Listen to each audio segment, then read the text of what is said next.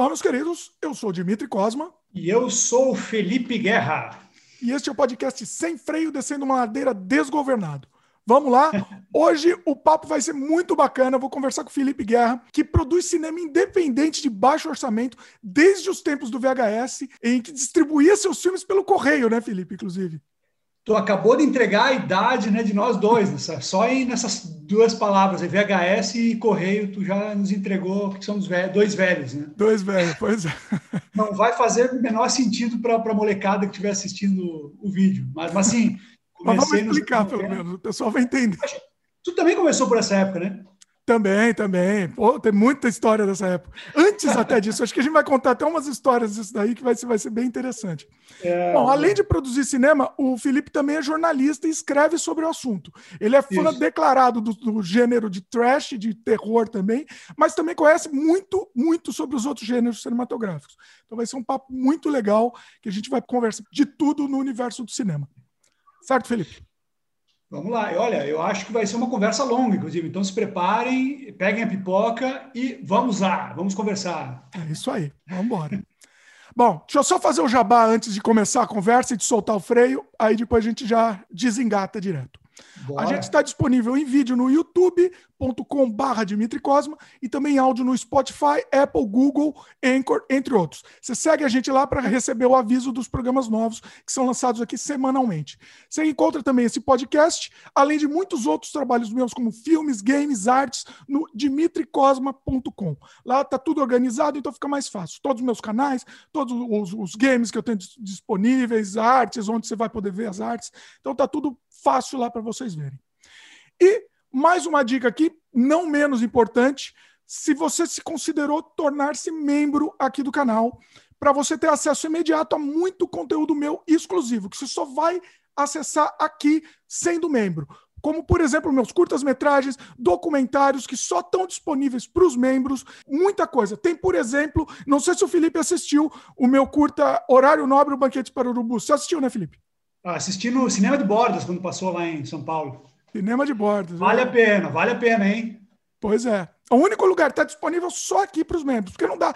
É, assim, não tem como a gente liberar esse filme, não, não tem como soltar no YouTube, porque vai dar problema. Né? Não, esse, esse, é uma bomba, esse é uma bomba, hein? Esse você só vê se o diretor liberar mesmo. Né? Não é. adianta procurar, que não tem para baixar, não tem para piratear por aí, não. Não existe lugar nenhum, pois é. Inclusive, é. eu estou preparando, ainda não está no ar, mas vai estar tá no ar em breve, o making off desse, desse curta-metragem, que é Nossa. muito legal também. Eu, às vezes, Felipe, eu não sei você, às vezes eu gosto. Tem filme que eu gosto até mais de assistir o making off do que o filme em si.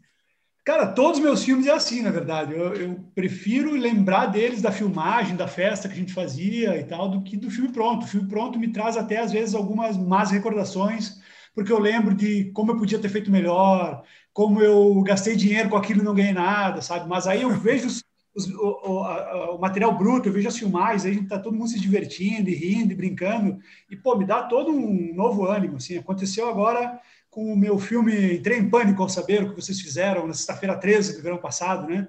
Sim. Que é um filme que eu nunca gostei. Ironicamente, é o meu filme que o pessoal mais conhece, mais lembra.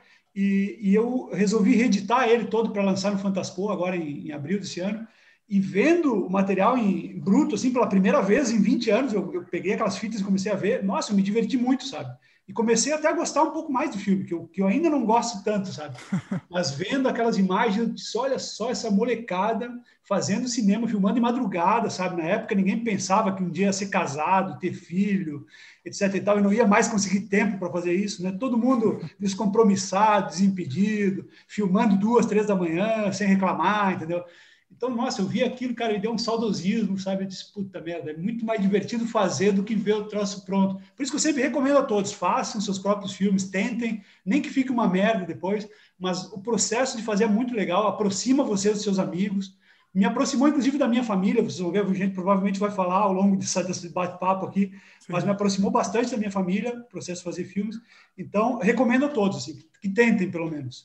Pois é, pois é. é. A gente vai entrar nesse assunto em detalhes. Eu quero passar pela sua carreira, a gente vai falar. É, vai ser interessante porque vai, vai pontuar a coisa e a gente vai conseguir contar histórias bem, bem interessantes sobre isso, né? Uh, e, e, e, o lance do making off é exatamente isso que você falou. A gente se projeta de novo. Vou dar mais é. um exemplo. Tem também para os membros, mas é um exemplo jabá aqui, mas eu acho que vale a pena, tem a ver com o que você falou. o, o nosso longa-metragem Desamantes. Né? Você assistiu, inclusive, né? Eu vi, eu vi. Eu mandei uma crítica até para a Geisa, não sei se ela passou para você. Sim, sim, eu vi. Opa. É. Tô, tô, depois a gente vai conversar também sobre isso. Daqui a pouco a gente entra no assunto. É, mas uma coisa interessante é que eu, eu peguei agora, depois de vários anos, para editar esse, esse making-off, né? E, e, em forma de documentário mesmo. E você realmente você se projeta naquela, naquela empolgação do momento. É muito Sim. legal. Você, você é. É, eterniza isso daí. É, acho que mais eternizado do que o filme é o making-off, né? Exato, exato. Eu adoraria, sabe, que todo filme famoso, assim, todo filme clássico tivesse um, um making off com o mesmo tempo do filme, sabe? Eu adoraria ver, por exemplo, um, eu adoraria ver a filmagem do 2001, sabe? Nossa, Nossa eu li o livro, eu não lembro quem foi que escreveu, mas tem um livro enorme sobre as filmagens de 2001 que eu ficava encantado lendo aquilo, sabe? Dizia, olha a loucura que esses caras fizeram, meu. Imagina ficar um dia só ali acompanhando esses caras. E eu queria ver principalmente a filmagem do Plan 9 from Outer Space, sabe? Porque aquilo deve ter sido tão caótico. Nossa, Ed... imagina. Que... Imagina um documentário sobre isso. Só que as pessoas não, não, registravam naquela época, né? Elas não tinham essa mentalidade que a gente tem hoje, nem essa facilidade, né? Vamos dizer assim. É. Porque na época você tinha que filmar em película, né? Então você, pô, já estava filmando filme em película, aí você ainda gastar película com making off, que era caro, Sim. né? Então hoje, hoje é tudo muito mais fácil, mas nossa, imagina se os caras tivessem registrado esse processo de, de criação, né? Você sabe que o, o 2001 não tem, mas o Iluminado tem, né? Você sabe. Sim, Iluminado tem, Iluminado tem. Que é incrível, né? Que é incrível o Making é, of the é, é. Foi a filha do Kubrick, né, que fez. É, essa época já já estava um pouco mais acessível a coisa toda, entendeu? Mas imagina, por exemplo, você ver um making of do Metrópolis, do Fritz Lang, sabe? Nossa. Imagina, porque tem fotos incríveis dos caras filmando aquilo, mas imagina tu ver cenas daquilo sendo ah, era tudo que eu queria da vida, sabe? Ver um troço, alguém encontrasse um material, um, um, oh, encontramos uma película que tem os caras filmando no Metrópolis, o Nosferatu, entendeu? Ah, eu é que as pessoas não valorizavam, não pensavam que isso, que o não. processo era interessante também. Né? Exato. E não só isso, né, Dimitri? Naquela época, é, é, é, bom até lembrar isso, naquela época as pessoas não tinham uma ideia de que o filme iria durar, entendeu? Elas faziam um filme para estrear, então tinha aquela passagem pelo cinema e depois sumia. A pessoa não é. ia, eles achavam que a pessoa não ia ver o filme de novo. Principalmente no começo dos cinemas, os primeiros filmes mudos, né? Era um troço meio descartável. O cara passava e jogava fora, entendeu? E uhum. isso é horrível. Tu imagina quanto filme se perdeu nessa história, sabe? Porque realmente, depois que tu passa o filme, eles não tinham essa mentalidade que no futuro as pessoas iriam ter primeiro o vídeo, né? Depois DVD e hoje internet para você ver tudo outra vez.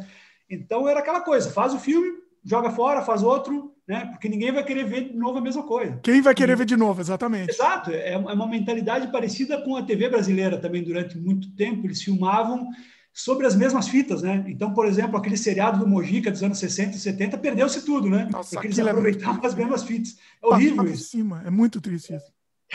é. O...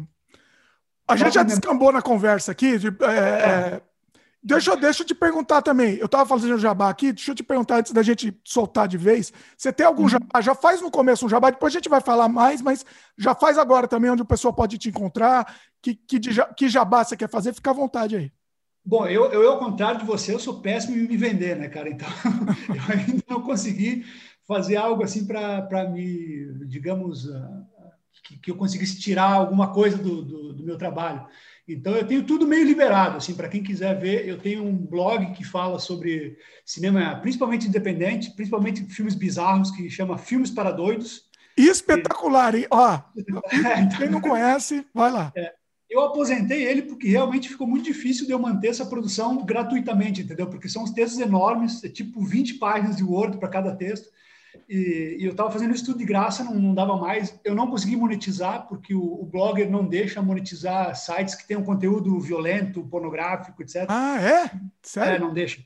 Nossa. E, e, e muitos filmes que eu trato aí são né, meio para essa, essa pegada, mas está tudo lá, tudo grátis. Tem 12 anos de textos, 400 textos. Até estou pensando em fazer um livro com isso qualquer hora. Então, isso que eu ia te sugerir. Você, é. tem um conteúdo já pronto, você não tem nem muita coisa então, em cima. Já pensei, já pensei. Coloca ele coloca na Amazon, né? Coloca para vender digital também. Sempre, Fico sempre nessa coisa meio assim que eu sempre acho que ninguém lê, né? Até que aparece um monte de gente dizendo que lê o blog e tal, mas eu sempre tenho essa impressão que ninguém lê, até que as pessoas me dizem, ah, eu leio, eu leio, tá. Mas enfim, tem esse, esse blog, tá lá, tá paradinho, mas tem muito material. É filmespradoides.blogspot.com. Eu tenho um Medium, que agora eu estou escrevendo em inglês, né? Porque essa foi a única coisa minha que eu consegui monetizar na vida. Você, se você ler lá os textos, você dá alguns centavinhos para mim, sabe, toda vez.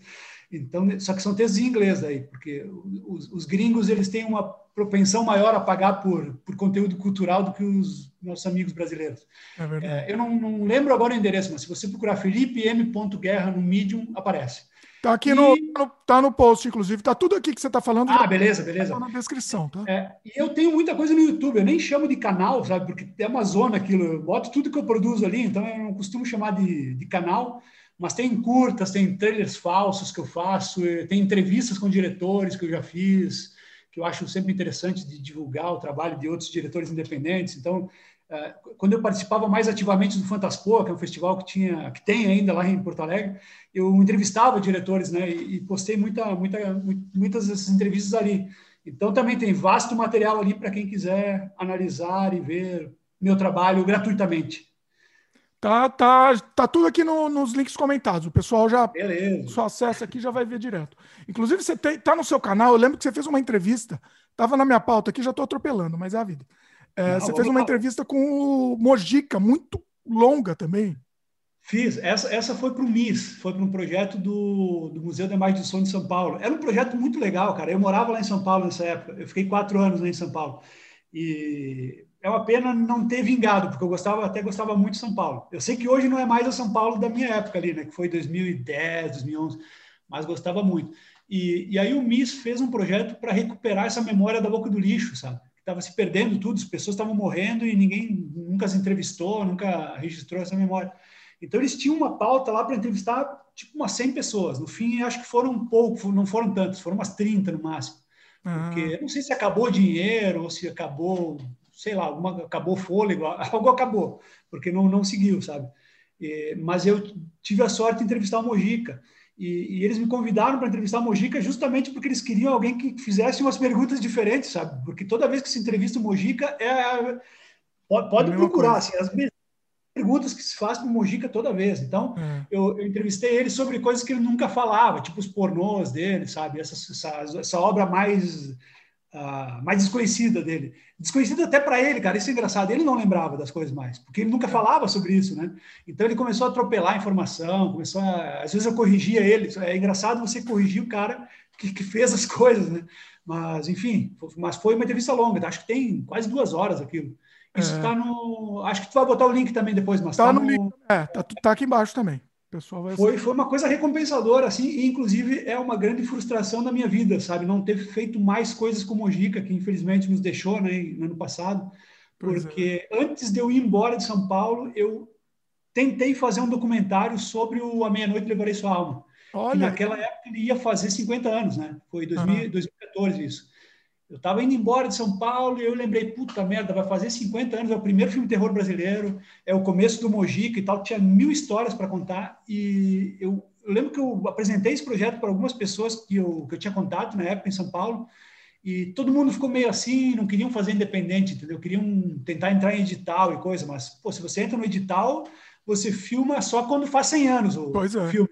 É. E o Mojica é. já estava, né? 2011, por é. exemplo, é. ele já estava, a saúde dele já estava começando, ele ainda estava bem, né? Ainda estava bem. Exato, foi antes daquele piripaque mais grave que ele teve, ele ainda estava lúcido, entendeu? Sim. E, poxa, seria maravilhoso ter feito isso. Aí eu não fiz, desisti, né? Porque não, não, ninguém quis fazer comigo. E eu pensei, bom, mas vai tá tudo certo, porque todo mundo vai lembrar dessa data e vai fazer. Ninguém fez, enfim, né? E ninguém deixaram o cara morrer sem ter feito. Então, nossa, que frustração isso. Caramba, é. É. É. isso, né? E não adianta também, documentários, não precisa de muita verba mesmo, é, é guerrilha mesmo, né? Por isso que eu me arrependo, sabe? Devia ter, devia ter insistido, porque depois disso eu fiz vários documentários com o pessoal do Fantaspoa sobre diretores mais famosos até. E, e, foi nesse, nesse esquema, sabe? Bota o cara sentado, liga a câmera, conversa com o cara e depois você. Depois vê o que faz. Né? É, corrige na edição, entendeu? Você tem entrevista com o cara, depois você faz o que você quer, né? A gente vai falar daqui a pouco também, inclusive do Deodato, esse grande gênio também. Daqui a pouco a gente vai entrar. Olha aí, olha. Peraí, mostra bem no meio, fica bem no, no meio da tela. Deodato Holocausto, olha isso. quem não... Meu primeiro filme é ter lançamento comercial. Muito bom, isso também, eu quero falar também sobre isso também, tá, tá na minha, minha pauta aqui. Vamos lá. Tem assunto, hein? Tem assunto. Seguinte, vamos Vamos, vamos para o começo, então. Vamos para o começo. Vamos tentar. Eu não, não vamos seguir, mas vamos tentar seguir é, cronologicamente alguma coisa, pelo menos. Pelo menos para tentar organizar aqui o nosso caos. Mas, de qualquer jeito, o pessoal já conhece a, a nossa, nosso esquema aqui.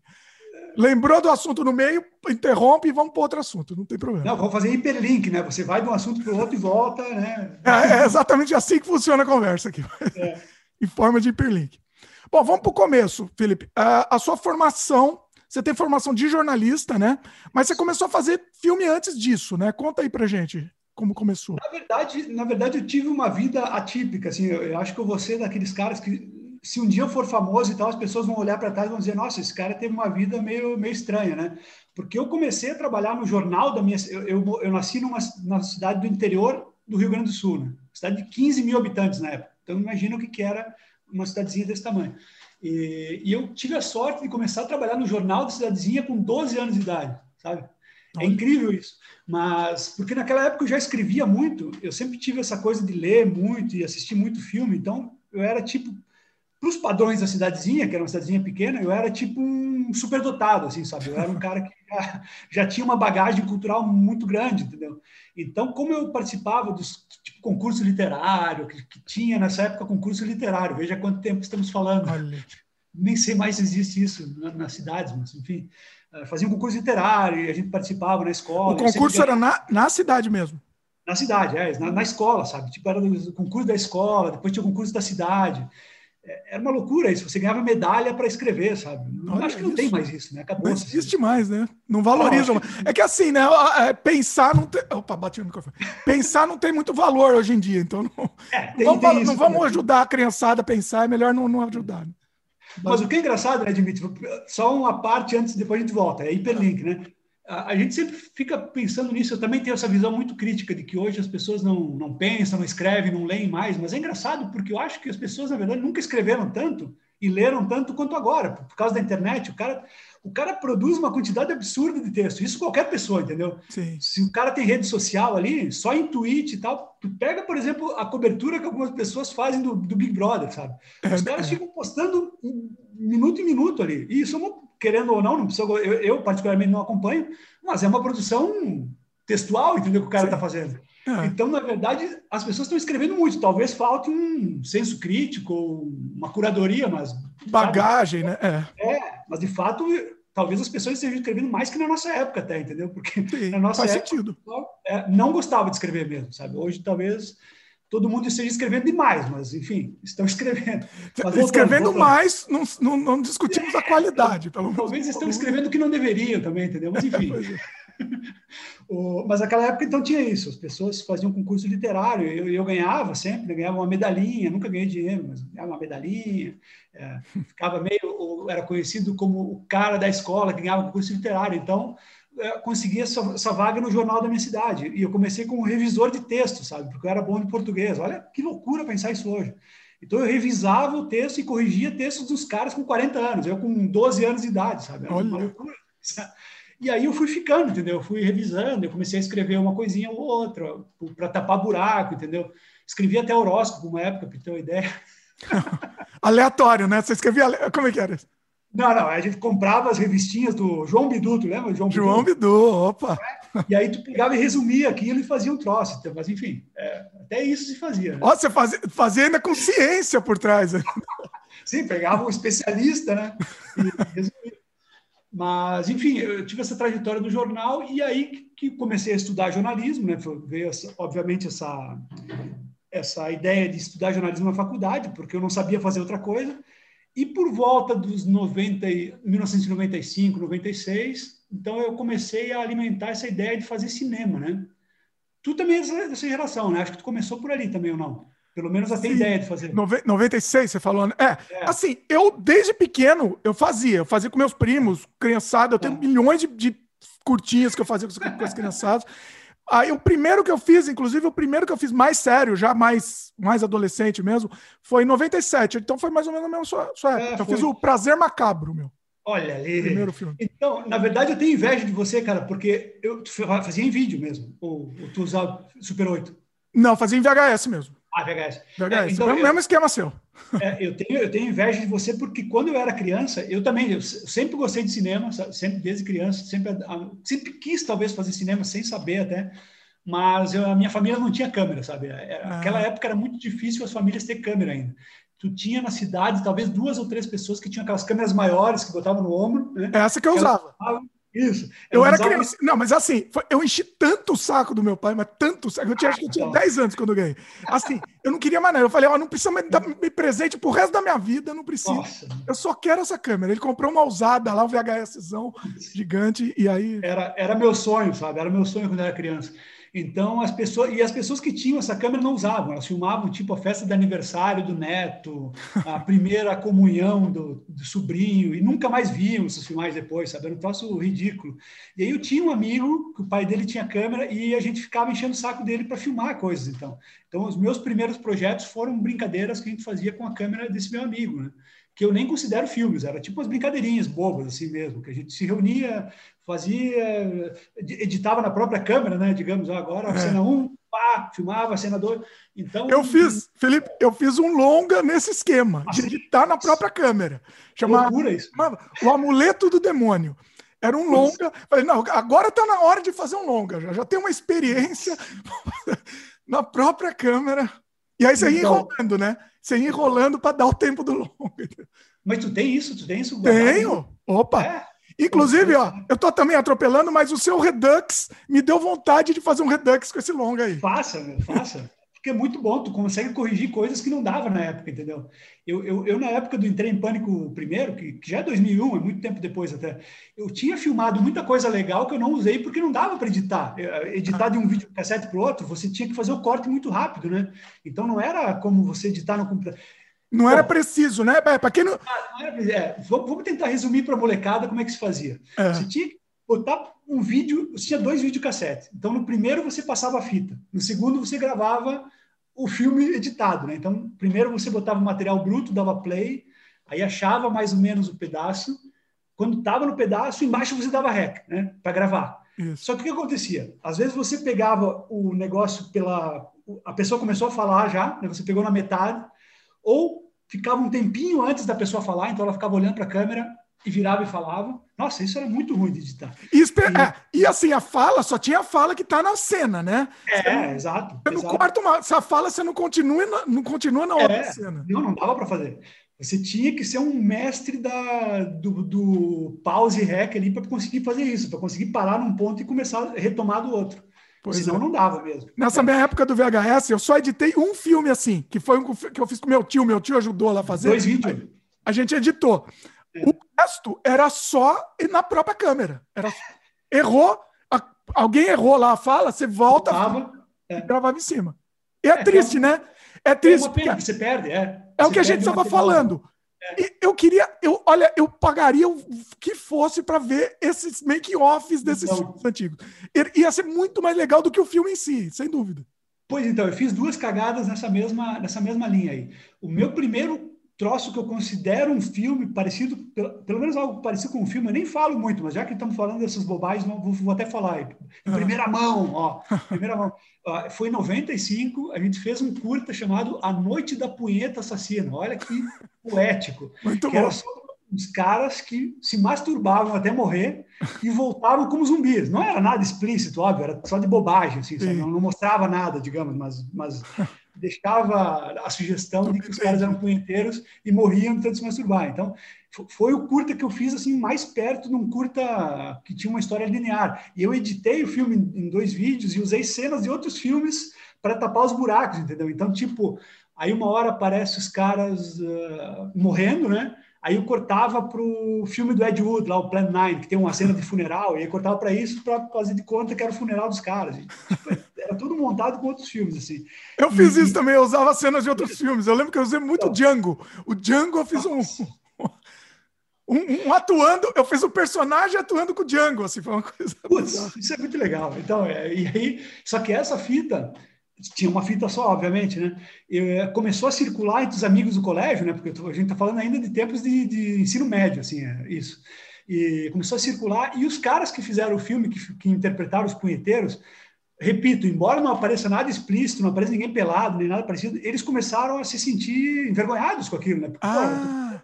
pô, fazendo de conta que eu estou me masturbando, que, que tu pagando um mico do caralho ali, que era para ser algo feito só entre nós, e tá circulando pelo colégio, e era uma fita só, entendeu? Ah. Alguém subiu com a fita em algum momento, sabe? Eu até desconfio quem foi, mas... mas cara Sério? Não, não existe mais? É. Não, não, não existe mais. É um filme que eu, tipo, queria muito ver hoje, sabe? Porque é, era muito engraçado ver esses caras que hoje são tudo pais de família, empresários e tal, fazendo como estavam se masturbando. Acho que eles não iam gostar muito de ver hoje em dia. Não, eles não. Até, até desconfio que foi por isso que um deles sumiu com a fita, porque imaginou que se fosse hoje, isso ia estar no YouTube e tal, entendeu? E você sabe quem foi? Você desconfia? Não, eu desconfio, desconfio quem foi, mas nunca, nunca queria, assim, nunca culpei o cara.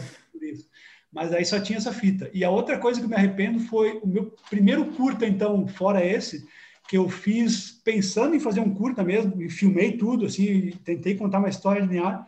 Foi um curta chamado Ponto de Ebulição. Olha que doideira. Foi legal, 96... legal.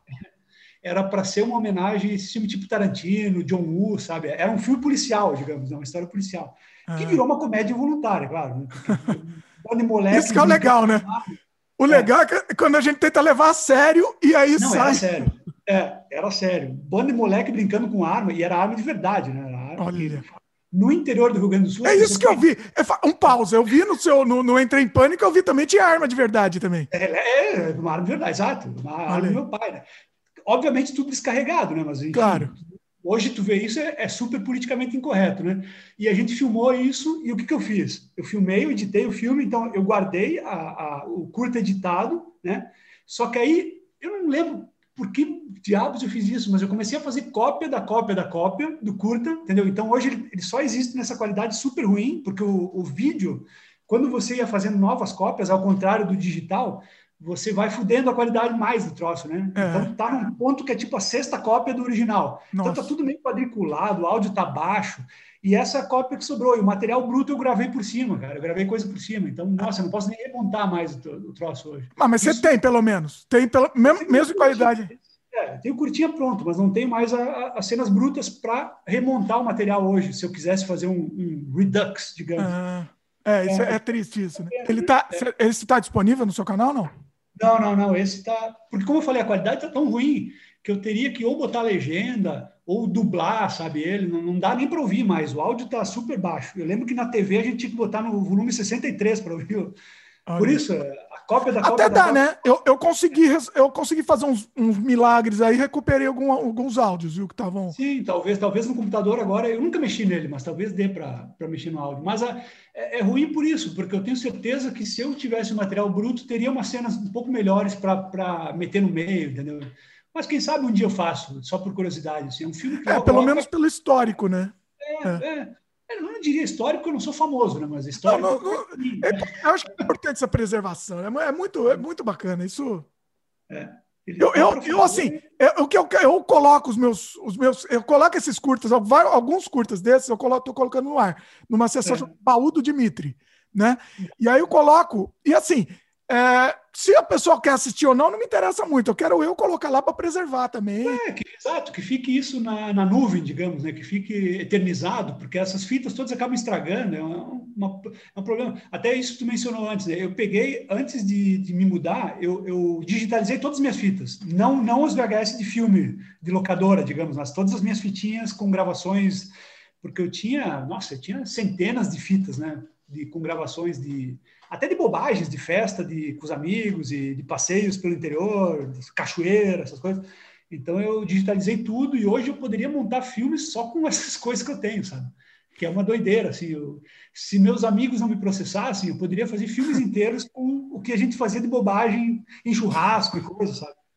Olha, é, eu, eu tenho esse problema. Tem gente que a gente nem fala mais, né? Nem, nem, Brigou. Cara, para te, te, ter uma ideia do Entre em Pânico 1 que tá passando, que passou no Fantaspoa, né? Que acaba hoje as exibições, inclusive hoje domingo. Ah, é hoje quando uma... a gente está gravando aqui, né? É, hoje mas, no, inclusive, é, eu quero entrar nesse detalhe também, porque não vai, você não está mais deixando ele disponível, né?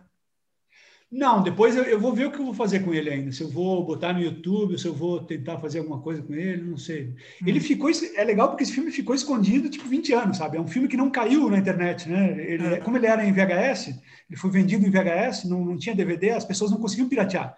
Então é um filme que ficou escondido e eu quero manter essa aura de filme misterioso e talvez eu deixe ele escondido até os 30 anos. Ó, uma Mas, ideia. Tá, estamos é, até atropelando aqui, porque eu ia falar com você depois disso também. Você viu que eu hum. comentei o lance do sistema de membros aqui do canal, né? Sim, sim, sim. Por que, que você não faz alguma coisa parecida? Isso eu é bem legal. Então, eu vou ter que pesquisar, cara. Eu nunca vi, na verdade, isso. Eu sei que tem alguns diretores que eles têm plataformas também que eles botam seus filmes e eles conseguem monetizar, né? Então, sei, tudo bem. Vi... Também é uma ideia. Você sabe que eu até pensei em criar uma plataforma e chamar os, os, os nossos amigos diretores tal para colocar esses filmes. Eu estava eu tava até pensando nisso, conversei até com, com um programador tal para a gente fazer. A gente já tinha uma base pronta. Mas eu pensei, você vai ter que meio que recriar a roda. Você vai reinventar é. a roda. Exato. E o YouTube já tem isso pronto. Entendeu? É. Então, assim, o, a pessoa paga uma mensalidade muito pequena, muito pequena, Sim. que você decide, quem decide, entendeu? Quanto vai ser tal. Pode ser maior, depende. Você pode criar níveis, inclusive, né? E aí, assim, e aí você deixa disponível, imediatamente a pessoa já assina, você já deixa, já, ela já tem uma playlist disponível para ela, é, exclusiva, Sim. fechada. Entendeu? E você pode ir colocando coisas novas e a pessoa continua, é recorrente, né? A pessoa continua lá dentro para receber esse conteúdo novo. Eu acho no, conteúdo novo, eu acho que é legal isso. É, eu vou, eu vou pesquisar isso. Eu, eu, sempre fui meio preguiçoso nessa coisa, sabe? Eu, eu, nunca.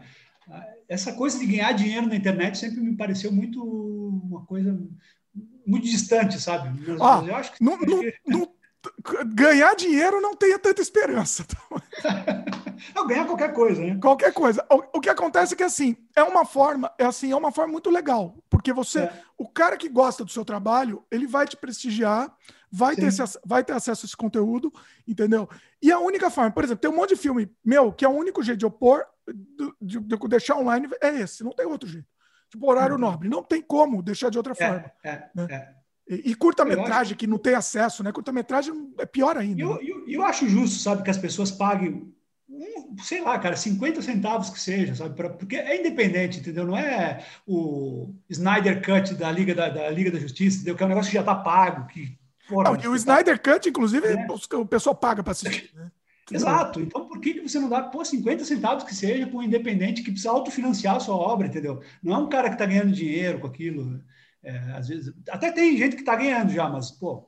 Ah, só, só para concluir aquele negócio que você falou antes, que, que, tem gente que você nem fala mais, não entrei em pânico, né? Que, que passou agora no Fantaspor. Tem pelo menos umas quatro pessoas aí que eu não falo mais desde a época, 20 anos atrás, e eu nem falei para elas que eu ia lançar o filme novo, entendeu? que se virem, se não, não quiserem. Uh, se não quiserem, eu, eu, eu, tenho, eu não tenho contrato nem nada assinado, mas eu tenho elas falando para a câmera que estão fazendo filme de livre espontânea vontade. Porque Já é o contrato. Sim, sempre fui muito inteligente em fazer isso, né? E olha, eu não fiz isso, hein? Olha, olha só, você me deixa agora, é. deixa eu ter com medo, porque eu é. nunca fiz isso. É, é, muito difícil dar problema, na verdade, porque qualquer, se você levar isso, esse caso a, a julgamento, digamos, a pessoa vai ver que, a, que tal ator não está fazendo aquilo à força, entendeu? Ele está fazendo porque né, ele quer. Então, pô, não é como não, se fosse... vídeo a Xuxa, vídeo a Xuxa, né? Então, não... ah, é. então assim, não, não, não dá para arriscar, né? é. né? Não dá e pelo menos uma pessoa, pelo menos um ator, pelo menos uma pessoa que aparece no, eu não falo ator, eu falo sempre entre aspas, né? Porque ninguém ali era ator, pessoas bem intencionadas querendo fazer filme, né? Pelo menos uma pessoa que aparece no Entrei em Pânico hoje, acho que odiaria ver o filme, porque aparece a sua versão de 20 anos atrás, com a camisa do Che Guevara, a bandeira de Cuba no quarto, e hoje é Ai. é Bolsonaro, confesso. Então, Ai, caramba! certamente ele não ia gostar de ver essa versão. Mas você tem contato? Tem, tem, tem, tem. você no Facebook e tudo? Sim, sim, não, não, é uma pessoa muito próxima, inclusive. Ah, então ele sabe que foi lançado. Então ele sabe. Mas não, não, não pode fazer nada, né? Só, só lamentar. então, então, em cima disso, mais um motivo, talvez, de você não deixar aberto, entendeu? É. Deixar para os mem membros, entendeu? É, eu acho que é um caminho. Pensa nisso. Se você quiser, eu te, até te ajudo em off depois. Pensarei. Vamos, vamos falar depois. Porque, ah, não é, não é o bicho de sete cabeças, é uma coisa bem tranquila e acho que vale a pena. Você, tem bastante fã, entendeu? O pessoal gosta do seu trabalho e tal. É, eu acho que o pessoal vai querer prestigiar isso, entendeu? Acho que vale a pena. Pô, tomara, tomara, porque senão, caso contrário, esses filmes se perdem, né? Porque é tal da coisa. O que não está liberado no YouTube está guardado por mim, entendeu? Então. Vai perder, um dia vai sumir, né? Um é, dia vai, vai se perder. É. É. E, e, mais uma coisa importante, eu sempre digo, tá? Assim, até, até aqui no, no canal, tá, quando eu falo do sistema de membros, mais importante do que receber o conteúdo extra que a pessoa vai receber, é hum. a pessoa gosta de, de mostrar o, a apreciação pelo seu trabalho. Entendeu? Exato. É mais exato. importante do que ele vai ganhar é mostrar, ah, eu é, porque esse dinheiro não, não vai fazer, assim, não é uma coisa que vai fazer diferença nem para a gente, nem para a pessoa, mas é, é, uma, uma forma física da pessoa mostrar que gosta do seu trabalho. Valorização, né? Valorização, Valorização exatamente. É. Eu acho pensa, justo, nisso, pensa nisso e a gente pode conversar em off depois. Ah, pensarei, pensarei. Eu explico como é que funciona, porque é bem tranquilo mesmo. Bom, vamos, vamos voltar aqui na cronologicamente aqui. O, o, eu estava vendo no seu IMDB, o seu primeiro longa foi o Patrícia Genice, né? É isso. Foi então, depois desses dois curtas que eu fiz aí, que foram mais brincadeira de amigos, mais bobagem, eu resolvi levar a sério a coisa, né? E o que me inspirou mesmo a fazer longas, eu sempre falo isso toda vez, e ele adora que eu fale, inclusive porque é propaganda para ele, foi o cineasta catarinense Peter Baistoff, que eu sei que você também conhece, né? Sim. É, Vou fazer, talvez, eu quero fazer um programa com ele também, com certeza. tenha inspirado você também em algum momento, não sei. Mas Sim. naquela época, e a gente está falando dos anos 90 ainda, uh, ele era o único cara no Brasil que estava fazendo filme de horror em VHS, vendendo as fitas e conseguindo se sustentar com isso, entendeu? E a gente está falando de uma época que não tinha gente fazendo filme de terror no Brasil at all não tinha, Mojica não estava fazendo filme, Ivan Cardoso não ninguém estava fazendo filme terror nessa época. Em, filme, filme, eu falo filme profissional, em película, entendeu? Com distribuição comercial, não, não tinha cinema. Te... Não, acho que nem a palavra nem marginalizado funcionava para o é. terror, porque o terror simplesmente não existia. Não existia. Não, o, digamos que o cinema brasileiro em geral estava super. Foi na época, logo depois que o Collor fechou a Embrafilme, que meio que quebrou o cinema nacional. Aí, a partir de 95, teve o que chamam de retomada, né? Que foi pequenos filmes, tipo Quatrilho, depois o Que é Isso Companheiro, mas, mas muito poucos filmes sendo produzidos e fazendo ressurgir cinema, mas filme de terror demorou tipo muito tempo para voltar, sabe? Uma produção uh, comercial, uma produção em película, digamos, desses filmes. E durante esse tempo, o único que estava fazendo era o Peter, sabe? Isso no interior de Santa Catarina, numa cidade menor que a minha, acho que a cidade dele tinha 9, 10 mil habitantes e fazendo com câmera de vídeo, fazendo filme de terror, fazendo filme de monstro extraterrestre, sabe? Nossa, é uma coisa. Eu acho que ele tem menos reconhecimento do que deveria, até por, por essa coisa que ele salvou o cinema de gênero nacional durante uma década. É, inclusive, um outro detalhe: sem internet, né? Sem internet, isso que é o mais incrível. É. Eu fiquei sabendo do Peter porque eu vi uma reportagem na Folha de São Paulo que eu acho que o Peter deveria, inclusive, acender uma vela para a Folha de São Paulo todo dia, porque por conta dessa reportagem muita gente conheceu ele, né? Aí eu comprei uma fita de um filme dele chamado Eles Comem Sua Carne. Eu vi o filme, eu disse, nossa, achei tosco, obviamente, porque era, né? Era editado naquela coisa de, de, de ilha de edição de VHS, mas achei, porra, isso dá para fazer, entendeu? Você consegue fazer um filme e acho que você consegue fazer um filme que chegue num público maior, porque a, a gente está falando do trabalho do Peter, era um trabalho super de nicho, né? Eram filmes extremamente violentos, tinha mulher pelada, tinha coisa mais pesada, tinha gente comendo cocô, né? Tinha gente comendo cadáver, tal, as coisas super fortes que não é para todos os públicos, né? Mesmo que seja tosco e tal. E eu, eu queria levar, isso sempre foi uma coisa que eu tive muito presente assim para mim, sabe? Levar o cinema independente para um nível mais comercial, mesmo que não fosse então para alcançar um público maior.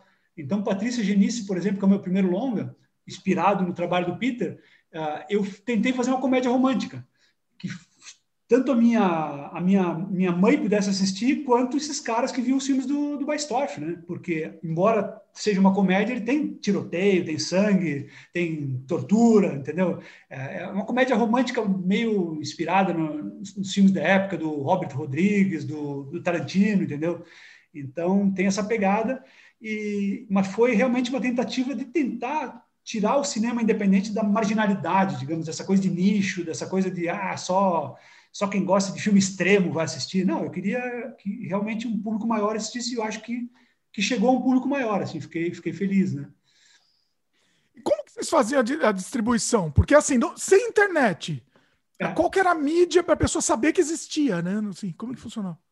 O, o Patrícia Genice ele foi um filme muito localizado, assim, porque, inclusive, esse é um filme que eu teria que reeditar totalmente hoje, porque ele não faz o menor sentido se você não conhece a cidade onde a gente morava lá. Ah. Ele é, tem muitas referências da cidade. Eu, eu, costumo dizer que ele é o. Você conhece o Depois de Horas, né, do Scorsese? Sim.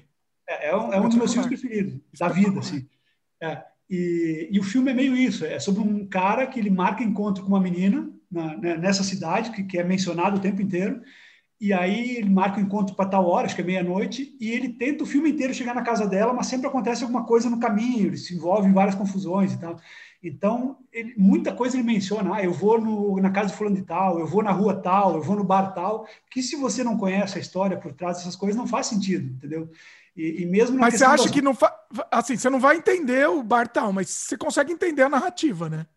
Um pouco, cara, é que tipo é muito, tipo assim, o bar esse que menciona é um bar era um, não existe mais, né? Era um bar meio underground lá da cidade, então era um bar mal visto, entendeu? Então, o fato da pessoa estar tá indo naquele bar é, é, é uma coisa negativa, mas para a pessoa ah, que não tem, você tem que entender que, é, é tem que entender. E, e, a mesma coisa para a localização geográfica da coisa, porque cada vez você percebe, se você conhece a cidade, que o cara está mais longe da casa da menina que ele tem que chegar. Ah. Então isso teria que ser feito talvez usando um mapa. Um, GPS, é, para mostrar. Pra... É, é um GPS, é legal. É.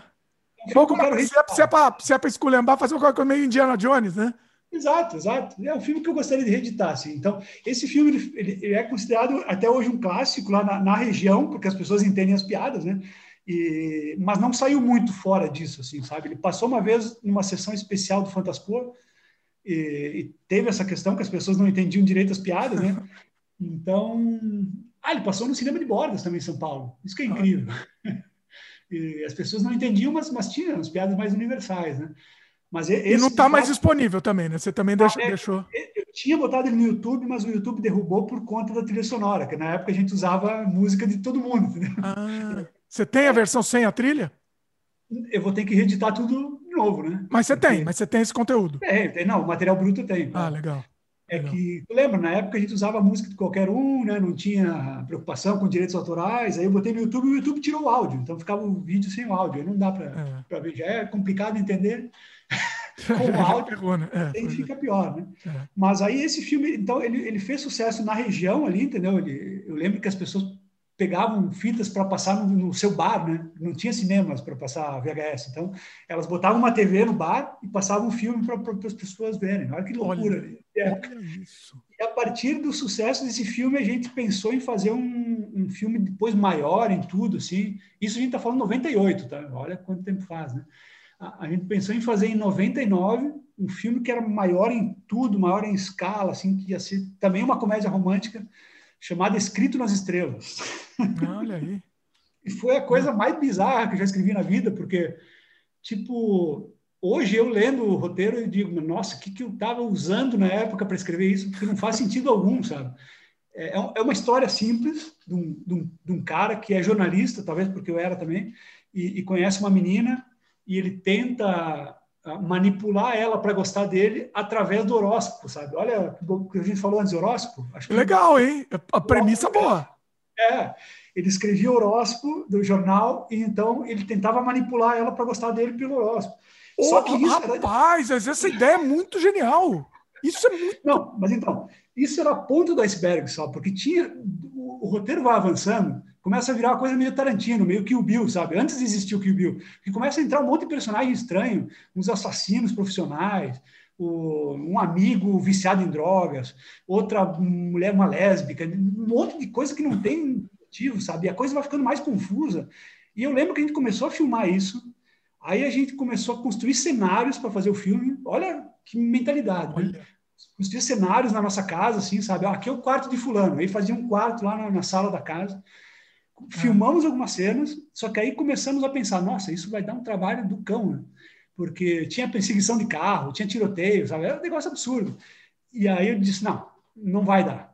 Não, e outra, eu não lembro o que aconteceu na época, mas eu tava tipo Stanley Kubrick, assim, sabe? Eu filmava 40 takes de cada coisa. Eita. Foi, foi, certamente foi a coisa mais perfeccionista que eu fiz na vida. E era VHS que a gente tá falando. Então, eu filmava 40 takes, aí tinha uma cena lá que eu queria fazer em plano de sequência. Eu fiz os caras decorar cinco minutos de diálogo, aí sempre erravam no meio, começava tudo novo. Ah. Uma loucura. Assim. E eu tenho, sobrou meia hora de filmagem bruta disso. Assim. E aí a gente desistiu porque estava todo mundo ficando louco, assim, não, não ia dar, né? E da frustração com esse projeto nasceu o Entrei em Pânico dois anos depois, né? Que como uma coisa mais fácil, mais bobajada, mais trash, né? Que fosse para filmar assim, sem grandes preocupações. Mas sobrou essa meia hora desse filme que é uma loucura, assim. Né? Essa meia hora que eu tenho, que sobrou, acho que dá dois minutos de filme pronto, se fosse. Daria talvez um documentário, você fala, você mostrando, você usando ele, né? Não, cara, olha, isso seria tipo como você pode ficar louco fazendo cinema. Eu acho que daria mesmo. Tem coisa lá que é tipo assim, ó, é só o cara datilogra... datilografando, meu, máquina de escrever, sabe? Uhum. O cara tava escrevendo máquina de escrever, tá filmado em tudo que é ângulo, tá filmado debaixo, debaixo da máquina para cima, pelo meio das teclas, sabe? Tudo que era jeito filmava. É uma, uma doideira aquilo.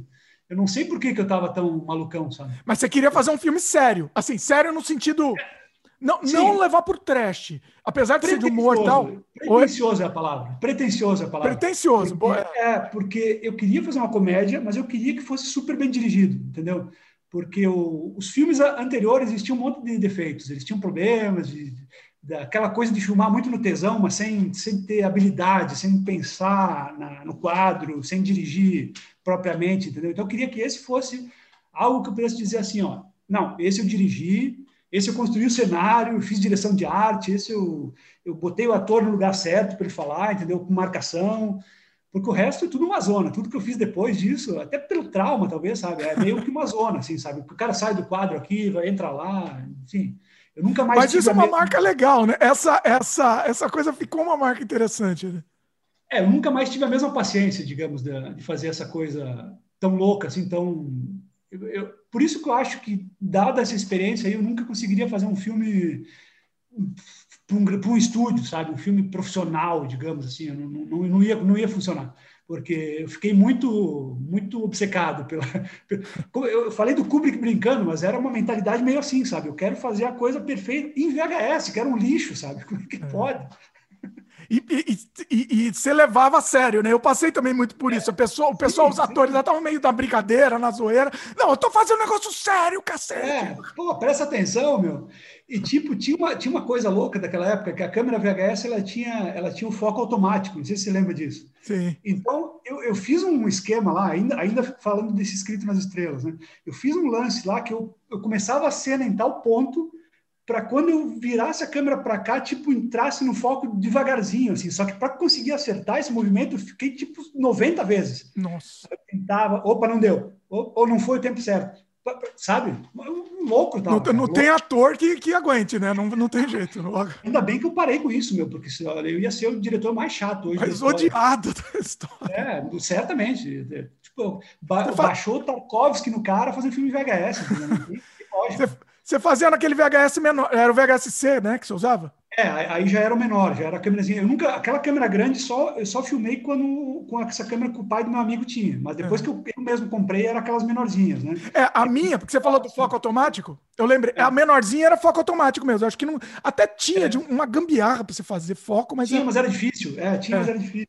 A, mas a grandona, meu trambolhão que eu tinha era com foco, então eu fazia essas brincadeiras de, de Isso. foco. É. Então, já dava pra fazer era legal dessa câmerazinha menor porque ela permitia que você fizesse uns movimentos, tipo, né? Sim. Mas se você tivesse que filmar algo parado, era super difícil de você não tremer, né? Porque a gente não usava tripé, eu achava tripé chato, sabe? Eu achava não gostava. Mas para segurar aquilo firme, meu, nossa, era horrível. Você tinha que segurar duas mãos, às vezes segurando no corpo e tal. Né? Mas para fazer cenas assim era só é, bom, né? E, e a menor, então, você falou é, exatamente, a menor tinha menos estabilidade. É, Porque a é. grandona ainda você conseguia, ela ainda ficava mais firme. Como, a, como ela exato, era muito pequena, exato. ela não tinha peso tal. Então, ou era, ou era no, é. no tripé mesmo, ou era na mão e, e assume, assume é. a tremida. É. Aí uma coisa ruim dessas câmeras pequenininhas é que você podia até fazer os movimentos assim, né? Mas saía do foco daí. Saía do foco muito rápido, também, era foco também. automático. Então, é, nossa, isso era uma zona, estragava muita cena por causa dessa, dessa coisa do, do foco. Pois é. Enfim, eram tempos difíceis. Eu não vou dizer que eram, tudo era diversão, porque, nossa. Isso, Dimitri, é uma coisa que eu sempre falo. Eu, se me permite abrir espaço para falar isso agora, eu acho assim, ó, não precisa gostar de mim, não precisa gostar dos meus filmes e tal, mas dizer que eu não amava cinema, meu, fazendo essas coisas do jeito que ele fazia, com tão pouco recurso e fazendo esse trabalhão todo e tentando fazer filme desse jeito, pô, amor, é injusto. É, é, só por amor, na verdade. Não, é, tem, que ser, tem que ser muito apaixonado, entendeu? E ficar editando um filme de duas horas em dois videocassetes, puta merda. Olha, eu vou te falar a verdade, até hoje, até hoje, você acho que você deu mais sorte que eu com, com, com o filme, porque assim, você ainda ganhou, ganhou alguma coisa ainda. Até hoje eu não ganhei porra nenhuma com meus filmes, entendeu? Nem com Desamantes, assim, foi uma, uma merreca. O negócio foi na pra Amazon Prime e não ganhamos porra nenhuma, entendeu? E eu vou continuar fazendo por amor, por quê? Não sei, porque, porque eu sou idiota, não sei.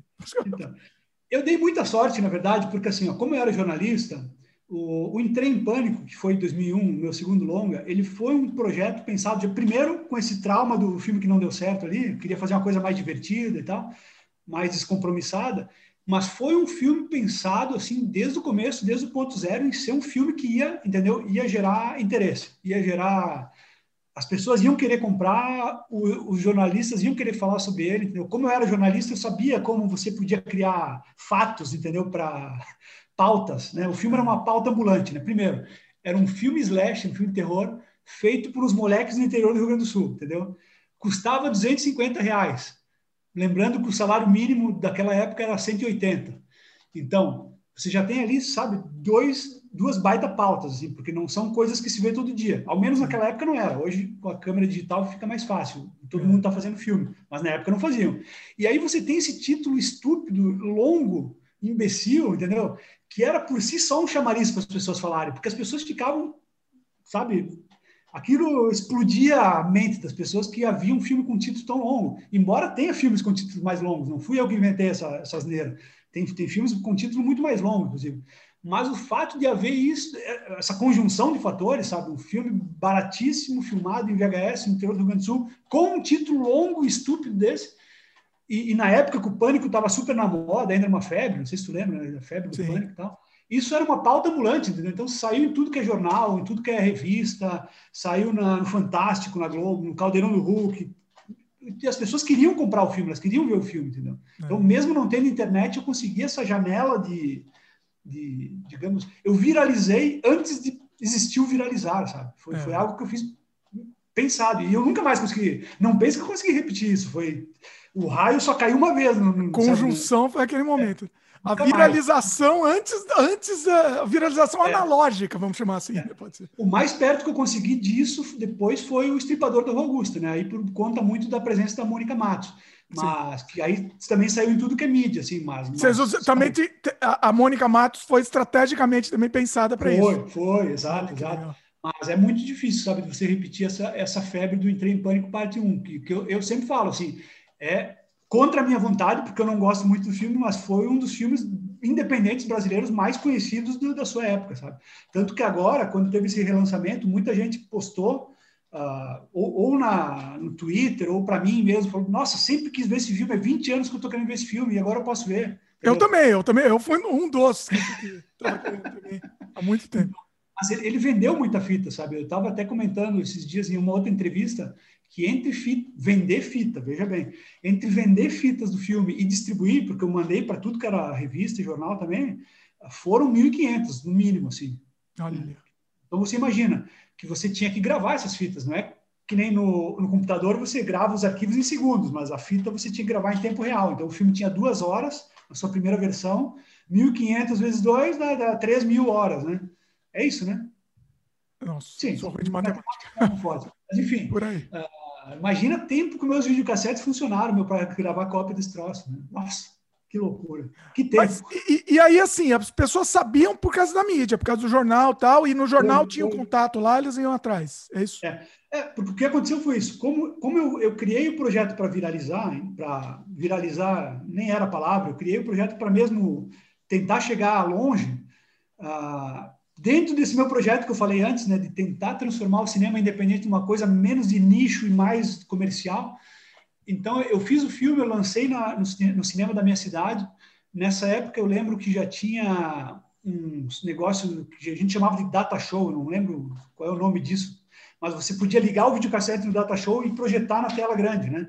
Então eu já consegui projetar esse no cinema da minha cidade, que tinha uma salinha de cinema. Ah, então já foi um estouro, assim, foi super diferente, né? Porque, nossa, você está passando um filme no cinema, né? Que loucura. E aí, depois disso, eu comecei a pegar e gravar fitas e mandar para tudo que era lugar, sabe? Eu mandei para revistas, eu mandei para jornais. Teve. Aí e loucura isso, né? Porque na época você tinha que pesquisar os endereços na lista telefônica, né? Não era Nossa. que nem hoje que está tudo na internet. Então eu mandei, a maioria nunca me respondeu, entendeu? Mas alguns lugares viram e responderam. Eu lembro que saiu na revista 7, né? Que era a principal revista de cinema daquela época. A gente está falando de um período que você queria saber sobre cinema, você comprava uma revista, né? Você não entrava em sites, você comprava uma revista. Né? Isso, assim, isso foi em 2001, né? 2001, é. Aí já é 2002, né? porque o filme tá. foi lançado no Natal de 2001. Olha que loucura. Dia 23 de dezembro de 2001. Foi Olha. véspera de Natal e lotou a sessão, meu. Caramba. Que coisa louca. Olha só. É, é, é, era a novidade da cidade, né? Era o, é, é. o acontecimento. Foi, do... tipo, parou a cidade, assim. E aí, 2002 inteiro, eu fiquei mandando a fita para tudo que era lugar, assim. E eu lembro que teve até uma crítica num, essa eu nunca entendi como conseguir, sabe? Num, num, até hoje é um mistério, assim, num, numa revista espanhola chamada Fabulando Espantos. E eu mandei a fita para eles, eles entraram em contato comigo por e-mail, não sei como eles descobriram, não lembro. E aí eu mandei a fita para eles, imagino quanto eu não paguei para fazer isso. A fita sem legenda, né? Porque era fita VHS, não dava nem para botar legenda. E os caras detonaram, fizeram uma crítica detonando o filme, óbvio, né? não entenderam, pô. Eu, Ué, mas, mas, mas, saiu, né? Fala mal, mas fala de mim. Saiu. Eu tenho guardado aí na revista. Foi, foi algo assim que para nós parecia o auge das nossas carreiras, mas depois fomos ainda muito mais longe que isso. O... Saiu até no Fantástico, né? Foi, foi. Porque. E, e, aí foi quase um ano depois que eu lancei o filme, assim. Aí saiu no Fantástico, por conta, eu acho, até da revista 7, né? Que, que a partir daí. Uma coisa leva a outra, né? Isso é impressionante. Outra, Nessa época, eu acho que eu passei por uma coisa muito parecida com você. Desculpa hum. interromper, mas já interrompendo, dando uma não, não, claro. é, com o meu jogo. Nessa época que eu estava lançando ele, ele também saiu, no, ele saiu na Folha, numa matéria de capa. Pô, é Aí luxo, começa a vir um monte de coisa, uma atrás da outra, né? É, é, é, é, é bem assim mesmo. É. Mas fala, fala aí do Fantástico. Não, e foi, foi por isso, passou no Fantástico, e a partir daí, isso a gente está falando 2002 já, né? A partir daí começou, tipo, a, a, minha vida mudou, assim, porque primeiro eu era o herói da cidadezinha, né? Cidadezinha, de repente você tem um cara que apareceu no horário nobre da Globo, entendeu? E, e, começou a surgir propostas, só que eu era muito bobo naquela época, eu era um, um jovem de 22 para 23 anos, e eu meio que tinha medo, sabe, de, nossa, cinema ainda era um pouco uma brincadeira para mim, eu não achava que de fato era possível viver disso no Brasil, né? Então eu, eu meio que não explorei essa, essa fama, digamos, que eu, que eu tive na época.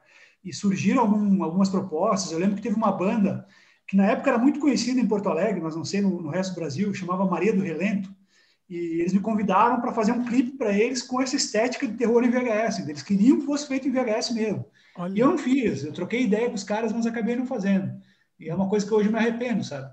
Então eu não soube aproveitar a fama, né? E aí veio o convite do Luciano Huck para fazer o, quadro no, no, programa dele, do Caldeirão do Huck, em 2003, que foi muito divertido porque ele veio à nossa cidade, né, do interior, e para participar de um filme nosso, feito do nosso jeito, ali da nossa maneira, como a gente fazia, porque ele queria mostrar isso, né, como a gente fazia os filmes.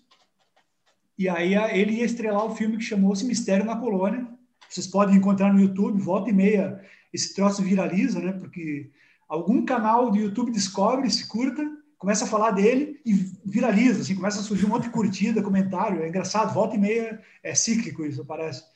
E, então tem esse episódio que o Luciano Huck foi até Como que foi? Eles se deixaram livre para criar? Como é que foi isso? Porque foi... a Globo tem todo o padrãozinho deles, né? Como é que funcionou isso? Foi um processo curioso, porque assim, ó, eu tudo eu tratei com a produção do, do Hulk, sabe? Ele eu só encontrei no dia que ele chegou lá para filmar mesmo. Nunca falei com ele antes. Então, tudo eu tratei com a produção. Eles me pediram para escrever vários argumentos, que aí eles iam escolher um.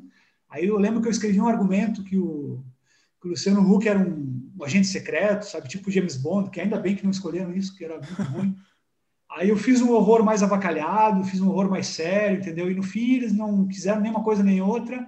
E aí eu escrevi algo misturando as coisas, assim, fazendo um horror tipo bem trash, assim, sabe? Que é um termo que eu não, não gosto muito, mas que eles associavam essa coisa do ah, se tem muito sangue, se tem muita coisa, é trash. Eu quero, eu uma coisa assim. Então eu fiz um roteiro assim, né? E que mesmo assim não tinha tanta bobagem quanto o que vocês vê no curta pronto, porque o Luciano improvisou muita coisa e avacalhou mais do que do que a gente queria. Enfim, ele era o ele era o comandante do show ali, né? E aí eu mandei o roteiro, disse, ah, tá, assim tá bom. Aí a gente fez toda a pré-produção e tal. A, equipe dele veio antes, lá para nossa cidade, filmar. Era uma equipe bem grande, isso que era engraçado, porque era só eu filmando e eles com uma equipe de tipo 30 pessoas ao meu redor. Boom, duas ou três câmeras, cara segurando luz, entendeu? Produtores. Então era meio opressivo, digamos assim, porque era eu, eu trabalhando sozinho e 30 caras ao meu redor. Aí eles filmaram toda a pré-produção, eu ensaiando com o elenco e tal, e coisa toda. E aí, no dia tal, o Luciano chegou lá para filmar o filme só. Tipo, não, não teve grandes uh, não teve grandes conversas com ele, assim, grandes interações, né? Foi, foi algo que, digamos, tudo, tudo que ele uh, fez foi para o quadro do Caldeirão do Hulk, assim, não, não, não teve um, nada assim na amizade, digamos, que as pessoas sempre ah, confundem, né? Ah, o cara é gente boa, chegou lá, interagiu com a molecada. Né? Não foi bem assim, foi super profissional. Chegou, fez o troço e foi embora, entendeu? Fez foi isso. A dele, pronto. É, nunca tive muita, muito contato, nunca parei para falar com ele, sabe? Então foi, foi, foi bem isso. E foi divertido porque a gente conseguiu, embora seja uma cidade pequena e, e onde a, a, a gente está falando de um tempo antes de, de internet, WhatsApp e tal, a, a coisa se espalhava muito rápido na fofoca, sabe? Tipo, o Dimitri tá na janela lá e, ah, Luciano Huck ali, espalha para todo mundo, por telefone e tal. Mas a gente tem muita sorte que, que ninguém comentou na época, ninguém meio que percebeu o que estava acontecendo, sabe? Embora tivesse carro com o logotipo da Globo e um monte de gente com câmera e tal, ninguém percebeu que a gente estava fazendo um filme com o Luciano Huck. E as poucas pessoas que viram, que o, que, porque a gente filmou uma cena no centro da minha cidadezinha, sabe? Bem no centrão, assim. Eu, eu quis fazer só de para mostrar para todo tá mundo, né? Que eu tava, é, que eu tava fazendo. Eu um tava com o Luciano Huck. Exato, exato. E as pessoas não percebiam, sabe? Elas não vinham. Né? Alguma que outra olhava, né? Pô, parece o Luciano Huck, mas, mas ninguém realmente parou para do que se fosse algo, digamos, que fosse divulgado na mídia, sabe? E aí, aí ia ter um tumulto mesmo. É. Mas não chegou a ter isso. Foi, foi super tranquilo o processo todo. E aí a, a, segunda parte do curta, que é onde começa mesmo a, o sangue e, e, as mortes, a gente filmou no interior mesmo, no meio do mato, assim, sabe? Para ninguém incomodar, ninguém ficar enchendo o saco. E aí foi mais livre tudo, mais divertido, mais... e, e, tivemos a oportunidade de dar um banho de sangue falso no Luciano Huck, que é algo que eu gosto de ter para a vida, assim. Troféu, né?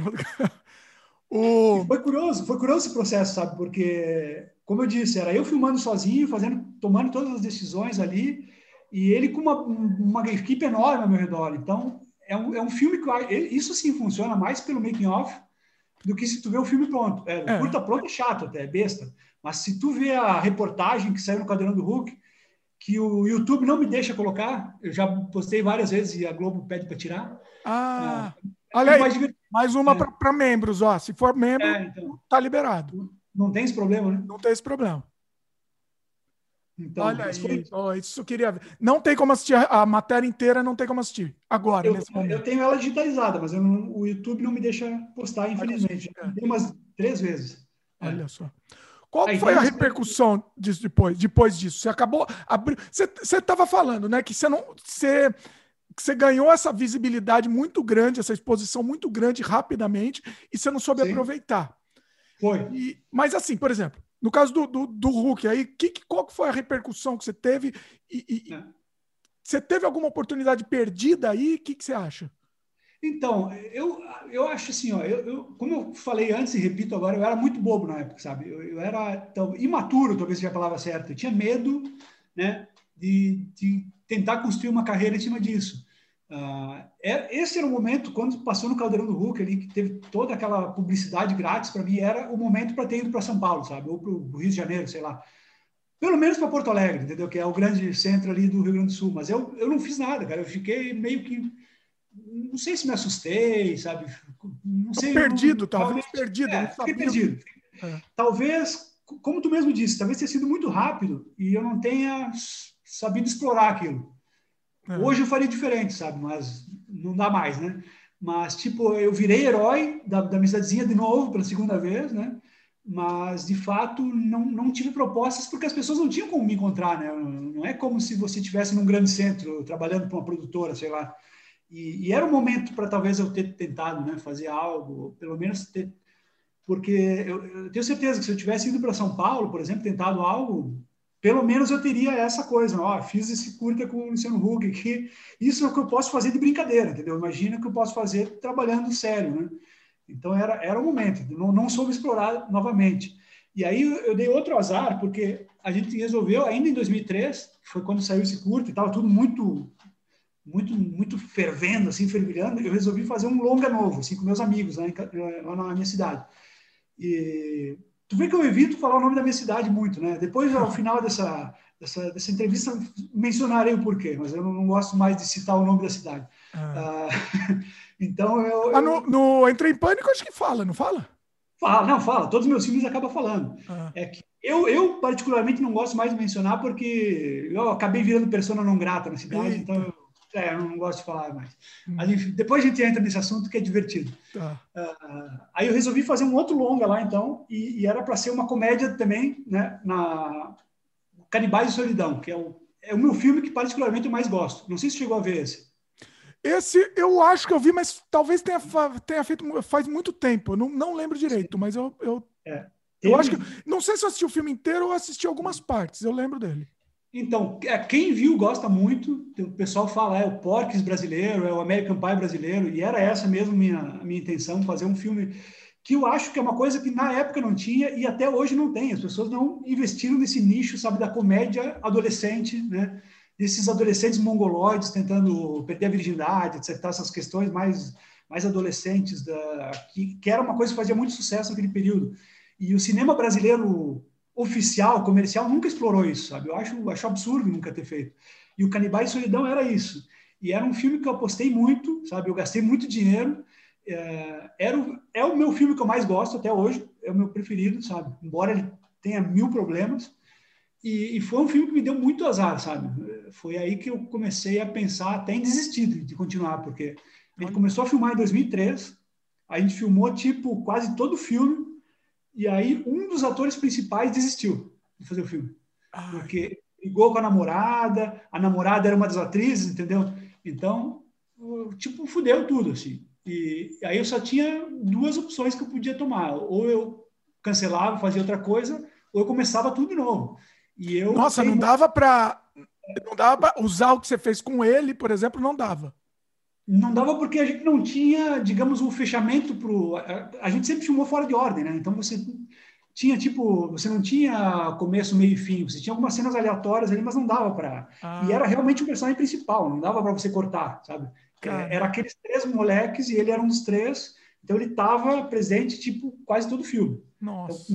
Então, não tinha como nem aproveitar, né? E, e, eu também não queria aproveitar porque o cara de fato nos deixou em uma situação ruim, né? Não, não queria deixar ele no filme depois. É. Então eu tomei essa essa decisão porque eu gostava muito do filme, acreditava muito no filme, de fazer tudo de novo. Coloquei um outro ator no lugar dele, filmamos tudo de novo.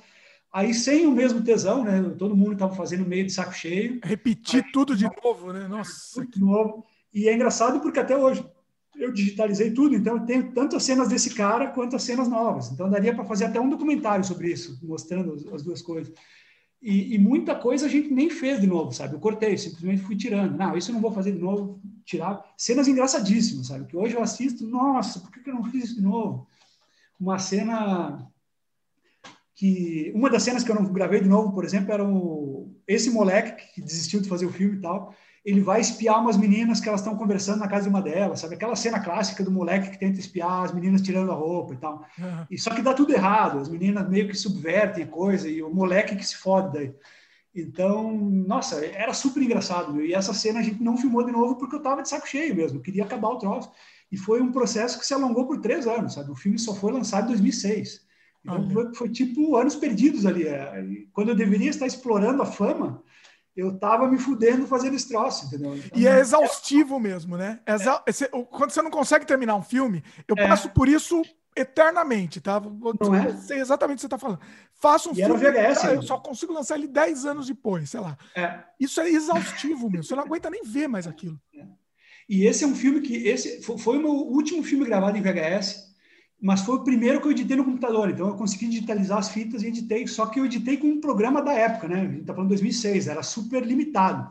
Era difícil de editar, dava pau toda hora, travava, caía, entendeu?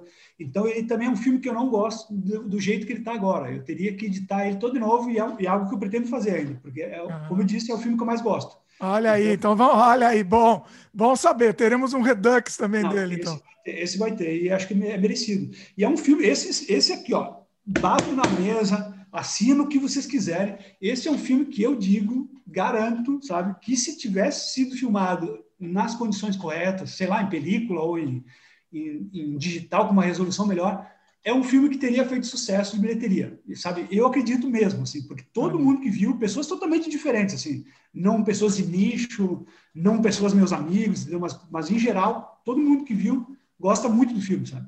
Diz, "Ah, nossa, esse filme é muito bom, sabe? A trilha é boa, as piadas são engraçadas, é um filme que funciona. Olha. Eu lembro, inclusive, que ah, tem, te- teve um, eu fiz uma exibição de teste na cidade vizinha da minha, logo que o filme estava pronto, assim. Então eu juntei um grupo de jovens, assim, não eram meus amigos, entendeu? eram pessoas conhecidas, né? Para ver o filme, para ver sem, sem ter nenhuma influência, porque conhecia as pessoas, entende? Tipo, pessoas neutras. Tá? Isso é legal. É- isso é, É, importante, isso. inclusive, né? É importantíssimo. E aí tem uma cena do filme que o, acontece algo com o personagem, ele tá sofrendo, ele tá chorando e tal, porque ele, tipo, levou um fora da menina, e toca uma música super triste, que hoje eu nem teria os direitos para usar.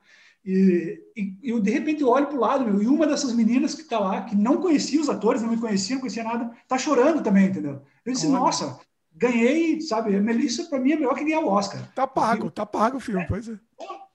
Então eu acho, olha, esse filme, se eu tivesse feito certo, do jeito certo, tivesse feito, sei lá, com um ator de verdade, ou com uma câmera melhor, eu acho que ele teria sido um sucesso, sabe? Teria Mas de repente chegado- o Redux dá, dá essa nova vida para ele que, que ele merecia, nova visibilidade, A talvez. vida é essa, né? É difícil, sabe? Você não consegue É. mais.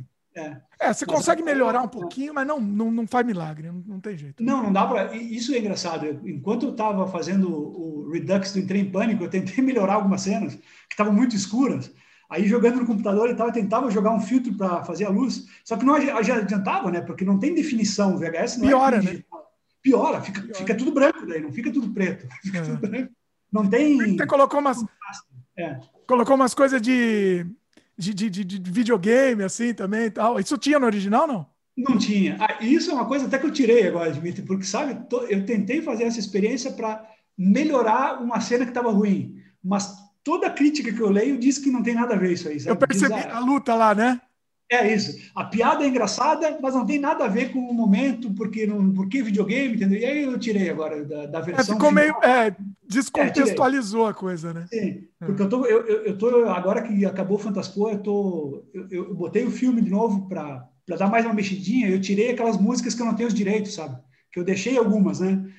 Eu deixei algumas pela nostalgia, mas aí Uhum. agora eu tirei elas para poder, se- será se um dia eu botar no YouTube e tal, não, não dá problema.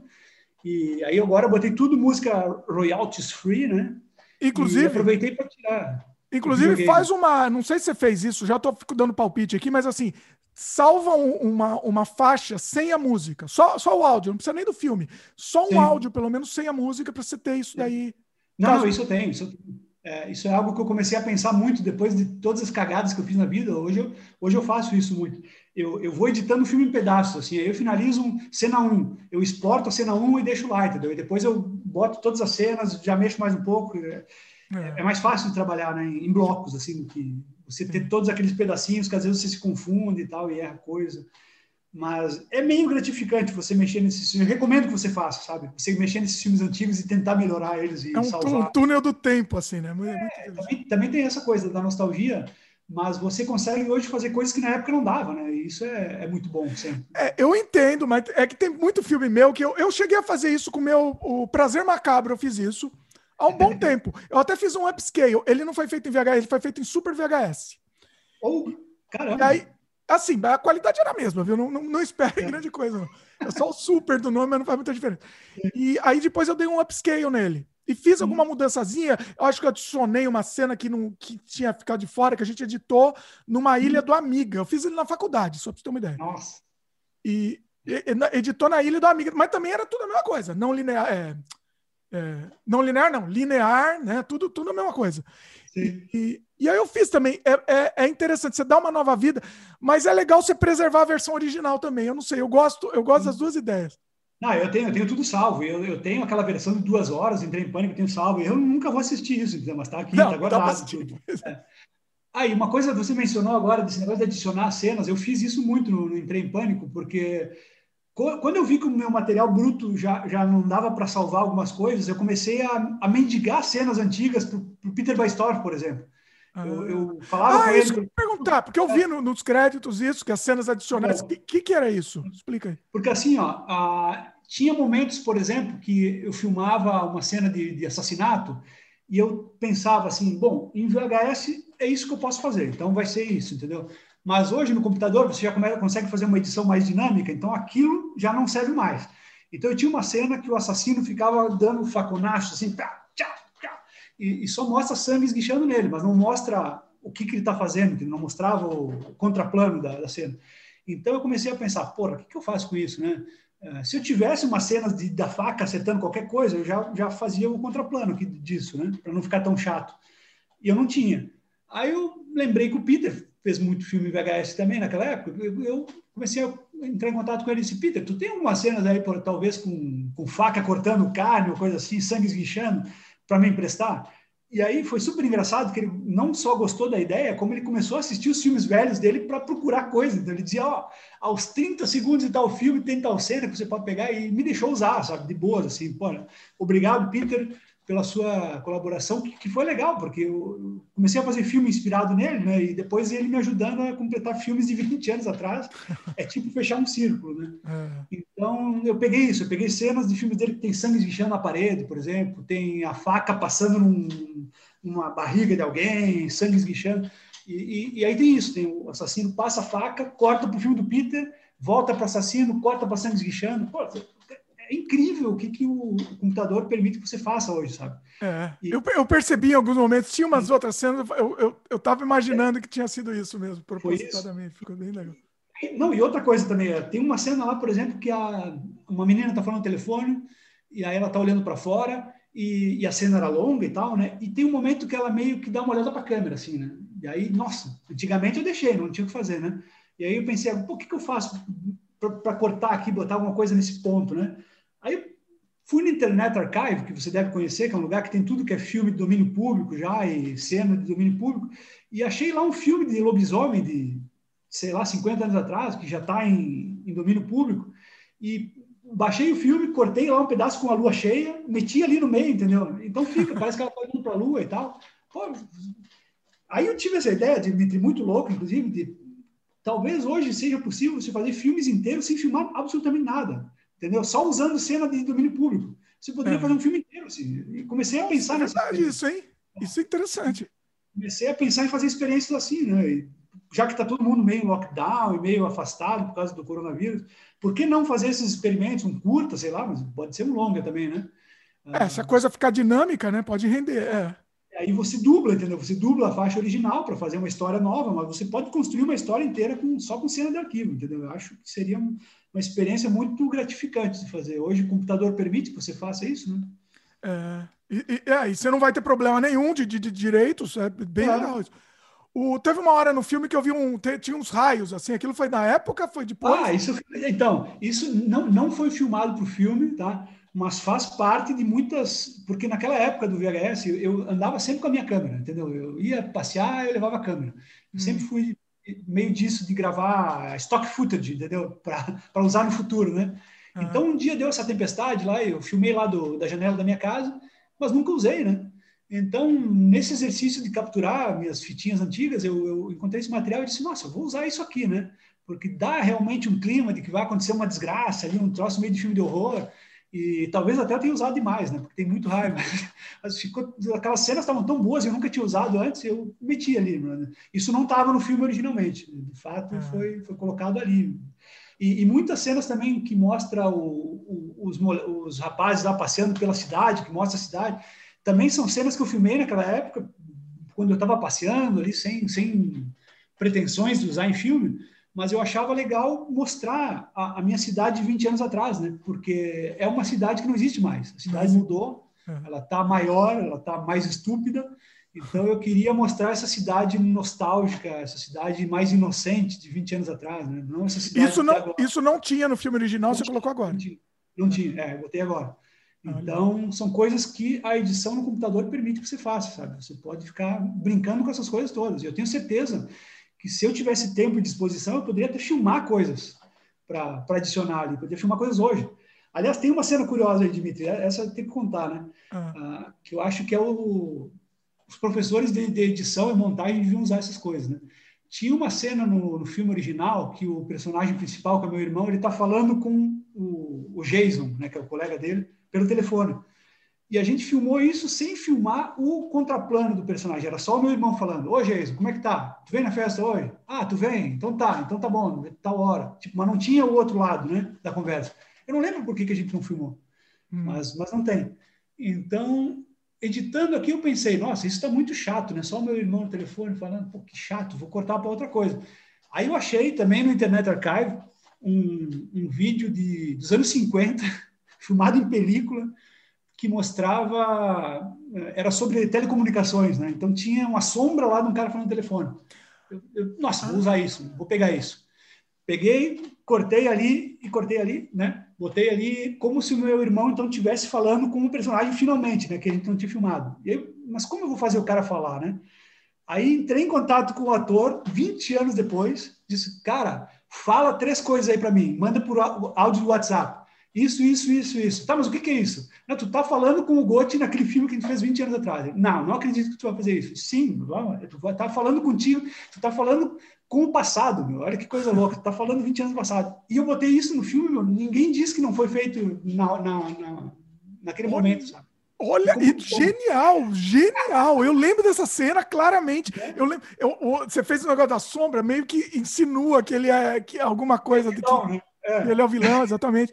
que genial. E eu, agora, o lance do áudio, de você ter gravado é. áudio novo, é um negócio inacreditável. Não, e isso me deu uma ideia até de, de qualquer hora fazer um curta, entendeu? Que se, um curta, sei lá, uma coisa mais experimental que seja tipo ou eu ou algum dos meus atores antigamente conversando com ele mesmo no passado, entendeu? Porque daria para fazer essa, esse jogo, né? É. Nossa, o, o, depois que eu fiz isso, eu pensei, pô, tanta coisa que tu pode fazer, cara, nessa mesma linha, entendeu? Isso é legal. Eu já vi algum ali, eu não sei se você conhece. É. é um canal, um cara que tem um canal chama Angry Video Game Nerd. Conheço, conheço. E ele já fez umas brincadeiras assim. Ele, é, o, o, canal dele tem, sei lá, 15 anos. Ele conversando com ele há 15 anos atrás, assim. Nossa, meu. Que joia. Assim. É, Porque assim, ó, um, é, um dos muitos projetos engavetados que eu tenho, que eu nunca filmei, mas adoraria ter filmado, era uma comédia sobre viagem no tempo, né? Então, isso nos tempos do VHS, imagina a loucura. Aí, olha, olha qual que era o projeto. Ah, era uma história sobre um cara que fazia uma máquina do tempo para voltar no passado, mas não um passado longo, passado tipo cinco anos no passado. Porque ele queria, ele tinha brigado com a namorada dele, que era o grande amor da vida dele, e eles nunca mais se reconciliaram. Então ele queria voltar cinco anos no passado para não brigar com ela, entendeu? E poder estar tá com ela no futuro, né? Então, olha a loucura que a gente tinha planejado. Primeiro, a gente ia filmar todas as cenas, digamos, do, do cara voltando no tempo, né? Então, a gente ia filmar, tipo, o cara passeando na frente de um prédio que está em construção, né? Aí o cara, ah, voltei no tempo, dizendo, olha, esse prédio aqui, no meu futuro já está construído, sabe? Olha aí. Esperar, é, a gente ia esperar anos até aquilo tá pronto para filmar cenas do futuro, digamos, que é o cara, né, já pensou a loucura de fazer isso? Isso ia ser inacreditável fazer um negócio desse. Inacreditável. É. Ó, eu, eu, tô com um projeto, não é de viagem no tempo, mas vai ser meio parecido. Lembra que eu falei que tem coisa que eu abandonei há 10 anos? Tem Sim, um curta também. que eu tava fazendo com meu filho, que era nenezinho. Ah. Nenezinho. Eu gravei Sim. as cenas dele nenezinho. Sim. E, e, só que eu não finalizei. Hum. E agora eu tô querendo finalizar isso, falta pouca coisa para finalizar, precisa de uns efeitos, uns efeitos especiais e tal, mas eu tô querendo fazer um insert 10 anos Sim. depois. Tipo Boyhood. Tipo Boyhood. Não, não tem, é, é, é, mais ou menos isso. Então. Vai parecer que foi proposital, inclusive. Pessoal. Exato. Mas aí isso, né, Dimitri? A gente, a gente cancelou o projeto porque pensamos que ia dar um trabalho do cão fazer, precisava de um planejamento absurdo para te conseguir fazer isso, né? Pensar num, em cenas que tu ia ter que filmar depois de, sei lá, dois Se ou três. perder alguma coisa, já era. Né? É. Não, morresse alguém, entendeu? É. Acabava tudo. E, e aí eu não fiz, e um tempo depois disso, acho que uns cinco ou seis anos, saiu aquele filme O Homem do Futuro, com Wagner Moura, que é mais ou menos a mesma história, né? Ah. Então eu disse, ah, aí me fudeu porque eu não posso mais nem fazer agora. É. Mas, Apesar de ele não ter usado a, essa técnica aí. É. é. Pois é. Essa ideia. e é. também, depois do boy, Boyhood, também acaba dando complicando também. É. Mas é. Uma coisa que eu gostei, a gente tá no, no Redux aqui falando do Entrei em Pânico. Redux, vamos, vamos falar mais um pouco dele. Vamos. Sempre me deu vontade essa coisa. Quando eu estava assistindo, assisti essa semana. Me, me deu vontade de voltar a fazer filme, assim, esse filme despretensioso, fazer pela zoeira, né? Assim, é uma coisa que eu. Você vê muito no filme, né? Que o pessoal tá curtindo muito aquilo, né? Sim, sim. Tá, tá pela zoeira mesmo. Tipo, eu, eu não, não, quero entregar ninguém, assim, mas teve cenas ali que visivelmente tu vê que o pessoal está embriagado ou sob efeito de, de entorpecentes, né? É, tipo, não dá para não dá para encenar aquilo, sabe? É, é, é mesmo, entendeu? E não, não vou citar quais cenas são, mas dá, dá para perceber. acho que eu, acho que eu tenho ideia. Acho que eu tenho é, então, de fato, era, era um clima muito de festa aquilo, sabe? Porque, como eu, como eu falei, eh, era, era tudo descompromissado, né? era gente que não tinha grandes compromissos da vida, não tinha ninguém casado ali e tal. É, e é engraçado que eu estava trabalhando com uma turma mais nova né, do que a minha. Tipo, os meus amigos já eram velhos demais para fazer essas, essas coisas, eles não queriam mais. Ah. Então, é um, uns jovens, da, amigos dos meus irmãos mais novos, entendeu? Então, é, é, digamos, pessoas três ou quatro anos mais novas que eu. Então, eles já tinham essa disposição toda, mais, entendeu? Eu sempre fui meio bobalhão, assim, sabe, de, de sempre ser uh, meio hiperativo, e, e eles, ach, eles eram naturalmente novinhos, então tipo, era esse clima de festa sempre, assim. E, e era, sabe, tipo, sempre, não, não tem um momento que eu me lembre, assim, que tava as pessoas fazendo de má vontade ou fazendo obrigado. É, era mesmo muita diversão. Mesmo quando se sujavam de sangue, eles ficavam tudo se divertindo, depois saíam sujos na rua, entendeu? Para assustar as pessoas. Então, nossa, era muito legal. E, inclusive, quando a gente filmava de madrugada, porque a minha vida nessa época se resumia ao seguinte: eu já trabalhava, trabalhava no jornal, né? Então, manhã e tarde eu trabalhava, aí eu saía às seis horas, eu pegava ônibus para ir para a faculdade, ficava a noite inteira na faculdade, voltava para casa tipo 11 da noite, ligava para meus amigos, ligava para casa meus amigos, ah, vamos filmar essa cena tal, vamos lá, vamos lá. E a gente ficava até tipo três da manhã, sabe, filmando. No dia seguinte tinha que trabalhar, e aquela coisa. Nossa, quem é que tem disposição mesmo, né? É, quem é que tem disposição hoje para fazer isso, sabe? Eu Mas teria. Isso, então, isso... Eu, não, eu confesso, eu teria, entendeu? Eu, eu, hoje, se tivesse uma turma tão unida quanto aquela, eu, eu, eu, eu, por mim, eu fico dois dias filmando direto, assim, sem parar, sabe? Fica essa... possuído, né? Eu também sou assim, é, se eu estou é, filmando, eu estou possuído. É, é, mas, de fato, é difícil tu achar pessoas comprometidas hoje, principalmente se tu não paga, né? Porque, afinal... Aí ferrou, né? Pois é. é, pois é. Isso. Eu... A, a, minha, minha, a minha intenção toda de lançar o Entrei em Pânico agora, além dessa coisa óbvia de tentar corrigir uma cagada que eu fiz 20 anos atrás, foi de tentar dar essa. tentar fazer as pessoas. Pô, façam seus filmes, entendeu? Era tudo tão difícil naquela época que a gente fazia, por que hoje que é fácil você não faz? Pô, você pode filmar com seu celular em Full HD, meu, que é melhor que o VHS que a gente usava. Filme, qualquer coisa, faça com seus amigos, sabe? Porra, por que não? Joga no YouTube, talvez você viraliza, sabe? Você consegue monetizar não tem por que não fazer, sabe? Tipo, falta essa disposição mesmo, falta o punch, né, da pessoa aí Às vezes falta empurrão, às vezes o cara quer fazer, ele acha que é difícil, ele acha que não dá, ele acha que não vai dar nada. E eu sempre ponho esse filme como exemplo. Foi uma bobagem que a gente fez mesmo, descompromissada e tal. Custou 250 reais. Olha o que, que ele fez, a, trajetória que ele teve, sabe? E está agora sendo redescoberto 20 anos depois. As pessoas realmente isso, Dimitri, foi uma coisa assim, eu falo sem, sem medo de passar vergonha, mas teve momentos que eu fiquei com os olhos marejados, assim, quase chorei mesmo, lendo os comentários das pessoas 20 anos depois, de um troço que eu não gosto, elas falando, nossa, adorei, achei muito engraçado, melhor filme que já vi, quero fazer meu filme. Olha. Nossa, ficava abobado lendo isso, porque tem o... Tu conhece o Leatherbox, né? Sim. O Leatherbox é a rede social de filmes onde as pessoas vão lá e fazem review dos filmes que viram, E os caras são extremamente exigentes, para não dizer cri-cri mesmo. São extremamente exigentes. Os caras fazem críticas, nossa, detonam o filme e tal. E as críticas do Entrei em Pânico são super maravilhosas, são lindas, sabe? Os caras estão entrando no espírito daquilo. E eu li aquilo dizendo, não acredito, sabe? Não acredito. Eu achei que os caras iam me detonar, achei que, que o filme seria tipo uma piada de mau gosto, entendeu? que as pessoas iam ver e, ah, filha da puta, fez esse filme, perdi tempo. Mas não, é, é, que assim, é, é, importante, as pessoas acho que estão entendendo o contexto, né? O contexto. Sim, isso é importante. É. É, é. é. muito legal. Sabe uma coisa que eu me lembrei muito? Eu fiz um. um eu acho que todos os filmes que eu fiz também eram nessa, nessa vibe, né? Mas eu me lembrei muito do Horror Capial que eu fiz. Não sei se você chegou a assistir. Sim, eu vi, vi. Tem duas versões desse filme, inclusive, né? É, é duas edições. A gente, de, de, cada um editou de um jeito. Agora e... eu tô na dúvida qual que eu vi. Não, acho que você viu, no, você viu do cinema de bordas. Vi, é. é o cinema de bordas é, foi a minha versão, acho. Eu até escrevi na época, não sei se você lembra, eu escrevi um. No blog, até escrevi um review do, dos filmes que eu tinha visto. Eu acho que eu escrevi sobre esse filme. Olha, eu não lembro. Do, do, oh, no seu blog? Oh, vou procurar lá. Procura aí depois. É, é então, eu, lembro. Olha aí. Eu... Nossa, Procura horror capial, filmes para doidos aí que deve achar se tem. Vou, vou dar uma olhada, vou dar uma olhada. Deixa eu ver aqui. É... Vou, ver, vou, ver, também, que agora fiquei curioso. Tem tempo, tempo real aqui, peraí. É, tempo real. Tu vê que é bom que os caras estão fazendo aqui um. Estão gravando um vídeo aqui e estão olhando no computador aqui o um negócio. É, tempo real a coisa, peraí. É isso, é, como é que é? Se vira nos 30. Vira Quem nos... sabe faz ao vivo. Peraí. E era louco esses tempos, né? Os filmes chegavam no cinema de borda, as pessoas vinham, comentavam, sabe? Hoje tem uma cacetada de filme sendo feito, ninguém comenta, ninguém escreve, ninguém vê, sabe? Pô, que coisa. É, ah, tá aqui, ó, achei. Pô. Eu acho que tem muita. É, eu acho que o problema hoje é isso, é muita variedade, é muita opção. É. Ó, tô mandando ah, tá aqui, achei. Achou já? Achei. Opa. Olha aí, rapaz. Vou até pôr no post aqui também.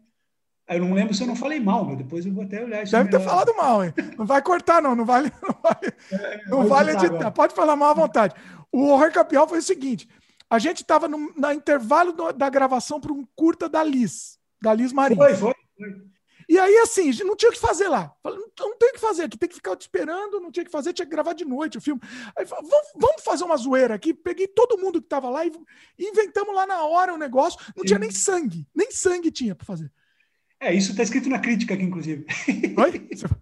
Isso está escrito aqui, ó, só peca mesmo pela falta de gore, já que não aparece Oi? nenhuma mísera gotinha de sangue falso. Olha, não, tinha, não tinha uma, uma groselha lá para a gente usar. É, é, é. E, eu, não, e é eu, eu, tô, eu comparei com o Horror Capial, que eu acho que foi um dos que abriu porta para mim, do meu jeito que abriu para você o, o Entre em Pânico, porque uhum. participou do cinema de bordas tal. Então, é um filme que eu não gosto. Eu não gosto Sim. desse filme. Mas, uhum. assim, ele abriu muita porta né? Eu conheci o pessoal, entendeu? E a gente começou a produzir mais coisas depois do, do contato que eu tive por causa desse filme. É, então é isso meio que re, se relaciona, né? Produz, produz e depois vê, né? Depois vê o que se vai. Então, é, isso é uma coisa muito legal. Dinheiro, né? Exato. Isso é uma coisa muito legal dessa época, que, que por sinal eu estava morando em São Paulo, foi bem nessa mesma época, né? Ah, foi a fase talvez mais criativa, assim, minha em termos de produção de cinema, porque eu estava em São Paulo e em São Paulo tinha muitos caras malucos, tipo eu, assim, que estavam fazendo seus próprios filmes e a gente conseguia se juntar, entendeu? Porque na minha cidade já era difícil de eu convencer as pessoas a fazer os filmes, mas ali tinha gente que, tipo, tu ia no bar tomar cerveja, cara, vamos fazer o um filme, amanhã, vem lá em casa, vou, vou, vou, leva a câmera, eu levo luz, entendeu? Cada um parecia, sabe, quando tu ouve aquelas histórias da boca do lixo, os caras combinavam o filme, Mojica convidava o cara na hora, o cara ia, parecia é. isso mesmo, sabe? A gente fazia, eu conheci muita gente, fiz muito filme, o, apareci em filme do Rubens Melo, né, que tu citou ali. Grande o, Rubão. É. Tu eu não tive contato ali, não sei se tu ainda estava em São Paulo nessa época, ou qual que foi, mas, mas eu trabalhei com a Geisa. É, então, não, quando você estava em São Paulo, é aí que tá. Eu, eu, você reclamou que você não aproveitou, não surfou na onda do, do Entrei em Pânico. Eu tive ah. o mesmo problema que você, exatamente o mesmo problema. Ah. Por quê? Quando estourou o horror, cap, horror capial, estourou, né? Estourou entre mil aspas aí, por favor. Mas assim, quando ele ia abrir oportunidades, né? O que, que aconteceu? Eu vim para o Canadá. Ah. Aí, entendeu? Aí meio que ferrou. Eu voltei a produzir no Brasil quando eu ia, né? Então eu produzi, acho que eu, voltei, eu voltei para o Brasil para visitar, acho que em 2011, 2012, eu acho que você até estava. A Geisla tinha acabado de produzir com você o, o Estripador. Ah, então. É, eu não, não lembro nem se você estava nessa época no Brasil, não, em São Paulo, né? Mas eu voltei, eu voltei para o sul no final de 2012. Ah, tá. Então talvez, é, talvez você tivesse ainda. Eu lembro que ela tinha acabado de produzir, tanto é que eu produzi com a Geslo Necrochorume nessa, nessa minha nessa minha ida. Produzi um horário nobre também, acho que foi dessa vez. E então, Nos assim, desencontramos, então. Nos desencontramos. Oi? Nos desencontramos em São Paulo. Foi, pois é, pois é. Mas foi, foi a época mais rica assim, da, da, minha produção, porque eu encontrava esses caras. Aí tinha o Festival Cinema de Bordas, que era do cinema independente. Se conhecia pessoas ali, você marcava para fazer filmes, as pessoas realmente iam. E, e, era um sistema meio de cooperativa, sabe? Que eu nunca mais vi isso se repetir. Você falava, o Joel Caetano estava lá, ô Joel, vamos fazer um curta lá, minha avó vai estar aqui em São Paulo, vamos fazer um filme curta lá no meu apartamento, vamos lá, eu levo, eu levo a câmera, eu levo luz, eu levo o boom, sabe? Vamos lá. E o Rodrigo Aragão, nessa época, estava começando a fazer filme, ele fez o Sangue Falso para botar no curta, entendeu? Era tudo uma loucura assim, sabe? Um ajudava o outro é uma coisa tão bonita, sabe? E nunca mais isso se repetiu. Eu acho, eu fico até meio entristecido por isso. E depois, quando eu voltei a Porto Alegre, foi pior ainda, porque Porto Alegre, sabe, é, é, é onde tem a cena de cinema independente mais cuzona, talvez, do Brasil inteiro. É tudo panelinha, sabe? É, fulano de tal só trabalha com fulano de tal, Beltrano só trabalha com Beltrano, não consegue entrar em nenhuma delas, tu não consegue juntar tudo. Nossa, eu, eu acho muito ridículo isso, sabe? As pessoas fazem como se fosse todo mundo concorrente. Parece que tem indústria no Brasil, parece que tá todo mundo ganhando dinheiro, né? Todo mundo milionário. E, pô, não junta, caralho? Por que não faz as coisas, se ajudam, faz os projetos conjuntos? Eu, não, eu sempre fui da ideia que você tinha que, que juntar os iguais, entendeu? Cada um trabalha, faz uma coisa, ajuda numa coisa, e, e aí você não precisa, de fato, investir muito dinheiro. O Dimitri edita, a Geisa filma, a, sabe? Eu apareço, sei lá, de cueca no filme, pronto. E pronto, um ajuda o outro, sabe? Eu fui ator no filme do Rubens, apareci lá tomando banho, pô. sabe? por que não fazer essas coisas? E ninguém estava ganhando dinheiro. E, você sabe que talvez seja bem icônico isso que você está falando, porque assim, talvez isso seja. Pra gente, como a gente estava no meio lá, a gente não percebe. É. Mas isso é um. Talvez tenha sido um renascimento mesmo. E Foi. talvez no futuro isso vai entrar para história, vai entrar para livro, não sei, talvez, entendeu? Eu acho que esse, esse, momento vai ser estudado ainda, sabe? É uma pena que não vingou, entendeu? Porque logo, de, tipo, nasceu muito rápido e morreu muito rápido. Mas é uma pena. O cinema de bordas, eu acho que foi um negócio que ainda vai ter que ser estudado. A influência que isso teve em toda uma nova uma nova geração, digamos, de realizadores e como ajudou pessoas a fazerem seus, seus próprios projetos ali, né? Eu lembro que um, um, rapaz chamado Gabriel Carneiro, não sei se chegou a conhecer. Gabriel Carneiro, conheço. É, ele começou a fazer curtas por conta dessa troca de ideias no cinema de bordas. Ele sempre foi cinéfilo, sempre foi crítico de cinema, e ele começou a fazer seus, seus próprios filmes por conta disso. Ele me convidou para ser ator no, no, primeiro curta que ele fez, que foi Morte e Morte de Johnny Zombie. O Joel era zumbi, e teve toda, tudo isso. Eu já assisti. É, e foi isso, todo mundo fazendo de graça, entendeu? Nossa, era muito legal essa época. E aí, só para só exemplificar essa, essa questão de, de como fora de São Paulo não era mais a mesma coisa, ah, quando eu voltei para o Sul, teve um projeto que, na teoria, na concepção, era muito lindo, que eram Três Histórias Estranhas. Não sei se tu ouviu falar desse projeto. Sim. Que era um projeto... Do, do Georg, Georg. Foi isso, do Georg. Era um projeto juntando cineastas gaúchos, catarinenses e paranaenses, né? todo o sul do Brasil e tal, só independentes e tal, uma antologia três episódios, também cada um fazendo o seu, um ajudando o outro. O Giorgi fez a maquiagem do, meu episódio, eu emprestei a minha casa e os meus atores para ele fazer o dele, e era assim, era tudo meio cooperativo, né? Aí o que acontece? O filme está pronto, passa em festival, depois os diretores começam a brigar entre si, tudo aquela fogueira das vaidades, ah, eu, eu, eu não quero participar do festival tal porque tem que pagar para inscrever, eu não quero ajudar a lançar DVD porque eu não quero pagar, e Ai filme foi engavetado, né, meu? Porque, tipo, não tem união, né? Sabe? É cada um por si. Então, que Mas, é porque né? era para ser, ser, estrutura de cooperativa. O filme ia ser é, de era, todo mundo. Na, na, teoria era, mas aí chegou um ponto que os caras fizeram o filme, entendeu? Não queriam mais envolvimento nenhum. Ah, se vocês quiserem lançar em DVD, vocês lançam. Eu não vou pagar, entendeu? Sabe aquela coisa? Mas aí não dá, né? É sacanagem, pô. Todo então, mundo. É, se você quer ganhar, mas não quer pagar. É, né? Ficamos discutindo por meses, no fim concordamos em discordar, o filme foi engavetado e ficou por assim, mas é um desperdício, sabe? Aí as, algumas pessoas começaram a pegar seus curtas e explorar independente, né? Ah. E, e assim foi, mas o, o, longa mesmo, ele teve uma vida muito curta, assim.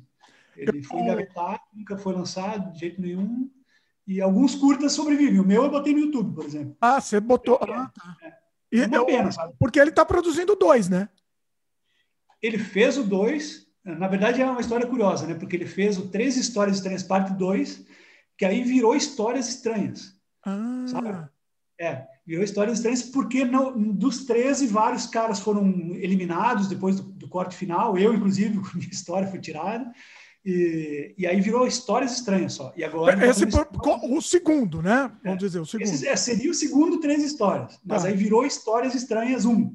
Ah, entendi. O primeiro foi engavetado, o segundo virou o primeiro. É confuso falar assim. E agora ele está fazendo uma continuação desse Histórias Estranhas. Entendeu? Continuação do dois que seria o três Dois que seria o três Entendi. É, eu, te, eu, até conversei com ele, queria participar de alguma forma, agora ele já tinha fechado as 13, né? Um tempo atrás já tinha fechado.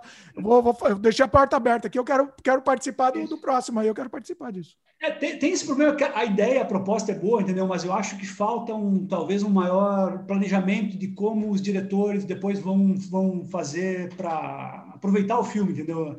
Como isso vai ser lançado, o quanto você vai ter que investir. Eu acho que o projeto é curioso, mas eu acho que a execução peca em alguma, algumas coisas, sabe? Eu acho é. que deveria ser é. feito de uma outra forma, sabe? Ou, ou, cada um investir um tanto de dinheiro para fazer um orçamento para todos, sei lá, algo assim. Mas no momento que, por exemplo, o Dimitri faz o seu episódio gastando um milhão de reais, sonhando aqui, né? E o Felipe Guerra faz o seu com 100 reais. É injusto, né? Injusto. É, fica injusto. Inclusive, você não vai gostar, porque você vai estar com o seu curta super bom num longa que tem um curta vagabundo do Felipe Guerra. Então, fica meio é. desproporcional, né? É, e, e, e, se você deixar também muito livre, se bem que assim, é, é, que é complicado, né? Eu não sei nem como que foi a. Eu conversei, é. eu entrevistei a Fabiana Servilha, né? Ela tá, ela tá é. participando desse segundo, que é o terceiro, que é o segundo. e ela falou que ela tem, tem, que, que o filme tem uma verba, tem uma verba ok até. Ah, ela vai participar bom. até a, a Vendramini, vai participar do filme dela, Luciana Vendramini. Então, Mas tem que ver se não é verba dela, né? Se não é verba é, dela. Não, não, não perguntei, é. não entrei, devia ter entrado nessa. Acabamos não entrando nessa conversa. Nos dois que a gente fez, o 13 Histórias e o 13 Histórias 2, que virou Histórias Estranhas só, uh, os dois curtas que eu fiz, eu paguei tudo, digamos. É nada assim. O Giorgi fez a maquiagem de efeitos de graça para mim, que foi tipo o um investimento que ele fez na coisa. Uhum. Mas, mas de fato não teve dinheiro algum fora isso. Né? Meu, sabe o que, que pode dar, dar, dar, futuro aqui? Eu tô com essa ideia amadurecendo. Vamos fazer também brainstorm e já joga aqui também. É, lá, joga lá. no ar. É, dava para a gente fazer um projeto com essa ideia de juntar histórias, antologia, né? Ah. Mas, por exemplo, cada um tá num país. Você tá em Portugal, entendeu? Eu tô indo no Canadá e misturar isso, aumentar o valor de produção até do, do, do Sim, negócio. Daria mesmo, daria mesmo. E aí o pessoal falar no Brasil, né? pode até misturar a mesma história. Sei lá, a mesma história se passando no Brasil, pode passar uma parte no Canadá, uma parte em Portugal. Daria para fazer isso, daria para fazer muito fácil isso. Você pode pegar, fazer uma grande história que envolva cenas filmadas no Canadá, por exemplo, no Portugal, que o personagem fala no telefone com, com o núcleo principal que está no Brasil, por exemplo, daria, meu, faria com a maior facilidade. As pessoas imagina, aproveitam. Imagina, pessoa, olha, a imagina, olha a pagar, ideia. A pessoa prefere pagar para levar uma equipe para Portugal, para o Canadá para filmar, do que fazer essa malandragem, essa gambiarra, que seria muito mais em conta. Né? Pois é. Vamos, vamos pensar nisso, vamos, vamos, começar a amadurecer. Ah, quem está assistindo, inclusive, quem for do cinema e está assistindo aqui também, é. entre em contato também. Vamos começar a amadurecer uma ideia assim, vai. Não, tem, tempos atrás, Dimitri, para ter uma ideia, eu, eu com, com, até nem sei se poderia estar tá falando isso, porque a gente conversa muita bobagem, mas eu conversei com dois cineastas independentes, não vou citar nomes aí. Não cita o nome, é. é.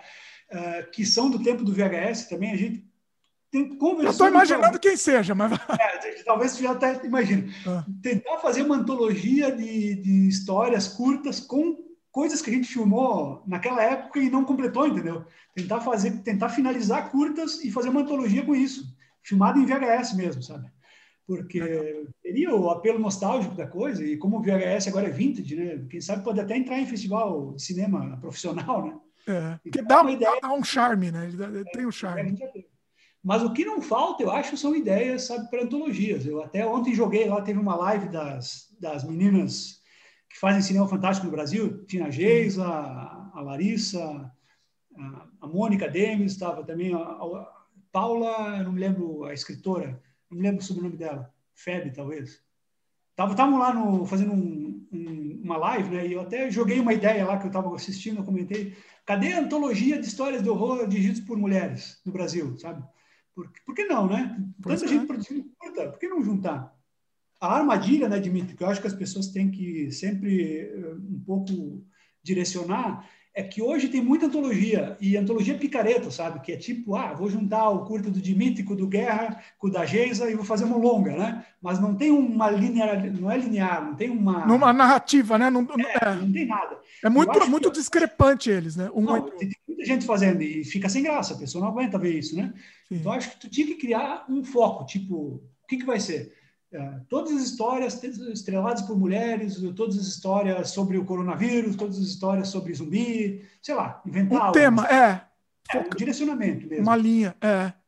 E aí, pô, seria tão legal, sabe? Você fazer e, assim. até, ó, e até criar uma ligação entre elas, tipo Creepshow mesmo, né?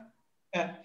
Eu li um tempo atrás, um, pô, deixa eu procurar. Peraí, peraí, eu vou até procurar o nome do livro. Eu vou falando e vou, vou, falando. Vamos lá. Eu li um livro um tempo atrás, cara. Você ainda vai voltar para mim que eu achei genial, sabe? Não estou dizendo em filmar. Ah, você vai voltar para mim em outros contos, do Bernardo Kucinski, tá? São contos sobre a ditadura. Então, você vai voltar para mim em outros, outros contos. contos. Em outros contos. Você vai voltar para mim em outros contos. Estou anotando aqui, está no post também. Então, é, é, um livro que o cara escreveu, são histórias sobre a ditadura, que se passa na ditadura, só que não é só aquela coisa de, ah, preso político, torturado, militar, ruim, entendeu? Tem comédia, tem comédia romântica, tem o cara que, que vai ser revolucionário de, de, de esquerda, anti-golpe para comer as menininhas, entendeu? Tem uma história sobre um cara que, uh, que, que é fugido da ditadura e está numa cidade pequena. Então, é uma gama de histórias que o tema é o mesmo, entendeu? mas não, é, não são repetitivas. E eu achei genial o livro. E pelo momento que o Brasil vive hoje, poderia para fazer uma belíssima antologia com histórias sobre ditadura, já que tanto se fala em ditadura hoje, uns falando que foi bom, outros falando que foi ruim, né? E, por que não explorar isso, sabe? fazer histórias e tudo, a mesma coisa, terror, drama, comédia. Uh, Valendo tudo, né? De repente vale qualquer. É. É, mas usar a ditadura como. Ó, tô dando ideia de graça, pô. Isso aí tá caindo do céu, entendeu? Fácil, né? Vamos, vamos, vamos conversar, vamos, vamos, vamos juntar o pessoal para fazer isso, pô. Pelo amor, é. vamos, vamos fazer, meu. Inclusive, Dimitri, já que estão falando em ideias que não foram feitas, um dos maiores arrependimentos da minha vida, se não o maior, foi uma antologia que a gente ia fazer antes da antologia virar modinha, tá? Tá falando 2010, 2009, 2010 que ia ser histórias tiradas daquela revista Calafrio. Lembra dessa revista? Uh, rapaz! Que Era a minha revista de terror preferida brasileira, né? Nossa, eu você sabe, você sabe que voltou, né? Voltou, voltou. Isso, eu entrevistei. Eu vi que você entrevistou. Eu entrevistei, eu fiz dois, foi quatro horas de programa, quatro horas de. Ah, imagino, imagino. Foi incrível. Para mim, parte do charme da coisa era você, o Felipe Guerra, criança, indo na banca comprar a revista, entendeu? levando para casa e se cagando de medo lendo aquilo. Isso é uma coisa que não tem como fazer hoje. Eu, eu comprei algumas dessa nova, mas pelo saudosismo, mas não, não é a mesma coisa. Não vai, não vai, sabe por quê? Porque a nossa. É, é, é, a gente não consegue. Era a nossa projeção naquela época. A gente criança. É, claro, Para claro. mim, é saudosismo, eu não sei se é da sua época, não sei se você chegou a pegar a Espectro. Peguei, já estava no fim da Espectro. A Espectro eu li depois de velho, digamos, que eu comecei a comprar uh, em sebo. Uhum. Mas não, contemporâneo a mim foi aquela frio mesmo, que eu lembro. A Espectro estava no finzinho ali. Mas o é. projeto, que então ia ser o Calafrio, né? A gente conseguiu a autorização do Rodolfo Zala, que era o editor da época, que depois morreu, para fazer. Ele disse: não, faça o que vocês quiserem. Aí cada um escolheu a sua história preferida, roteirizou, né? Aí ia ser é uma antologia, né? Cada diretor ia fazer uma história. Eu, o Joel Caetano, o Peter Baistorff, o Rodrigo Aragão, que na época tinha feito só o Mangue Negro e não era famoso ainda, entendeu? Então, olha a loucura, meu. Olha. E a, a, gente se encontrou no cinema de bordas e combinou tudo numa mesa de bar, entendeu? Ia fazer negócio. Só que aí o que aconteceu? Entrou um possível produtor na jogada e disse: não, vamos fazer um edital. E aí a gente consegue dinheiro para vocês. Tentou fazer lá tipo 40 mil para cada um fazer o seu episódio, que eu achei uma quantia razoável e ao mesmo tempo absurda para você conseguir edital, né?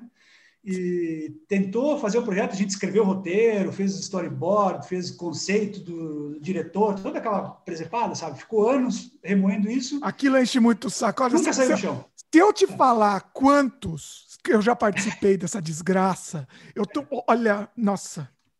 Eu nunca participei a sério, sabe? Eu fiz esse, que foi esse cara que fez, e não saiu do chão. E até hoje eu me arrependo, a gente devia ter feito independente mesmo, porque a gente tinha até autorização. Você já estava no punch da coisa, é. né? Esperou, Ia morreu. Tipo show. Ia ser o clip show brasileiro, sabe?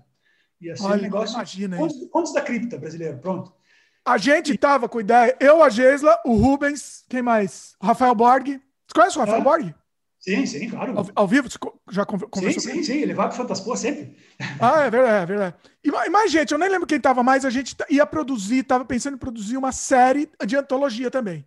Ah. Na época que o terror não estava muito. Aí que tá, né? Você tem ah. o tempo certo. Isso foi é. em quando? 2007, talvez, 2008. É. Assim, não, não vai. Se não for na hora certa, não vai. Mas a gente já Exato. chegou a fazer, estava produzindo os roteiros para os pilotos, tá? Tinha, ia ter vários pilotos, mas acabou não rolando. E era uma, era uma ideia também muito bacana, muito bacana. É, então, eu diretamente nunca fiz edital, mas eu fiz em direto, teve esse. E um segundo caso que eu acho até mais engraçado, esse que eu quero contar, que foi o. Eu não vou citar nomes também, tá? Mas um pessoal lá de Porto Alegre entrou em contato comigo. Ah. Eu não cito nomes, não porque eu tenha vergonha, qualquer coisa, mas porque eu não sei se os caras querem que eu fale, né? Então, claro. vamos preservá-los. Eles disseram, ó, oh, Guerra, escreve um, uma comédia para nós, já que tu é bom e tu gosta de fazer comédia e tal, escreve uma comédia, a gente vai escrever um edital e, e se ganhar, tu vai ganhar dinheiro para desenvolver o roteiro, depois não sei se tu filma ou não, mas, mas enfim, tu escreve o roteiro e vai ganhar um dinheirinho com isso. E, bom, beleza, vou fazer. Escrevi um roteiro inteiro, não era nem tratamento, era já o roteiro, entendeu? Que era, porra, essa história também está caindo do céu, meu. eu preciso filmar isso ainda. É um filme que eu ainda quero fazer, tá? Então não copiem, porque eu ainda farei. Cuidado aí, então não, não entrega muito. Não, ele hoje não faz mais sentido, ele vai ter que ser um filme de época, entendeu? Porque é ah. é sobre. É de uma época que não tinha ainda WhatsApp, não tinha uh, rede social. Então, o, o rapaz ele fala com uma menina pela internet e ele recebe uma foto dessa menina, tá? Então, essa foto é a única coisa que ele tem da menina. Ele não tem outra, outra fonte, não sabe onde ela mora, não sabe nada. Uhum. Aí, um dia, eles brigam, não, não, não vou dar muitos detalhes, e ele está super apaixonado por ela, ele quer encontrar ela para tentar ficar com ela, entendeu? Ela mora num outro lugar. E aí, ele, como é que eu vou encontrar essa menina agora que ela não responde meus e-mails? Tipo, não tem rede social, vamos lembrar disso. Não tem rede social, não tem celular, não tem nada. Ele está sem contato com a menina. Uhum. Ele, ele, lembra daquela única foto que ele tem dela. Ele olha a foto e ela está na frente de uma casa bem específica, assim, dá para ver a cor da casa, como é que é, e tá a vizinhança um pouquinho. E aí ele lembra que numa das longas conversas de chat que eles tinham, ela falou: Não, eu moro no litoral, né? eu moro aqui no litoral do Rio Grande do Sul. Então ele pega um amigo dele solteiro, né, que está se recuperando também de uma desilusão amorosa, e ele vai numa road trip por todo o litoral do Rio Grande do Sul em busca daquela casa que aparece na foto, sabe?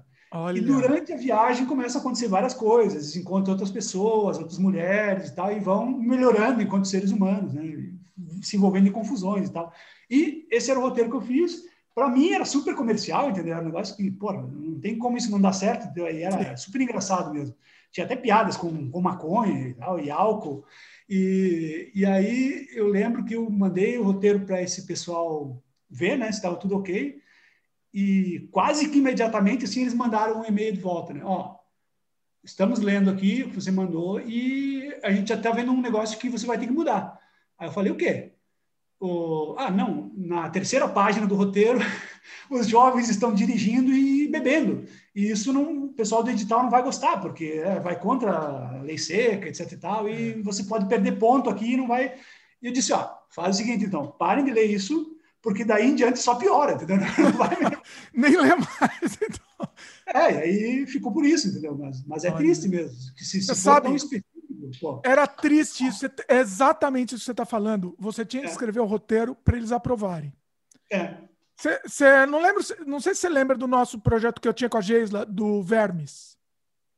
Eu lembro, eu não, não sei os pormenores, mas eu lembro que vocês lançaram um crowdfunding, né? É, então, a gente fez o crowdfunding, assim, a gente fez o crowdfunding, era para ser um longa. Sim. É, fizemos, como é que foi? Primeiro a gente fez o crowdfunding, cross, cross, nossa, crowdfunding. Crowdfunding, crowdfunding exatamente. e aí ele foi um fracasso, óbvio, Óbvio que vai ser um fracasso. Chamar um filme chamado Vermes, se passando num hospital psiquiátrico desativado, com, com, com, um verme gigante lá. Óbvio que vai ser um fracasso. Né? E aí. Ah, em tua defesa, é muito difícil ganhar qualquer coisa no crowdfunding hoje. A gente ganhou 6 mil para fazer o Estripador do Robusta, mas foi chorado, sabe? Foi então, chorado. É. Então, isso veio. A ideia do Vermes veio com a, a animação do Estripador, tá? Entendeu? Ah, ó, deu certo, estripador, vamos, vamos lá. Aí eu, ah, eu tenho meu público do, cana, do meu canal de Canadá, ó, eles vão querer me apoiar. Mas, é rapaz, mas olha, foi o maior fracasso nunca mais na minha vida eu faço crowdfunding aqui, na, na vida, nunca mais faço. Não, te, teve uns caras que tentaram um crowdfunding de 100 mil reais naquela época, eu me lembro. Nossa, foi um tombo mas enorme. Conseguiram? Não, não conseguiram, foi um ah, tombo tá. enorme. Não, é, é impossível você conseguir qualquer coisa em crowdfunding, pra, principalmente para cinema, assim, sabe? Muito difícil. Ó, e vocês conseguiram o estripador? Daqui a pouco a gente vai falar do estripador, que a gente tava, Em grande parte por causa da Mônica Matos. Por causa da Mônica Matos, é. é Isso é, é. é, é, é a vida, não tem jeito, né? Não, mas teve, por exemplo, meu pai doou mil reais, né? teve essas coisas. Teve essas ajudas, é. A gente, a gente ia fazer isso até para animar. A gente ia fazer, ah, será que a gente começa a doar lá também para subir o número? Mas. Eu não sei, acabamos. Não, não, não, acho que não fizemos, não fizemos, porque o negócio estava tão ruim que a gente falou: nem adianta doar isso, porque não, não vai, entendeu? Não, o crowdfunding é, é difícil. Eu acho, e não, eu acho assim, ó, que não é recompensador também, porque uh, a experiência que a gente teve, embora tenha sido positivo, óbvio, ter tantas pessoas ajudando você a fazer o filme, ao mesmo tempo era super. A cobrança era muito grande porque os caras não entendiam que você ainda tinha que fazer o, finalizar o filme, a gente tinha que filmar cenas, né? É, acharam então, que você tá, tá, tá milionário é, aqui, tá com dinheiro no bolso. Acharam que era pastelaria, que eu é. tô pagando, eu quero meu pastel agora, entendeu? E a gente levou quase um ano para terminar e mandar a coisa. Então, toda semana era cobrança. Tinha gente que nos xingava mesmo. Os caras estavam putos, queriam dinheiro de volta. Sério? Então, foi, foi traumático, assim, o negócio. E, e pior, até tenho que dar todo crédito para a Geisa, a querida Geisa Fernandes, que assumiu isso, porque eu, a essa altura, já tinha voltado para o Sul. Então, a Geisa que segurou mesmo o rojão, ela mandou tudo por correio, entendeu? Ela fez todo o trabalho mais pesado. Então, então vou dar, vou dar um, um, um, spoiler aqui. A camiseta foi eu que fiz. Olha ali. Tudo na faixa, hein? Na faixa. Eu ainda tenho. É. A, única, para você não dizer que eu fui na faixa, eu ganhei uma camiseta, só isso. Uma camiseta, pô. Eu pagamento. Não ganhou DVD? Não ganhou DVD ah? do filme? DVD não te mandaram? O DVD não tem, olha aí, não tem o DVD. A Geisla me prometeu, não me mandou, a Geisla. Eu acho que nem eu tenho mais. Olha aí. Mas foi traumático, foi traumático mesmo. assim, porque assim, vocês ganharam 6 mil, 6 mil reais, só que tinha muito prêmio, muito recompensa é. física. A é. física mata, mata qualquer negócio. A gente não tinha pensado muito nisso, sabe? O, os 6 mil foram para filmar essas cenas a mais e principalmente para pagar um pouco, porque a, a, Mônica, por exemplo, recebeu dinheiro, né? Mas o Caprio Furman, que é um, um dos técnicos de efeitos especiais mais famosos do Brasil, Grande ele fez os efeitos da primeira parte do curta porque ele era meu amigo, entendeu? Eu meio que explorei ele. Eu, eu lembro que não façam isso, não repitam isso, por favor. Mas eu disse, Caprio, faz os curtos. Na verdade, deixa eu só contar essa história que eu acho que é divertida. Eu fui no ateliê do Caprio, fiquei tipo extasiado lá porque eu convenci ele que a gente estava fazendo um curta de terror, não tinha dinheiro, e eu queria reaproveitar coisas que ele tinha feito, entendeu?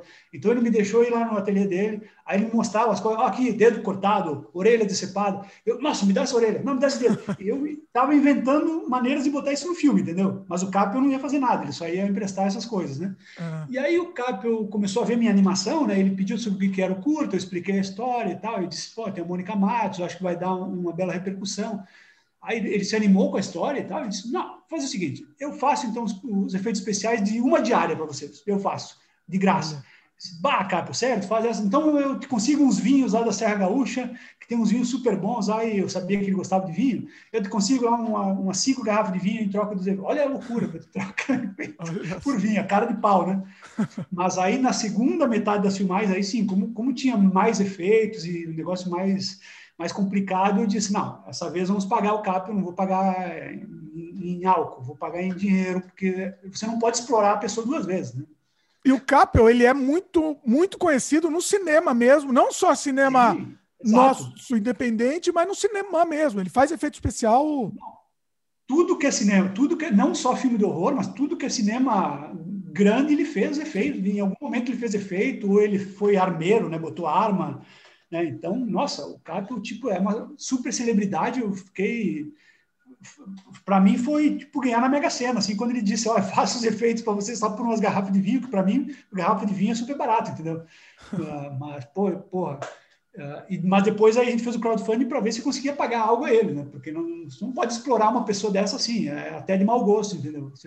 E também a Mônica, a gente pagou uma, mais uma diária a ela, porque ela foi muito explorada, explorada no bom sentido, né? Porque a gente sujou ela, maquiou ela e, tipo, estourava o tempo da diária que foi combinado, porque ela já estava toda suja, a gente não queria fazer tudo de novo no outro dia, então a gente filmava mais uma hora com ela, sabe? E ela sempre super, super afim, sempre nunca disse não, nunca disse, ah, não vou fazer. Não, sempre, sempre nos ajudou. Mas a gente queria pagar um pouco mais para essas pessoas pelo serviço delas, entendeu? Porque, pô, tá fazendo tudo por amor, aí é foda, né? Eu trabalho de graça, não, não tem problema nenhum. Eu faço. O filme é meu, eu, eu tô apaixonado por filme. Eu, eu também, eu também. Eu é. Deixa público aqui, eu também. Pode me chamar que Sim, estamos aí. Você não tem um limite até onde você pode explorar as outras pessoas. Tem um limite. É. Não, a gente também, né? Também tem um limite também. Né? Não sei, não sei, não sei.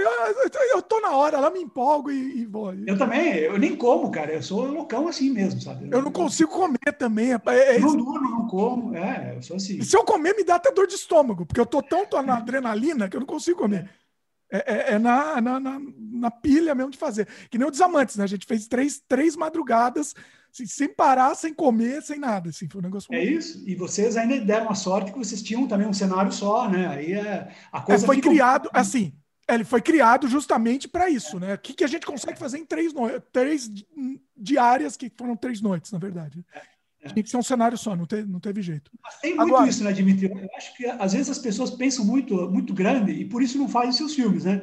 Mas você conseguiu fazer o longa ali de Barbada, o Estripador também, a gente filmou num lugar só, basicamente. Sempre que eu tenho pouco tempo para filmar, nenhum dinheiro para filmar e eu não quero abusar muito dos atores e das pessoas que participam, eu invento uma história que se passa num apartamento, às vezes até com uma pessoa amarrada, né? Tu vê que o estripador é isso, é a Mônica amarrada. Sim. O filme que eu fiz com, com o Joel Caetano, DR, também, é, é, o é. Joel amarrado, Eu assisti muito bom, é muito bom. Então, e eu, eu vou fazendo isso sempre, sabe? Eu, eu, eu, eu, limito o que eu posso fazer, eu não penso muito alto, porque também não dá, né? Você sonhar muito alto, ver um filme de super-herói, não, então, a gente tem que. É, exatamente. Uma dica aí para quem tá pensando: tem que ser pé no chão. O que, que dá para é. fazer que fique bom também? Porque dá para fazer, você faz qualquer coisa, se você quiser. Sim, Mas não sim. vai ficar bom, eventualmente. É. Dependendo da, da, verba que você tem, não vai ficar bom. Então, assim, saiba seus limites, né? É. Mas dá assim, ó, você pode ser um pouco ambicioso, isso, isso eu acho que é justo você, você falar para as pessoas, porque hoje, com, com câmera de celular, etc e tal, você filma em praticamente tudo que é lugar, sabe? No metrô de São Paulo, por exemplo, oficialmente você não pode filmar nada. Mas se você filmar com o celularzinho lá meio escondido, um cara no metrô ali, se você não filmar outras pessoas, então você filma seu ator, né? Não vai também abusar. Acaba caindo outra pessoa é. no fundo, mas... Ah, sei lá, às vezes você pega meio desfocado, mas se você consegue fazer uma ceninha ali do cara no metrô, você usa isso no filme e ninguém vai encher seu saco, entendeu? Sim. Ninguém vai. Você é que você bota outras pessoas ali que você pode ser processado, né? Você não viu mas, aquele cara tem... que fez a, um filme escondido na Disney. Eu ia falar agora, Escape, Escape from algo assim. Não Escape, lembro é. é, não lembro agora. O filme é ruim, inclusive, mas a, só pelo cara. Eu não assisti o filme. Eu, me falaram que o filme era ruim, lento. Eu não gostei. É, é muito, muito. A ideia não se sustenta, sabe? Assim, não, a ideia é muito boa, mas o, a execução não se sustenta, talvez, não sei. A ideia é, de filmar é, é escondido. começa, começa, a perder a graça muito rápido, sabe? Ah, é? Olha é. só. Ah, não, não vale a pena agora. assistir, não? Eu, sinceramente, não gostei, meu. Não, não sei o que te Como dizer. Ele chama? Porra, agora estou na dúvida, cara. Eu acho que é Escape to alguma coisa, sabe? Mas eu não consigo me lembrar também. Escape. Nossa, é. A gente, depois eu acho. Pô, eu filme aqui. filmado na Disney. Vamos ver se aparece. É, vamos ver se a gente descobre porque. Não, e tem outro exemplo, o Tangerine, que é um filme super premiado, passou em tudo que é festival e foi lançado comercialmente no Brasil. Ele foi filmado todo com um iPhone, meu. Então, porra, não tem mais desculpa, sabe? Pois é. Tangerine. Nossa, falando em iPhone, você viu aquele filme do que tava no Fantaspoa? Do, do, do, mais genial, que todo mundo aplaudiu lá do. O Dois Minutos Além do Infinito? É. Foi, sim, foi. Eu fiz a legenda desse filme, cara. Eu fiquei então, maravilhado. Eu falei, pô, melhor filme da década. Eu fiz propaganda para todo mundo. Para mim é o melhor é. filme. É, eu assisti por causa da sua propaganda, inclusive. É, é mas assim, foi filmado com iPhone. Com iPhone. Foi, foi. Não, e a história é incrível, meu. é só praticamente um cenário. A história é super complexa, mas é super bem feita ao mesmo tempo, né? É inacreditável, inacreditável. Pô, não consigo achar esse troço, meu. Eu tô procurando Nossa, filme tá de segredo na Disney. Deixa eu adotar também. Ó, Não, agora, agora eu tô obcecado aqui. Para facilitar o pessoal também que estiver procurando. É. Ah, ah Escape from Tomorrow. Dois Minutos, que é um filme japonês espetacular. Esse é. Mas esse está no circuito de festivais ainda, então acho que tão cedo. Ah, vai ser difícil assistir, né? É. Não vai ter como achar pelos meios ilegais, digamos. Nem, pelos meios, nem pelos meios ilegais, pois é. Estou é. mandando no seu Facebook, é Escape from Tomorrow, o filme. Ah, 2013. Escape from Tomorrow, isso aí. É. Escape from Tomorrow. Isso aí. Mas então, é, hoje, em teoria, você pode fazer de tudo, sabe? Você não precisa mais pedir tanta autorização. Imagina antigamente, quando você tinha uma equipe de 20 pessoas, uma câmera enorme, luz, boom Aí é difícil, né, você fazer um negócio escondido, mas, pô, hoje você entra com o celularzinho, filma uma ceninha ali dentro de um hospital, sei lá, dentro de um, uma delegacia, por quem é que vai ver, né? Se você não envolve outras pessoas, cara, isso tem que ficar bem claro, né? É, e tem que, mas ser, tem que ser muito sutil, né? Muito discreto, porque sim, você tá sim, muito... Sim, sim.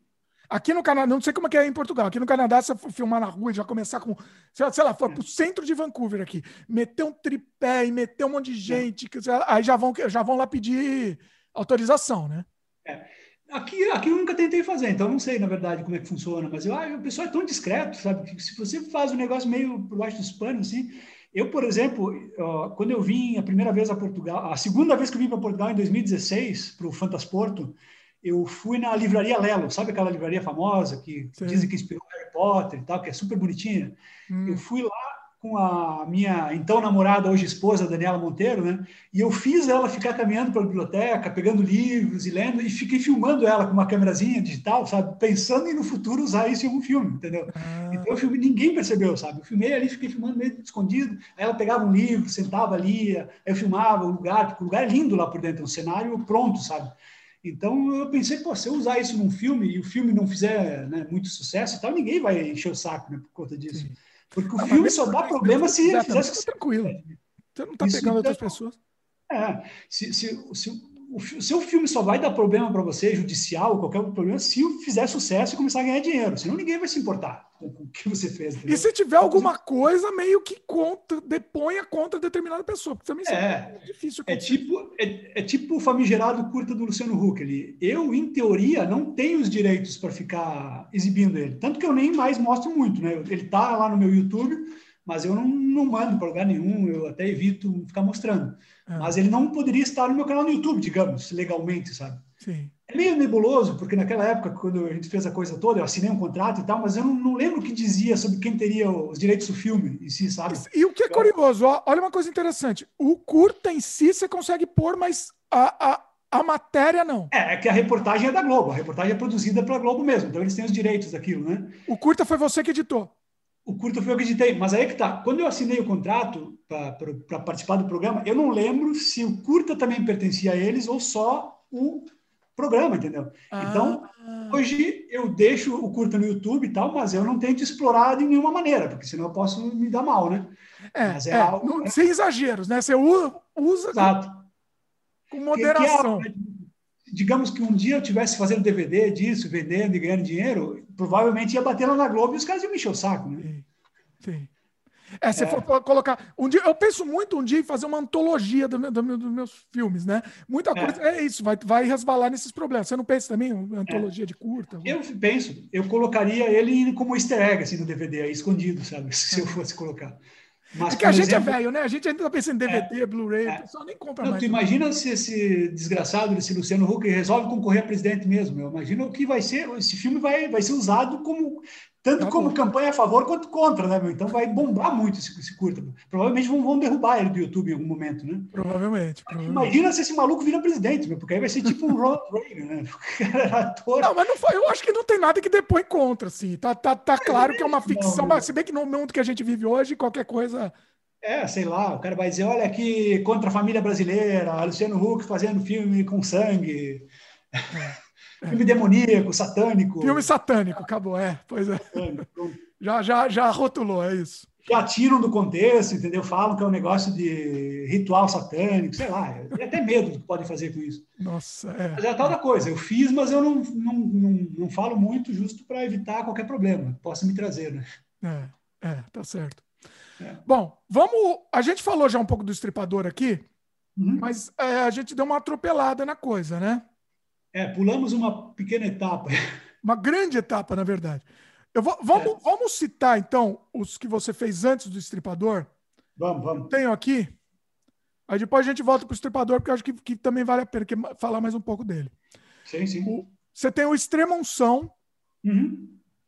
de 2010. Quer falar um pouco dele? Ou, foi, foi, foi, o que aconteceu foi o seguinte: eu, eu, aposentei o VHS em 2006, né, com aquele filme que me deu tantos problemas, e aí eu fiquei muito tempo uh, com essa mágoa, sabe, do negócio do filme que deu tão errado. perdi três anos filmando, entendeu? E que eu, que eu já não ia mais, eu não podia mais aproveitar aquele sucesso todo que eu, que, que eu desperdicei, a minha chance, digamos, né? Então foram alguns anos assim que eu fiquei amargurado com isso, né? E aí eu fiz o DVD desse filme Canibais e Solidão, ele não vendeu muito, né? Porque já era uma época em que as pessoas podiam piratear filmes. Então ele quase que imediatamente caiu para torrent. Então as pessoas começaram a baixar. Eu vendi, eu lembro, o, o Entrei em Pânico, eu falei, foram 1.500 cópias. O Canibais Solidão foram 150 no máximo, né? Vendidas, porque eu tinha um controle, os, os DVDs eram numerados assim à, à mão. Então infelizmente teve isso. Essa época foi, foi ruim, foi bem difícil, né? E aí eu meio que parei e aposentei o VHS, primeira coisa, né? E percebi que as pessoas estavam fazendo filme, o Peter Baistorff, que era cara que eu mais me, me identificava na época, e estava fazendo um filme mini DV, né? Que era o formato intermediário, digamos, entre o VHS e o Full HD. Era um, é. um digital meia boca, o digital, mais ou menos. Fiz muita coisa é, a, gente, a gente tem que lembrar que o Mangue Negro foi filmado assim, do primeiro filme, do primeiro longa do Aragão. E é um filmaço, né? Ninguém tira nada dali. A qualidade da imagem não é tão. Ele não é nem 720, né? Se eu não me engano. Ele é. A, a, eu não lembro, faz tanto tempo que eu vi, faz, faz, tempo que eu vi, mas ele é mini DV, entendeu? Não é nem. É, é. Não, é. E, e, nem o mini DV, meu. Se ele é mini DV, a resolução do mini DV é, é, um, é, é um VHS com mais resolução, vamos dizer. É isso, é em isso. termos de, de quantidade de pixel, né? É, é um então, pouquinho mais bonitinho. É menos ordinário, menos ordinário. É menos ordinário, exatamente.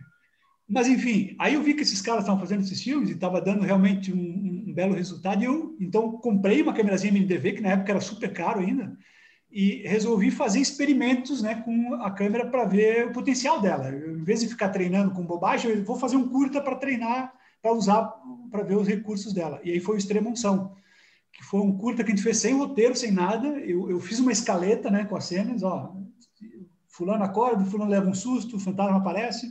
Filmamos na casa da minha avó, que era uma casinha de madeira, que depois, logo depois foi desmanchada para fazer um prédio.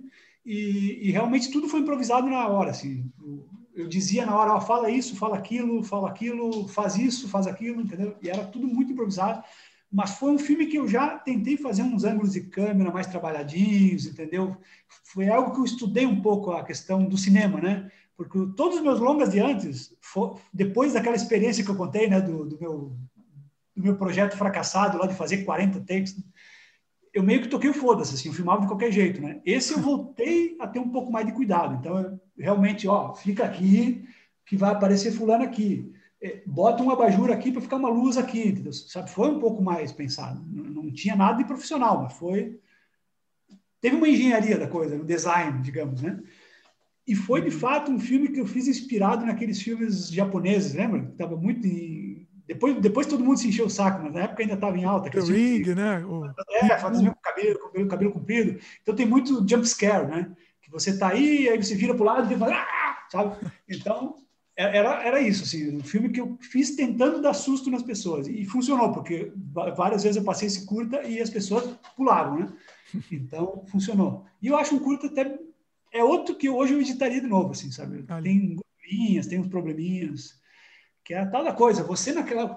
Eu acho que você também teve esse problema, né? Quando você é novo, você quer botar tudo que você fez. Você tem orgulho do que você fez, né? É. Cortar Porque... parece que está cortando um pedaço é, da gente, né?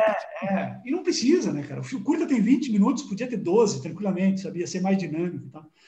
E é, é um curta que. Sempre o primeiro corte que eu faço tem o dobro do. Eu, eu só corto porque me enche o saco para cortar, senão não tinha. Ah, eu, eu, eu, hoje já comecei a cortar tudo, assim, eu não, eu, porque eu não tenho mais paciência para filme independente longo, entendeu? Então, é, não, eu, eu já aprendi, eu já também já aprendi isso, e eu não gosto de longo é. e não gosto de lento, eu não gosto daquela coisa. Eu tava vendo, assim, é, é, alguns, alguns curtas aí de alguns festivais que estão passando, é bem feito, você vê que é bem feito, você vê que o cara teve cena longa. Mas é. fica a cena de dois minutos, o cara sentado é. olhando parado. Eu não gosto disso também. Às vezes nem é uma cena bonita, né? Porque se é uma cena bonita com enquadramento, você diz, puta, que belo enquadramento para ficar admirando, mas não é, às vezes é um cara no banheiro, entendeu? Olhando no espelho. Não, mas não você que mesmo se for um belo enquadramento, você não fica dois minutos parado olhando para nada, a não ser que signifique muito para aquela história. Né? Eu, eu, tenho, eu, tenho uma birra com isso que vem de longo tempo, então eu, toda vez que eu falo, eu costumo me, me queimar com, com, as pessoas, mas, por exemplo. Ficam bravos? É, para mim, para mim, o Tarkovsky é muito isso, sabe? Eu, eu, gosto de alguns filmes do Tarkovsky, mas outros eu acho, nossa, difícil. Por exemplo, o, o, Stalker, né? Que é um filme que a humanidade adora. Eu acho, nossa, eu acho que tem um belo filme ali, mas ele é tão chato em sua grande maioria. O, o Solaris, que é um filme que eu gosto muito, por exemplo, tem uma cena longuíssima do cara andando de carro só. Não sei se você lembra disso. Sim. As pessoas falam maravilhas dessa cena, eu não consigo ver o que tem de genial numa cena de um cara andando de carro, entendeu? Pode até estar tá bem filmado, tá? mas não é algo que me realmente eu pense naquilo como um cinema de grande qualidade. Talvez eu seja o ignorante que não consegue ver, mas para mim é, eu acho que o filme precisa ter ritmo, independente de, é. de o, o, estilo do filme. Você tá dizendo, sei lá, se a gente pegar o Jodorowsky ou o Buñuel, é. por exemplo, eles fazem filmes surrealistas, mas com puta ritmo, né? O próprio 2001, sabe? O 2001, quando eu era mais novo, eu já gostava do filme, mas eu achava um tanto chato. Eu revi um tempo atrás e disse, nossa, esse filme é incrível. Sabe? Não é chato, porque as cenas são longas, mas tem, por exemplo, música clássica. A cena funciona com a música, sabe? Tem aquela cena do que tem a caneta flutuando, não sei se você lembra. É super longa essa cena, mas tem o Danúbio Azul tocando e funciona, porque parece que você está vendo uma ópera, né? Então, poxa, dá para fazer um negócio lento e agradável. É, o 2001 tem alguns problemas, tem alguns problemas. Aqui, aquele túnel lá, aquilo lá para mim, você me desculpa. No final? Aquele túnel do final, porque o, Kubrick acho que ficou tão fascinado com aquele efeito que ele descobriu da tinta, é um tanto lá, difícil. com tinta, que sei lá quanto tempo tem, 10 minutos aquilo? Eu não consigo. Tem uns 10 minutos. Eu não consigo é um ver aquilo difícil, acordado. É. Você me desculpe, é. eu não consigo. Não, para mim aquilo tem o efeito daquela cena dos Solares que eu citei, sabe? É, é, é, é, um momento que passa do tom, né? Você não precisava, porque aquela cena você já entendeu. Então. Sim, o cara tá no túnel, tá? Entendi. Uh, que nem o, o, cara andando de carro nos Solares. Com 30 segundos eu entendi que ele tá andando de carro, não precisa mostrar 5. Né? Mas essa 2001, ela funciona, por incrível que pareça, se você está num cinema vendo na tela grande, que eu vi, sabe? Ah, Aí funciona porque você fica, ah, né? Então, eu acho que se você não tiver sóbrio, se você não tiver sóbrio, deve ser melhor ainda. Não, sim, exato. Se você tiver sob efeito de drogas, provavelmente fica genial. Mas se você estiver em casa, meu, nossa, em casa é, é difícil mesmo. É, é. Essa cena. Ó, Mas o filme em si não é chato. Eu fiquei, eu fiquei de, eu devendo aqui a informação sobre a resolução do mini DV. É, ah. São 720 linhas. Ou seja, ela tem uma resolução do DVD, basicamente, né? É, é. Mas eu não sei, sempre me pareceu um pouco pior, na verdade, mas enfim. É, é acho que hoje... depende da captação da luz, né? Porque assim, é, ela, é um, ela tem, tinha um problema seríssimo de filmar no escuro. Sim, sim, isso tem. Fica bem pixelado, né? É. E tinha coisa do, como chama? CCD, né? Ah, não, não fala muito técnico, meu que eu não sei. Não, porque assim, eu lembro que as câmeras melhores, eles só tinham que ter três CCDs, e a que a gente usava ah, tinha, tinha um. Isso, tinha isso, tinha, tinha, E o que o meu sonho era pegar e emprestar alguma três CCDs aí para usar. Colocava na lateral da câmera, inclusive. CCD, você filmar no escuro, é, tinha, é. tinha. Que isso fazia diferença para a luz, né? É. Eu Bom, tive esse problema, eu nunca, eu nunca dei muita bola para a parte técnica, entendeu? Então eu filmava com o que me davam. Se você me desse um, uma câmera VHS, eu filmava. Mas aí você me pergunta que câmera era, que resolução tinha, era 4K, era RED, não sei o quê. Eu não sei. Não, eu filmei, entendeu? Não sei. Filmou, você filmou. É, sempre foi é. assim, sabe? É, eu, eu também não, nunca fui muito a fundo, mas eu tentava, porque muita coisa tinha que, que acabar me virando sozinho, acabava tendo que dando uma estudada nisso. Agora, isso, isso é uma lamento, inclusive, Dimitri, porque, por exemplo, eu, eu, eu, sempre quis ter feito algum curso mais técnico de finalização, por exemplo. Eu não sei fazer correção de cor, sabe? Eu, eu tentei fazer por conta, com tutoriais de YouTube e tal. Achei extremamente chato, extremamente difícil. Eu tentei fazer e não conseguia, assim, sabe? Então, eu disse, nossa, isso, isso é uma coisa que se eu soubesse fazer, era uma pessoa a menos que eu iria explorar, sabe? Porque hoje eu peço para amigos fazerem por um precinho camarada, né? É, ou, ou, explorar ou, ou, uns dois anos a menos de para é. terminar o filme. é, isso. Mas é. O meu, eu tenho dois problemas. O meu, um é meu é correção de cor e o meu outro problema é, é a música. Isso, eu, todos os meus projetos, 100% eu tive problema com a música. Atrasei. Pra fazer? Hã? Pra fazer música original, tu disse? Música original. Porque eu só uso música original, né? Eu, acabei só usando, porque assim, eu, tenho, eu, eu sempre comecei com esse problema de esse problema de YouTube, problema de, de usar música. Eu sempre uso original. A única vez que eu não usei foi no Horror Capial, que uhum. é a uhum. trilha sonora do final lá, que é um, sei lá, João Mineiro e Marciano, se eu não me engano, que tinha a ver com, com, a música. E, e, e, aí eu tive muito problema, obviamente. Sim. É, eu usei trilha original em acho dois ou três filmes e depois eu, eu só, só peguei, como meus filmes começaram a ficar cada vez mais baratos, né? É, só praticamente eu fazendo, eu comecei a usar a música royalties free, que tem vários sites que fazem. O único problema é que você fica com a mesma música de 300 outros filmes, né? É, esses dias, também. É, é. Esses dias mesmo eu estava vendo um documentário daquele Morgan Spurlock, sabe o cara que dirigiu o Super Size Me, documentário sobre McDonald's? Lembra desse, desse cara? É, filmão, um, gosto muito desse filme. É, ele fez um outro documentário que chama Super Size Me 2, Holy Chicken. É, é mais ou menos. E no meio do filme, o filme do Morgan Spurlock, que é um cara famoso, que trabalhou em Hollywood, toca uma música de royalties free que eu usei no filme meu. Então, olha que loucura, sabe? Olha, olha só. Até, ele, até ele tá usando, então tá, tá... Não tá fácil para ninguém. Meu. Pois é. é. É, eu prefiro evitar, principalmente, por exemplo, o Desamantes foi. O Desamantes, o filme a gente gravou em 2014. A gente só conseguiu uhum. finalizar o filme em 2018 ou 2019, não lembro agora. Nossa. O filme estava pronto. Em 2015 já estava pronto, 100% editado. Todo esse tempo foi, foi a, a música. música. A Nossa. música que ferrou. E, é, a, e a edição coisa... de som, né? Sim, uma coisa que eu tenho dificuldade é, por exemplo, na, na reedição do Entrei em Pânico, como eu tinha editado as cenas para música que eu não tinha direito, foi muito difícil achar uma música para tapar ali agora, sabe? Então, ah. Então, para botar uma outra música no lugar. Então, ah. isso foi uma dificuldade muito grande para mim. Eu, eu, já editava com uma música que não podia, e depois para reeditar foi difícil. Mas se eu fizesse um longa hoje, eu provavelmente iria fazer música original, sim. Eu acho que eu iria até pagar bem assim para uma pessoa fazer, porque foi uma preocupação que eu nunca tive mesmo. Eu sempre usei música royalties free e às vezes é até mais difícil, porque você precisa procurar muito até achar algo que passe o clima que você quer, né? Não, não é tão fácil. É muito complicado e assim, e tem a gente, a pessoa certa para fazer isso, né? Eu tava pensando é. muito no Desamantes fazer, eu ia fazer com o Marcelo Galbetti, que é um amigo meu hum. do Premeditando Break, não sei se você conhece essa banda. Conheço, claro. Amigão meu tal, mas assim, eu, eu não, não, ele não, não dá para ele fazer de graça. Ele é amigão sim, meu, mas eu não, não dá. É isso que você falou, entendeu? Não dá para você explorar. Se é um curta, ele já me fez curta de, de graça na, sim, na, na é. faixa.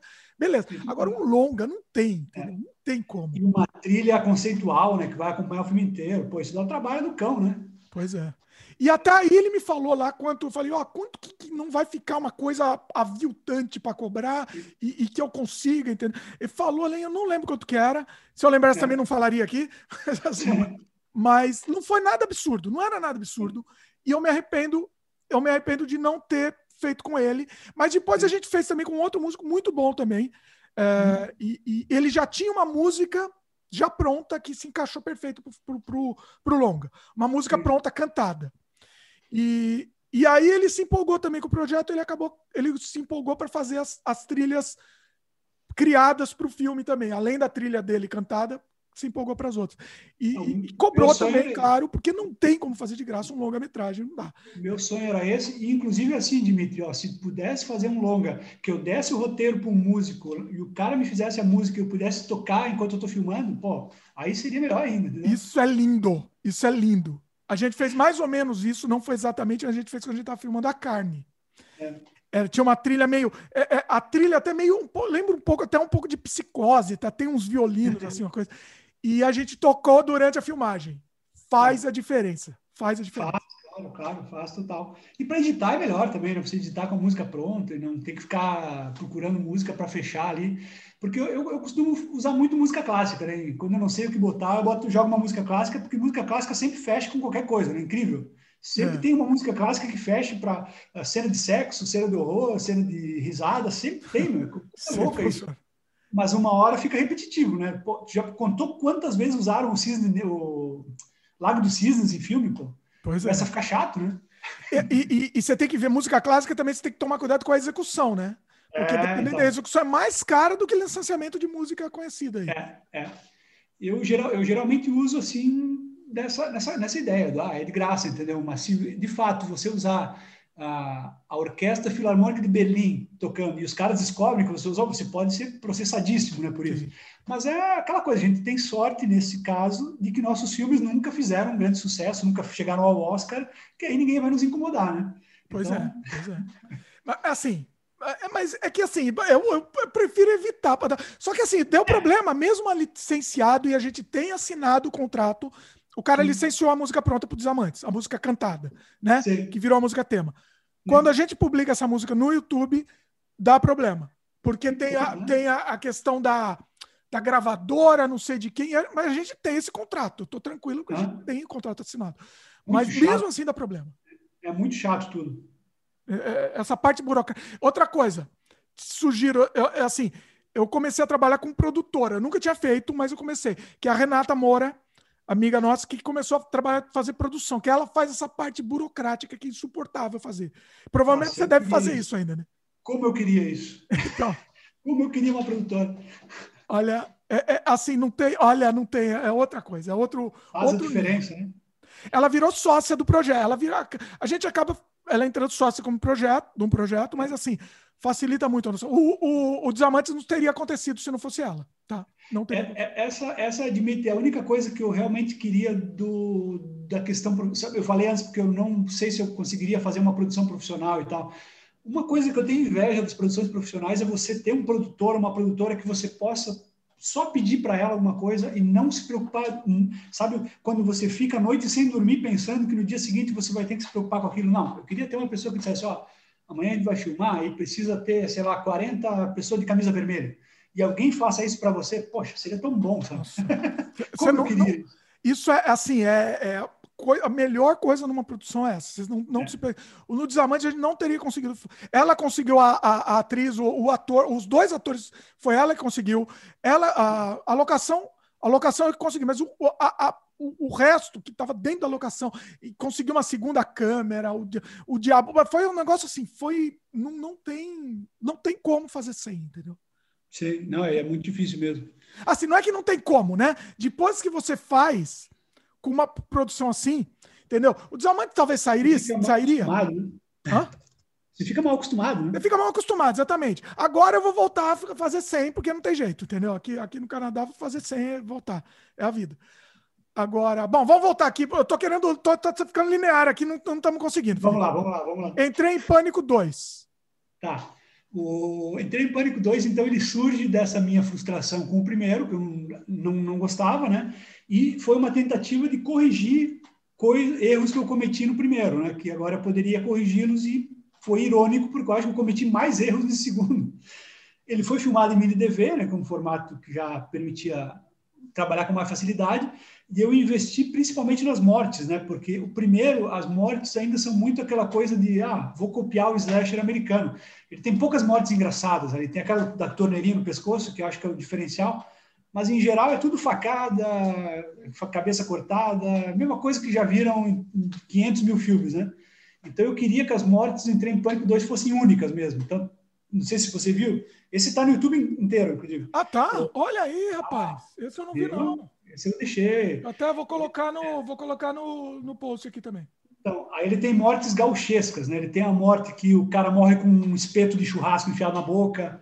Tem outra morte que até foi a minha então namorada, hoje esposa, Daniela Monteiro, sugeriu uma morte que o cara é sufocado com chimarrão, o assassino a erva mate na boca do cara, depois joga água quente e tal. Então tem tudo umas mortes engraçadinhas, assim, né? Que eu acho que é o diferencial do filme. Eu acho que fica uma coisa mais, ah, digamos, dá um toque diferente, né? Do que você só ficar imitando coisas que já foram feitas. Só que aí o que acontece, né? Eu, eu não sei por que exatamente, foi algo inconsciente, o, o filme começa a ficar muito sério, de repente. Ah. E eu não gostei, sabe, da maneira como, como as coisas se desenrolam.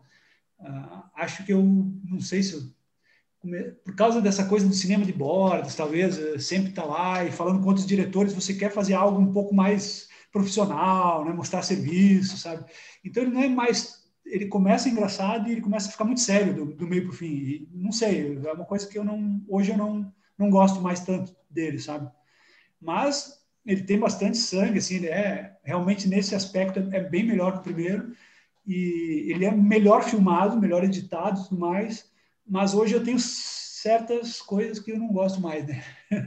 Eu editaria de novo também, sabe? Quem sabe quando fizer esse 20 anos eu, eu não edito outra vez. Um e eu tive muita dificuldade, né, Dimitri, pelo seguinte, eu estava já morando em São Paulo, então eu tinha que voltar para o interior do Rio Grande do Sul para filmar, então a gente filmava esporadicamente, e começou a ficar muito difícil filmar com a turma que fez o primeiro, os sobreviventes do primeiro, digamos. Então, começou a ficar difícil de filmar com eles e eu comecei a usar uma malandragem de tipo, eu filmo, eu filmo você ali, né? Um mês depois eu filmo o contraplano da pessoa que está conversando com você, sabe? Ah. E se você vê o filme pronto, você percebe isso, que nunca estão no mesmo quadro as duas pessoas. É, é muito vagabundo isso, né? Então eu hoje é um filme que eu vejo assim e digo, nossa, devia ter feito diferente, devia ter esperado mais para ter filmado com eles juntos, entendeu? Mas eu não estava com muita paciência nessa época. E, de fato, a, é, mas o filme passou em tudo que é festival. Isso foi uma coisa assim que eu achei muito legal. Ele passou no ele foi o meu primeiro filme a romper as barreiras brasileiras, sabe? Ele passou no Macabro, no México. Ele passou no Buenos Aires, Rojo Sangre, em, na, na, Argentina, e eu fui convidado para ir para os dois festivais apresentar o filme, então ainda fiz viagens internacionais por conta do filme, que eu achei muito divertido. E, de fato, é, é aquele tipo de coisa que você não pensa que vai chegar tão longe, sabe? O primeiro chegou no Fantástico, o segundo chegou no Festival Internacional, sabe? Até por isso, eu alimento o sonho até hoje de fazer um terceiro, né? Ah, é? Porque é? eu queria fazer assim, ó. Óbvio, o, o sonho está cada vez mais distante, né? Mas eu queria o primeiro em VHS, o segundo em mini DV, o terceiro em Full HD, sabe?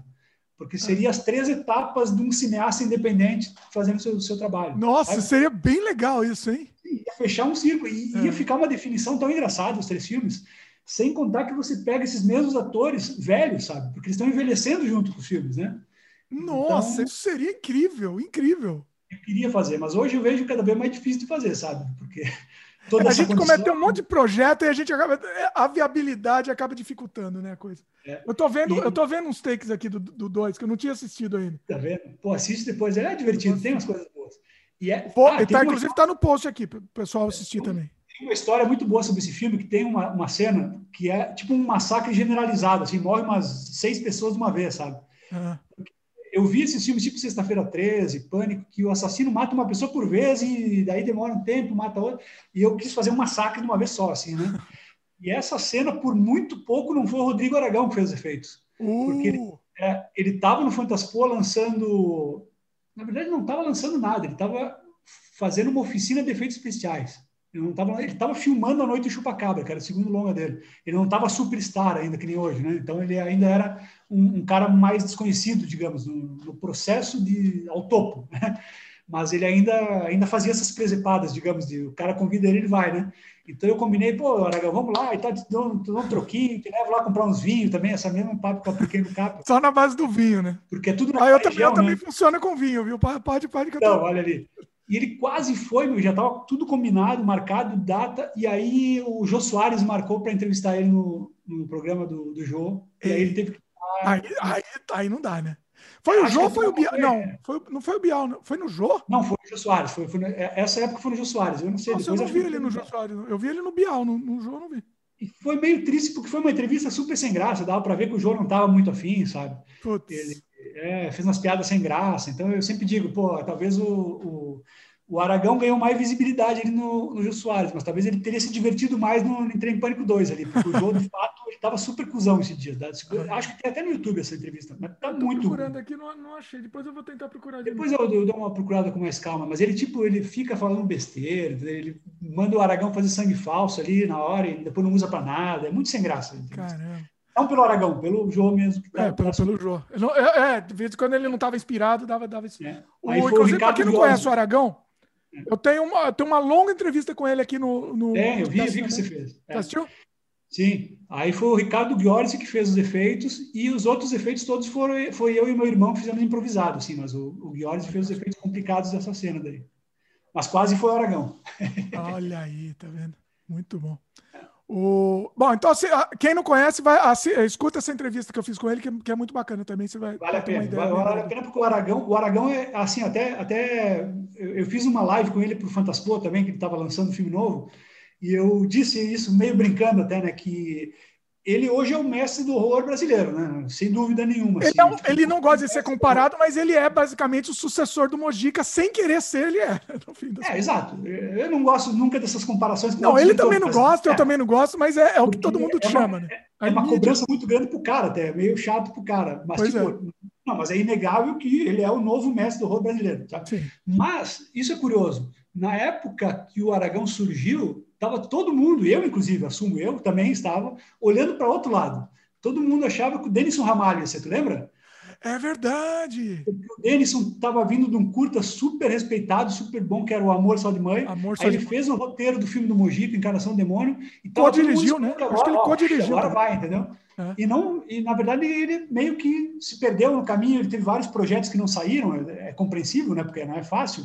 Sempre. Mas o Aragão meio que pegou a vaga, né? E foi, é porque foi uma surpresa. O, o Denison, acho que ele tinha uma pegada. É, eu acho que o Aragão é mais dos nossos, assim, do do it yourself. Né? Sim, do, sim, sim, sim, Vai lá e faz e, e depois. Foi, foi muito isso. O sim. Denison, ele queria fazer a coisa mais produzida. Né? Sim. Não, isso inclusive é interessante ter mencionado, porque eu entrevistei o Denison quando ele fez o Ninjas, né? Que é o segundo curta dele, que foi já um tempo expressivo entre o outro curta, né? É. É. E aí eu disse, pô, Denison, por que, que tu não filma mais, né? Que até a gente estava conversando dos projetos que ele... Ele tem vários projetos de longas muito bons que não saíram, sabe? E é muito triste isso, porque se você falar com ele qualquer dia, pergunta isso, é uns projetos incríveis, que não saíram porque ele precisava de muito dinheiro e edital não consegue e tal. Mas, enfim, eu perguntei, por que você não fez mais curta? E ele me disse algo que me pôs a pensar. Ele disse, não, é que eu quero fazer meus curtas perfeitos, né? uma qualidade super uh, impressionante, digamos, tudo tem que ser incrível. Eu não quero fazer qualquer coisa, ele me disse. Eu entendo, entendeu? É o Mas gosto dele, né? É não concordo, porque, tipo, eu preferia viver num universo que tivesse, sei lá, 15 filmes do Denison, alguns não tão bons, mas que eu pudesse escolher, do que só ter dois curtas, entendeu? e um longo agora. Pois eu é. acho triste, na verdade, um cara com tanto potencial uh, só ter dois curtas e um longo. Eu, pô, eu queria ter, ver mais coisas do Denison, sabe? É. Nada contra, é ele que fez as escolhas dele, entendeu? Mas eu preferia viver num mundo que tivesse mais coisas do Denison para ver. Por isso que eu, o Aragão, tem filmes do Aragão que eu não gosto tanto, mas estão ali para quem quiser ver, entendeu? Eu não gosto, mas talvez o Dimitri goste. E, e, ele, e o Aragão ele produz com uma, uma constância exato, muito grande, né? Exato. Eu invejo, um invejo o Aragão pela essa constância que ele consegue produzir. Eu também, eu também, eu também. E uma da, um dos meus diretores preferidos é o Jess Franco, não sei se você conhece, sim, diretor sim. espanhol. Esse cara tem mais de 200 filmes, né? Então, obviamente, ele tem muito filme ruim, mas tem muito filme espetacular. Então, é um cara que você pode escolher e é um exemplo disso, sabe? Eu prefiro ter um cara que eu possa passar minha vida inteira vendo os filmes dele, porque ele tem muito filme, do que um cara que tem um ou dois só, e que, que você percebe, nossa, esse cara tinha um potencial tão grande. Né? E, e né? Infelizmente. Ficar esperando, né? Ficar esperando cair no colo a oportunidade de produzir. É, é, é muito é, complicado isso. É triste até, sabe? É, é triste, é, exatamente, é triste para a arte mesmo, né? É, porque você vê o potencial do cara, entendeu? É. Às vezes, assim, é, é, e tem o outro lado também, né? Tem o lado que você quer tentar produzir e você não consegue é, é, é, não consegue nem a sua, seu, seu punch criativo de ir lá e fazer, né? Também tem, é, é você meio que toca o foda-se, né? É. Hoje em dia eu tô muito, tô muito com saco cheio, começa a ter um monte de ideia. vou te falar a verdade. Não sei se você tá assim, tá? Começa a ter um monte de ideia de, de curta, de longa, de milhões de ideias. Ah, putz, eu vou fazer mesmo. Vai dar tanto trabalho, ninguém vai assistir é. essa porra. Eu vou fazer. Eu tenho isso. É, eu tenho isso. E eu, tenho, eu, tenho, é, eu, tenho, muito mais roteiro escrito do que filmado também. Tem, tem isso, sabe? É, é uma coisa, eu acho. Vamos interromper um pouco nossa ordem cronológica aqui para falar sobre isso. Que eu acho vale, vale assim, vale tudo. Vale. Eu acho, cara, um problema para mim do cinema independente brasileiro, não só de horror, em geral, tá? É que tem essa figura do diretor-autor, entendeu? Que eu acho que não tem necessidade disso. Se você, por exemplo, nós, fazendo nossos filmes sem dinheiro, eu até entendo que você tem que fazer fotografia, roteiro, montagem, tudo você, tudo eu. Entendo. Porque, você porque não tem outro jeito, dinheiro. né? É, você quer economizar dinheiro. Mas no momento que você tem dinheiro de edital, você tem uma grana ali, pô, por que, que você não, não chama um cara para escrever para você, entendeu? Porque tu percebe assim que muitos desses caras que estão fazendo filme hoje não tem mais muito que, que, que contar, sabe? Meio que se esgotou, já está é, repetitivo. Então, por que, que você não se associa com outros caras? Eu passaria minha vida inteira a partir de agora sem fazer mais filmes, só escrevendo para outros. Eu tenho muitas ideias. Eu tenho filme que eu não filmei, que está à disposição aí. E, e eu, pô, de boa, escreveria roteiro para outras pessoas filmarem, curta, longa, série, o que quiserem, sabe? Eu transformaria isso em uma profissão fácil. Mas ninguém está pedindo. Todo mundo quer escrever seus próprios é roteiros. Filho, né? ah, é o meu filho, né? É. é, autor, é, todo mundo é autor, né? Todo mundo quer fazer tudo. E às vezes tu vê uns troços tipo. Uh, não vou citar nomes para não perder amigos, mas você vê uns troços que você percebe. Pô, o filme é bom, entendeu? Mas tem coisa sobrando. Pá, isso aqui não precisava, sabe? Isso aqui podia ser de outro jeito. Mas não, o cara quis escrever o seu roteiro e ele quis filmar do jeito dele, daquilo que estava lá. Ele não mostrou para alguém, para alguém dizer, não, isso aqui não funciona, sabe? Então, nossa, tem muito disso. E, e, e, e tô vendo muito, o que eu tô vendo muito é a repetição do mesmo. É, é, é exato, a mesma exato. coisa recontada, é, né? É, que aí as pessoas dizem, é o meu estilo, mas não é, na verdade tu tá contando a mesma coisa, pô. Pois é, chato, pois né? é. O, nesses festivais, também não vou falar é. nomes aqui, mas eu vi vários curtas, principalmente é. curtas, é, hum. que assim, a pessoa, eles fazem a mesma história, é aquela coisa, é, é a mesma coisa, entendeu? É. O curta, é, principalmente o curta, te permite ousar, né? E você vê Sim. que ele faz uma puta de uma produção, é uma produção que custou caro, mas para fazer a mesma história. É. Para quê? Não, e tipo assim, né, Dimitri, tu vê, por exemplo, Fantaspoa desse ano, acho que tinha uns, uns três filmes de zumbi ali, cara. Porra, filme de zumbi aí. Quantos filmes de zumbi fazem por ano? É incrível, sabe? Já deu, Não né? Param. Deu também, pois é. é. Basta. É, eu fiz um filme de zumbi, que é o Donaldino vai às compras, mas é, é o foco é todo outro. É, é uma Outra senhora idosa enfrentando uma, uma acontecimento que é algo que eu nunca tinha visto antes. E, tu teria mil e uma maneiras de abordar a questão, sabe? Eu sempre pensei, por exemplo, por que não um filme em que crianças têm que enfrentar um apocalipse zumbi? Porque isso eu nunca vi, sabe? Crianças que oh, boa, boa, ideia, hein? Gostei disso. Crianças que ficaram ótimas precisam enfrentar o apocalipse zumbi. Como elas vão sobreviver, sabe?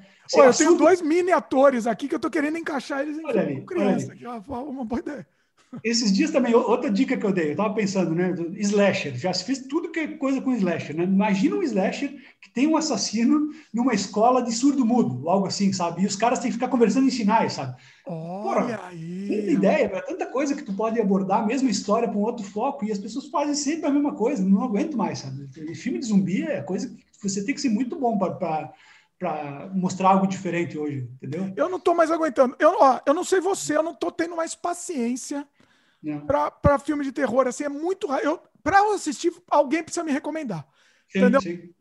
Ou terror ou fantástico, alguém precisa me recomendar, porque se eu parar lá para assistir do nada, eu não tenho mais tempo e paciência para isso. Eu tô assim também. Isso, isso é uma coisa que eu acho engraçado, porque até 2000 e, sei lá, 2008 mais ou menos, você conseguia mais ou menos acompanhar a produção do ano, sabe? Ah, eu consigo ver os filmes de terror que chegaram no cinema, eu consigo ver a produção independente brasileira de horror, facinho eu gabarito até o fim do ano. Hoje é impossível. É tanta produção, é tanto independente, meu, que não dá. Eu não consigo acompanhar o que sai nos cinemas e eu não consigo acompanhar o que estão fazendo de curta e longa brasileiro, sabe? É, é impossível. Tem muita gente fazendo. Então, para você se destacar e ter seu filme visto hoje, tem que ser bom mesmo. É, é complicado. É, não, você está falando de brasileiro, estou até falando de um contexto geral mesmo. Não, não, eu também estou. Eu quis dizer assim, ó, que antigamente você conseguia mais ou menos ficar atualizado, até 2008, vamos dizer tudo que é de terror brasileiro que vai chegar no de terror internacional, digamos, que chega ao cinema, eu consigo assistir. E tudo que tem terror independente brasileiro eu consigo assistir. Até o fim do ano eu posso fazer a lista do melhor de tudo. Hoje eu não consigo ver tudo que chega no cinema, né? Ou no Netflix, sei lá o que está fazendo hoje, de terror, e eu não consigo acompanhar o independente brasileiro também. Sabe? É muita coisa, é, é demais. E, e, também é complicado você acompanhar uma coisa meio na, na, nas escuras, né? Você, ah, não sei é. se é bom, vou, vou, tentar ver se é bom. Aí você já perdeu lá duas horas para assistir é. uma mesma coisa de sempre. Exato, vou dar um exato. exemplo aqui de um filme internacional que passou no Fantaspoa, que vários me recomendaram. Não sei nem se você recomendou também. É. Eu começou bom, bom acho que era. Como chamava? Era um do, do monstro de, de, de, Pereba lá. Que... Ah, eu não gostei desse filme. Eu Como não gostei. Desse filme? Sisto. Sisto, ele mesmo. Eu não gostei. Ah, então não foi você, acho que foi o Baistorff que recomendou. O Baistorff recomendou efusivamente, sim, sim. E aí eu fui assistir, começou até bem, ó, tá uma homenagem a filme dos anos 80, falando dos é, 50. É. Aí virou a mesma coisa de sempre, termina o final boss lá, enfrentou o boss é. e terminou, e, e a ganha foi... É. Não, e tipo, eu achei tão sem graça, porque o filme tem 70, não tem 70 minutos, tem 68, eu acho, e é chato, sabe? Como é, é que você consegue fazer um filme curto e chato? Pô... Sabe? Os personagens são chatos, demora uma eternidade para começar. o monstro é, é bobo. Oh, a cena no de luz jogado na cara, eu já vi mil vezes. No começo até tava me pegando um pouco, eu tava pelo mistério. O que, que será que é isso, né? é. né? O que, que será? E tava Sim. interessante, tava meio bizarro. É. Uma, uma, estética meio bizarra. Falei, tá, tá interessante. Mas aí aparece o um monstro lá e vira aquela coisa de. É. Não, e o filme tem 68 minutos, eu peguei no sono duas vezes, meu, no meio Nossa. do filme, tipo, voltar para ver. Então, isso para mim já é coisa, algo tá, tem é. errado ali, entendeu? É. Não, é, é complicado. Ah, é, de fato, eu não, não, não, entrei no espírito do filme é. também. É, e é, é, isso, é, é a mesma história recontada, não dá mais. Antes a gente assistia, na, a gente, na época do VHS, a gente tinha que assistir porque era o que tinha.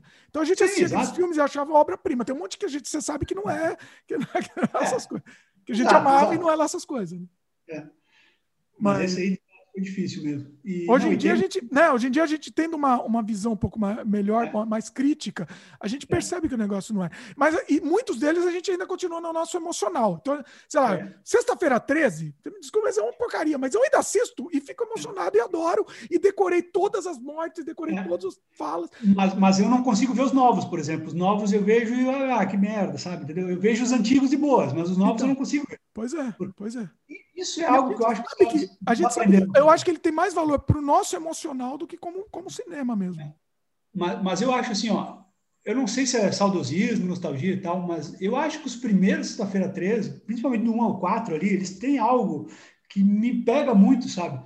E que eu tentei colocar no Entrei em Pânico, parte 1, que é essa química entre os personagens, sabe? Você Sim, gasta disso. com é. os caras, né, brincando, tentando a interação entre eles, né? Tentando correr atrás de mulher, fazendo piadinha boba, que nos novos não tem, porque os caras morrem muito rápido. Eles aparecem e morrem, aparecem e morrem. Né? Você não se preocupa Tudo... mais com os, com os, com os caras. Hoje né? muito rápido. É. O primeiro Sexta-feira 13, inclusive, eu falei um tempo atrás, que por mim, eu, eu queria ver uma versão do primeiro Sexta-feira 13 que os caras não morrem. A, a mãe do Jason não aparece e os caras ficam lá fazendo palhaçada. Sabe? Terminou o filme. Acho muito divertido. A gente se vê até naquele grupo, né? Olha é, só, é verdade. Olha, eu não tinha pensado nisso. É isso que eu gosto. A enrolação é melhor do que a morte. A enrolação, vamos dizer, mas a, a interação então, deles, né? Aí começou, tu vê esses filmes hoje é tudo estereótipo, né? Tem o cara fortinho, tem a mulher gostosa vagabunda. Não, Sexta-feira 13 é. também tinha. Mas era mais disfarçado um pouco, eu acho, sabe? Era um é. pouco mais disfarçado ali. Principalmente nos primeiros, sabe? Que tu vê que mais ou menos é tudo meio. Tu vê o primeiro ali, tem o, o, o cara que é Zé Graça, que faz as piadinhas ele, ele, é, ele é um cara normal, ele não é um cara feio, nerd, entendeu? Então, sabe, é. tem o Kevin Bacon ali também, é. mas, mas ele não é fortão, fortinho, entendeu? Eu não sei, eu acho que.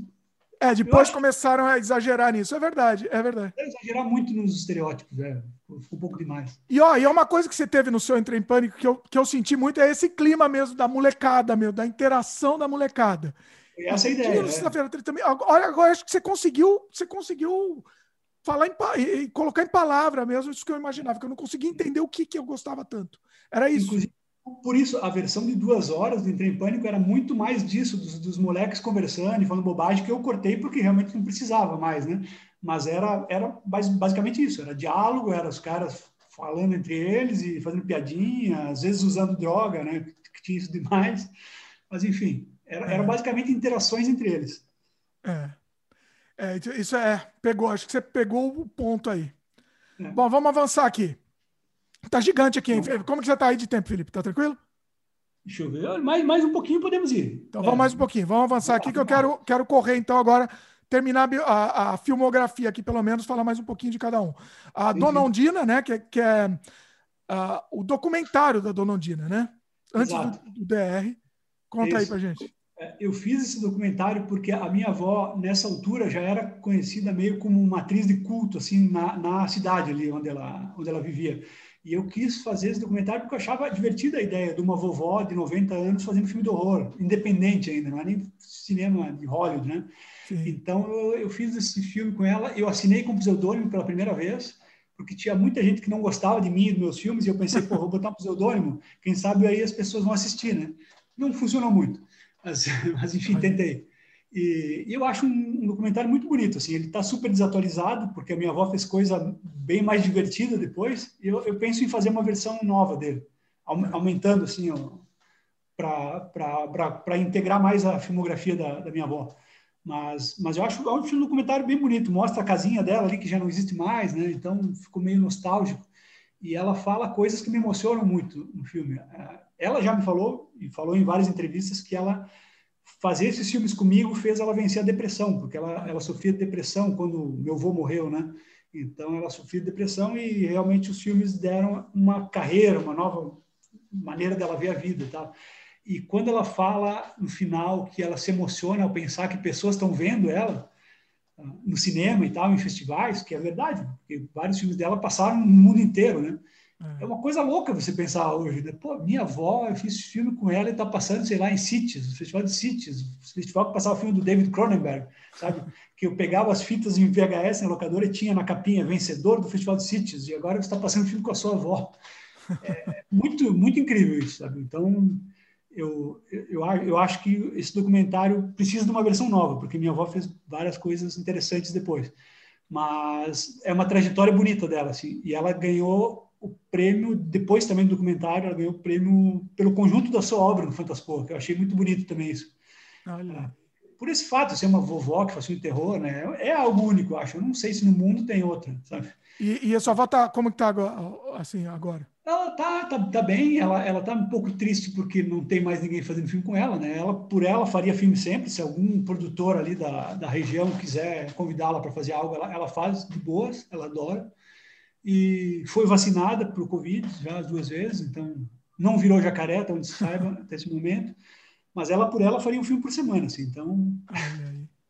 Ela fez ela... o DR também, né? Você... Fez, fez, porque ela foi a São Paulo nessa época, ela foi a São Paulo participar de um festival, olha que legal, do Cinema de Bordas, que naquela época fez um evento chamado Musas das Bordas. Olha aí. Mulheres emblemáticas das bordas, e foi minha avó, foi a mulher do Joel Caetano, a Mariana, foi a Kika, atriz do Aragão, e a Gisele, que na época era atriz do Peter Baistorff.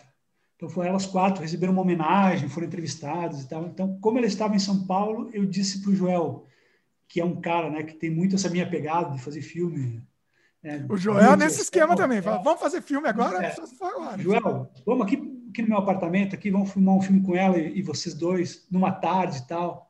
Acabou que foi uma tarde e uma noite, mas enfim, Sempre. filmamos lá, ela fez o filme de som numa, num ambiente e tal, e foi super legal, assim, foi um trabalho que eu, que eu me diverti muito e, e, gosto bastante de ter feito. Minha avó também se divertiu horrores. Até dei um beijo no Joel, né, numa cena lá que, que não, não estava no script e ela aproveitou para tirar uma casquinha do Joel. muito bom. Tá disponível? Esse está no YouTube também. Tá, tá no, no, seu YouTube. canal. Bota o link depois, é, bota o link tá depois. link também, então. Então já tá. o link. Vamos falar agora do Vamos falar um pouquinho rapidinho que você fez como ator no Vermibus do, do Rubens Melo, né? Isso. O Rubens, então, a gente se conheceu nessas idas e voltas do cinema de bordas e, e eu lembro que, que eu, logo que cheguei em São Paulo, eu comecei a procurar os realizadores independentes, né? E eu coloquei à disposição de todos, assim, eu falei realmente com todo mundo que estava fazendo filme independente, eu disse, ó, precisar de mim aí, pode me chamar, eu faço ator, faço roteiro, faço o que vocês quiserem, seguro, boom, e as pessoas começaram a chamar mesmo, assim, para participar. E o Rubens, eu lembro que ele precisava de um ator e tal. Ele disse: oh, Quer fazer, Felipe? Eu disse: Pô, faço, claro. Aí fui para lá, fiquei um dia inteiro lá filmando, inclusive. E, e, foi super divertido. Ele tem uma equipe, não sei se ainda tem, né? Ele tinha uma equipe muito boa lá em, em Guarulhos, e, muito unida e tal, que fazia todo o negócio. A, a Elaine agora está ali em Canadá, né? Elaine está aqui. Então, a Elaine que eu tô, eu tô é, é, eu e ela estamos desesperados para produzir, para voltar a produzir aqui. A gente tá então, eu, eu, fui o marido dela no, no, no curto, eu, eu, lembro que o, o, marido dela de verdade era o que estava filmando, era o diretor de fotografia.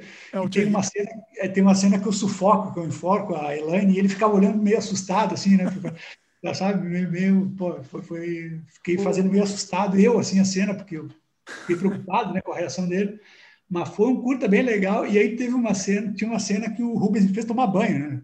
E eu disse, tá, Rubens, mas tu quer que eu apareça pelado? Porque eu já tinha feito um filme meu que eu apareci pelado, porque o Canibais de Solidão, esse que eu mencionei antes, como todo o elenco passa muita vergonha, tem muitas piadas constrangedoras e tal, eu disse, ó, vocês fazem isso direitinho, não me incomodem, e aí eu, no final apareço pelado no filme e compensa tudo que vocês fizeram. tudo bem, eles fizeram. E aí eu, eu gosto dessa ideia, esse, essa contra, contra pagamento. Compensei, compensei deles. E aí eu disse, ah, Rubens, quer que eu apareça pelado ou não? E ele estava meio envergonhado e tal. Eu disse, tá, então não precisa, mas eu vou, eu vou ficar com a toalha aqui e tal. Fiz um negócio meio sensual, assim, meio de sacanagem, sabe? não era para ser daquele jeito. Uhum. Mas eu fiz meio de sacanagem, botei a toalha, assim, fiquei saindo do banho e tal, tipo Luciano Zafira, assim, né? Uhum. e aí filmamos a cena lá e pô, foi super divertido, tipo, eu gostei muito dessa experiência e é uma pena que o curta não teve muita visibilidade. É depois, triste, né? Curta é triste, porque não vai, ele não vai longe, não tem jeito. Né? É, é, é uma pena. E, é. e, o Rubens tem um carinho muito grande, assim, ele, ele, trabalha bastante a direção de arte, que é uma coisa que eu peco muito, mas ele tem um cuidado, assim, quase obsessivo pela direção de arte, é um troço super artístico, os curtas pois dele, é. né? Já fiz muita coisa com o Rubens e, inclusive, o podcast que eu entrevistei o Rubens aqui falando do trabalho dele, eu vou colocar também aqui no, no post para quem quiser assistir. Tá? Grande Rubens mesmo. Esse é, é galo. É, pois é. O... Bom, aí depois. É... Bom, teve a maldição do Sanganel. É. Esse, então, esse é um filme que também é um filme que não ficou o que queríamos, mas é um filme que eu tenho muito carinho porque é talvez o único filme que eu fiz que eu consegui fazer nesse esquema de cooperativa que a gente está falando desde o começo dessa nossa, desse nosso bate-papo aqui, né? Hum. Eu juntei quatro realizadores, fui eu, o Eliseu Demari, que era meu amigo lá da, da minha cidade, e ator, produtor de quase todos os meus filmes, o Ricardo Ghiorzi, né, que era maquiador de efeitos, que ele nunca tinha feito um, um longa até então, e o Rafael Giovanella, que era um, um, um, rapaz que fazia filme também lá na Serra, na Serra Gaúcha. Hum. Então, juntamos-nos e eu disse, ó, vamos fazer uma... Na época, a antologia ainda não era modinha também. Eu disse, vamos fazer uma antologia, quatro histórias. Todas as histórias são sobre esse monstrinho, Sanguanel, que é um monstro do folclore italiano, né? Que foi levado para a nossa região, lá no interior do Rio Grande do Sul, pelos imigrantes. E no final do século XIX, eles tinham muito medo de Sanguanel, que é um demônio vermelhinho, né? Que ficava na, na floresta e tal. Hum. Tipo um saci, saci ah, italiano, digamos. Olha.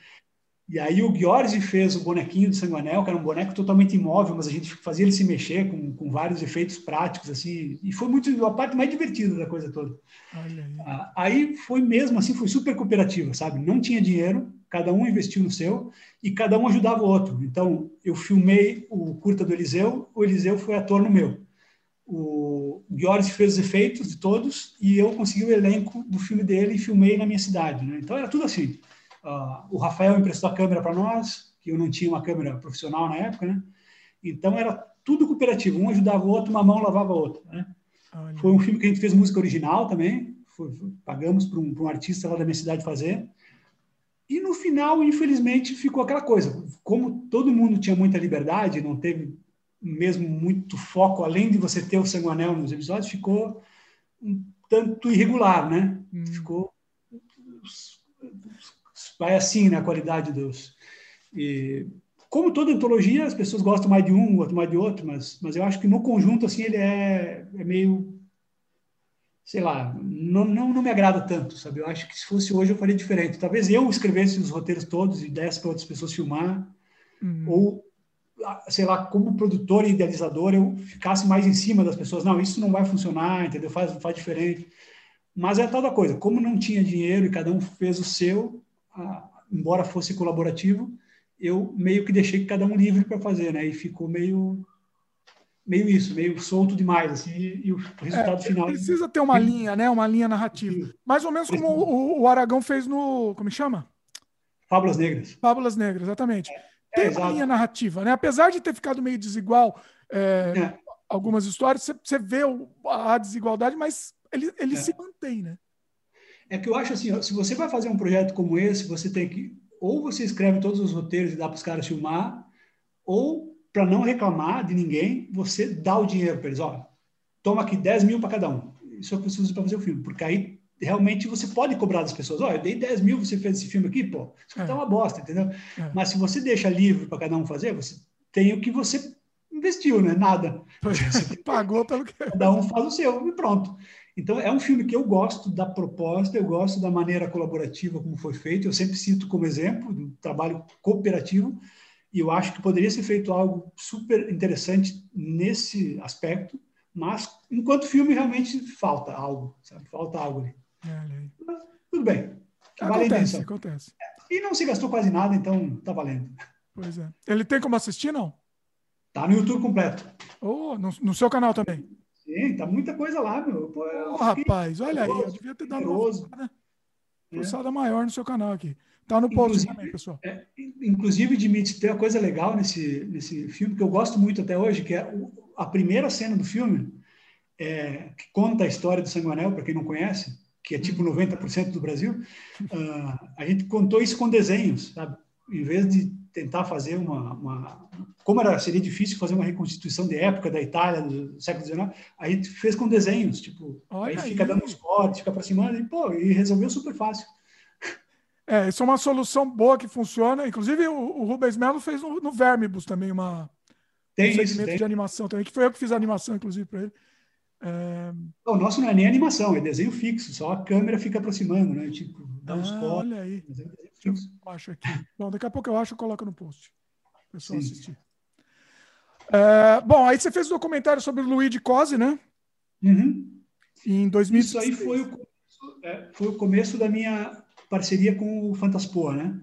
Porque eles traziam esses diretores famosos, cult, digamos, né? não, não tão famosos, cult, para Porto Alegre, levavam né, para Porto Alegre. E Porto Alegre, não sei quem conhece, que está tá nos ouvindo conhece, mas é tipo uma das piores cidades do planeta, talvez. É muito ruim aquela cidade. De Alegre só tem o nome, sabe? É horrível, não tem nada para fazer. Eu falo como alguém que morou quatro anos em Porto Alegre, sabe? Não tem o que fazer. Então, esses diretores estavam lá, a cidade é suja, a cidade é perigosa, entendeu?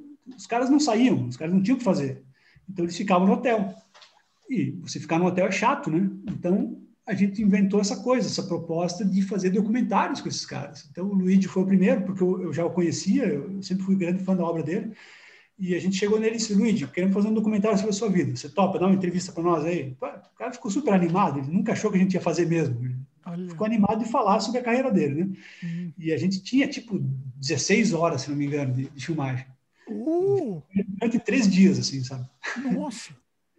E aí demorou um tempo até para eu editar tudo mas umas histórias geniais assim dele. E, e, e, ele sempre foi um cara meio cult assim, porque ele trabalhou com o Dario Argento, sabe? Ele trabalhou com a Canon Films, mitológica Canon Films. Ele fez uma cópia de Star Wars chamada Star Crash. Então tem histórias divertidíssimas da vida dele. E, e isso tornou o filme muito divertido. Então esse foi, embora hoje eu ache já uma produção muito improvisada, ele foi editado assim de uma maneira bem improvisada, não, não havia dinheiro algum para fazer ele foi o documentário que chegou mais longe, assim, de, até então, de tudo que eu fiz. Ele, ele, passou em CITES, por exemplo, que é um festival que eu sempre sonhei ir, né? Em vários festivais, assim, no mundo inteiro. E entrou em, como extra em, em DVDs de filmes do Luigi, né? Então, a partir daí, a gente começou a ver que tinha mercado para isso, para você pegar esses caras que estão ali num festival de cinema sem fazer nada e usar eles para fazer um documentário, poxa, sabe? Por que não? E foi engraçado porque muitas das críticas que eu li na época isso 2016, principalmente no Brasil, diziam assim, não, é um documentário, como é que diziam? Primário, algo assim, primário, pueril, algo assim, porque é um cara falando o filme inteiro, né? É o cara falando e eu corto para cenas de filme, fotos antigas, etc e tal. E é isso mesmo, né? Não, não entrevistei outras pessoas, digamos, porque não havia dinheiro para tal. Mas aí, logo em seguida, saiu um documentário chamado De Palma, não sei se você lembra, que é sobre o Brian De Palma. Sim. é de um cara famosinho, até não lembro quem é agora o diretor, mas é um cara famosinho que fez. E é exatamente a mesma coisa, o de Palma falando sobre o filme dele. Aí pode, aí, né?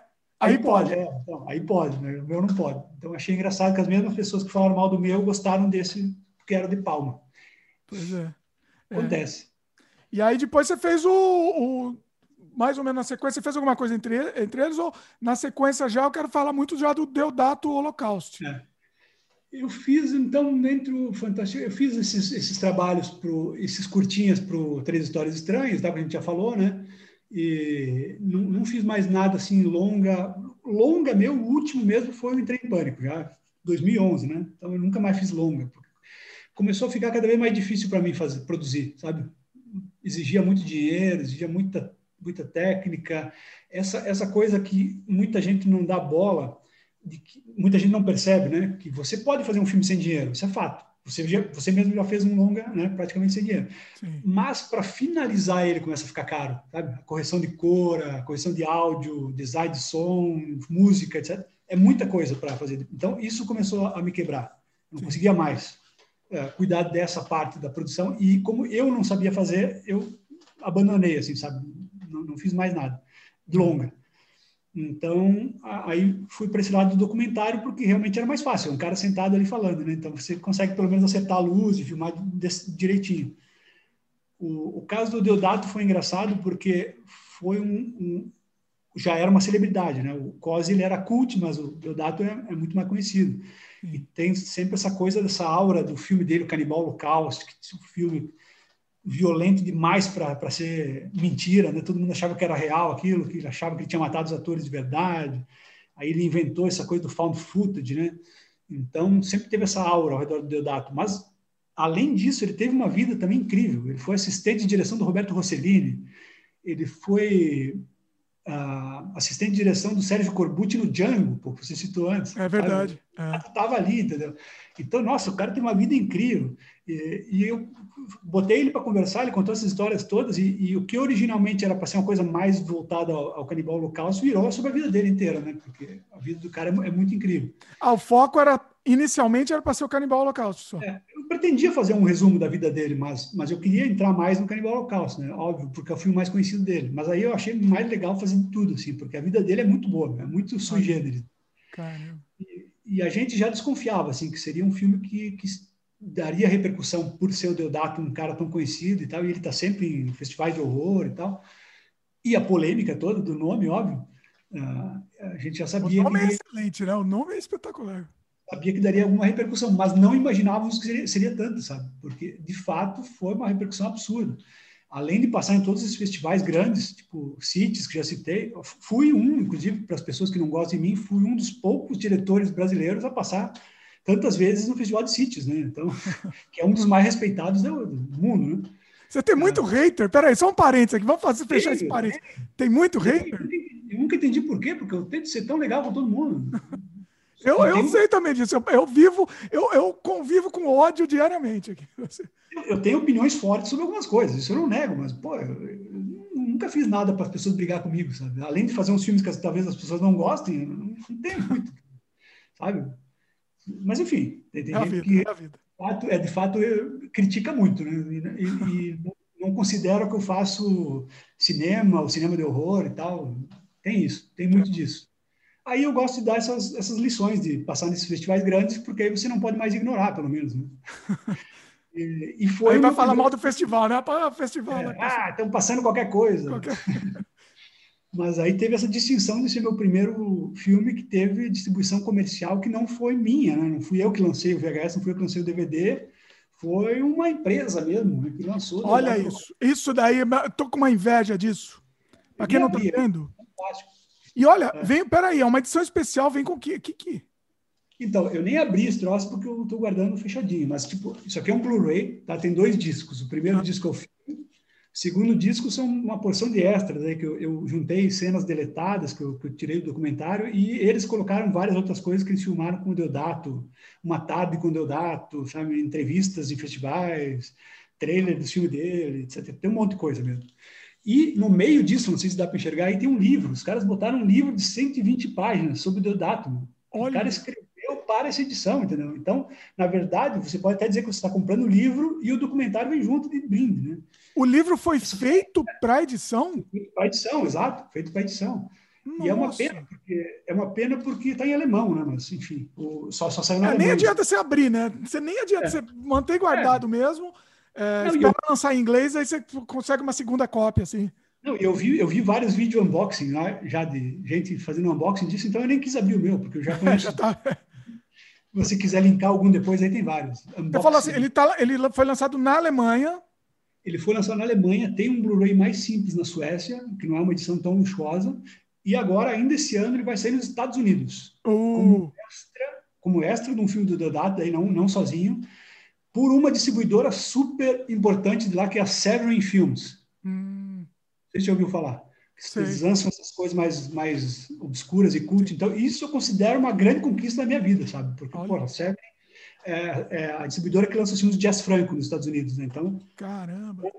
Vai vir, ele vai vir de extra em qual filme? No Canibal Holocausto mesmo ou não? não? Na verdade, estava em negociação isso, mas eu acho que é o House on the Edge of the Park, que é o filme que ele fez depois do Canibal Holocausto. Hum. Se fosse o Canibal Holocausto, seria bem jóia, né? Tinha mais a ver, né, inclusive. É. É.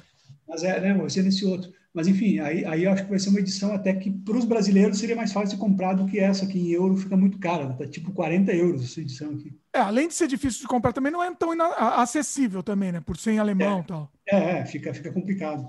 É. E eu fiz questão de mandar legendas em português também, se eles quiserem botar, então pode comprar esse porque no Brasil é impossível que isso saia de qualquer maneira. É né? impossível. O né? mercado não existe no Brasil mais. Isso que a gente tem é. que, tem que sempre lembrar, né?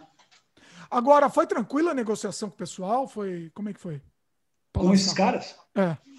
Foi super. Na verdade, eu, eu, por mim não posso falar muito porque quem fez foi os, os dois uh, produtores que são os, os, organizadores do Fantascoa, né? Hum. Eles filme, então eles fizeram a negociação. Eu ganhei minha parte como diretor, Legal. mas eles Parece que foi bem fácil, não teve grandes problemas. Assim, que realmente eles o Deodato, o Rogério Deodato tem um potencial muito grande na Alemanha, os filmes dele vendem horrores lá, e o cara realmente queria lançar esse documentário, sabe? Ele fez questão, assim, ele entrou em contato mesmo, não foi, não foi uma negociação que a gente foi atrás. É uma distribuidora pequena que chama Eight Films, oito filmes, né? Uhum. E eles, eles são especializados em lançar essas edições especiais de filmes italianos, filmes europeus de horror. Então tem muita é, coisa. A, a distribuição, você sabe quanto foi? Quantas cópias?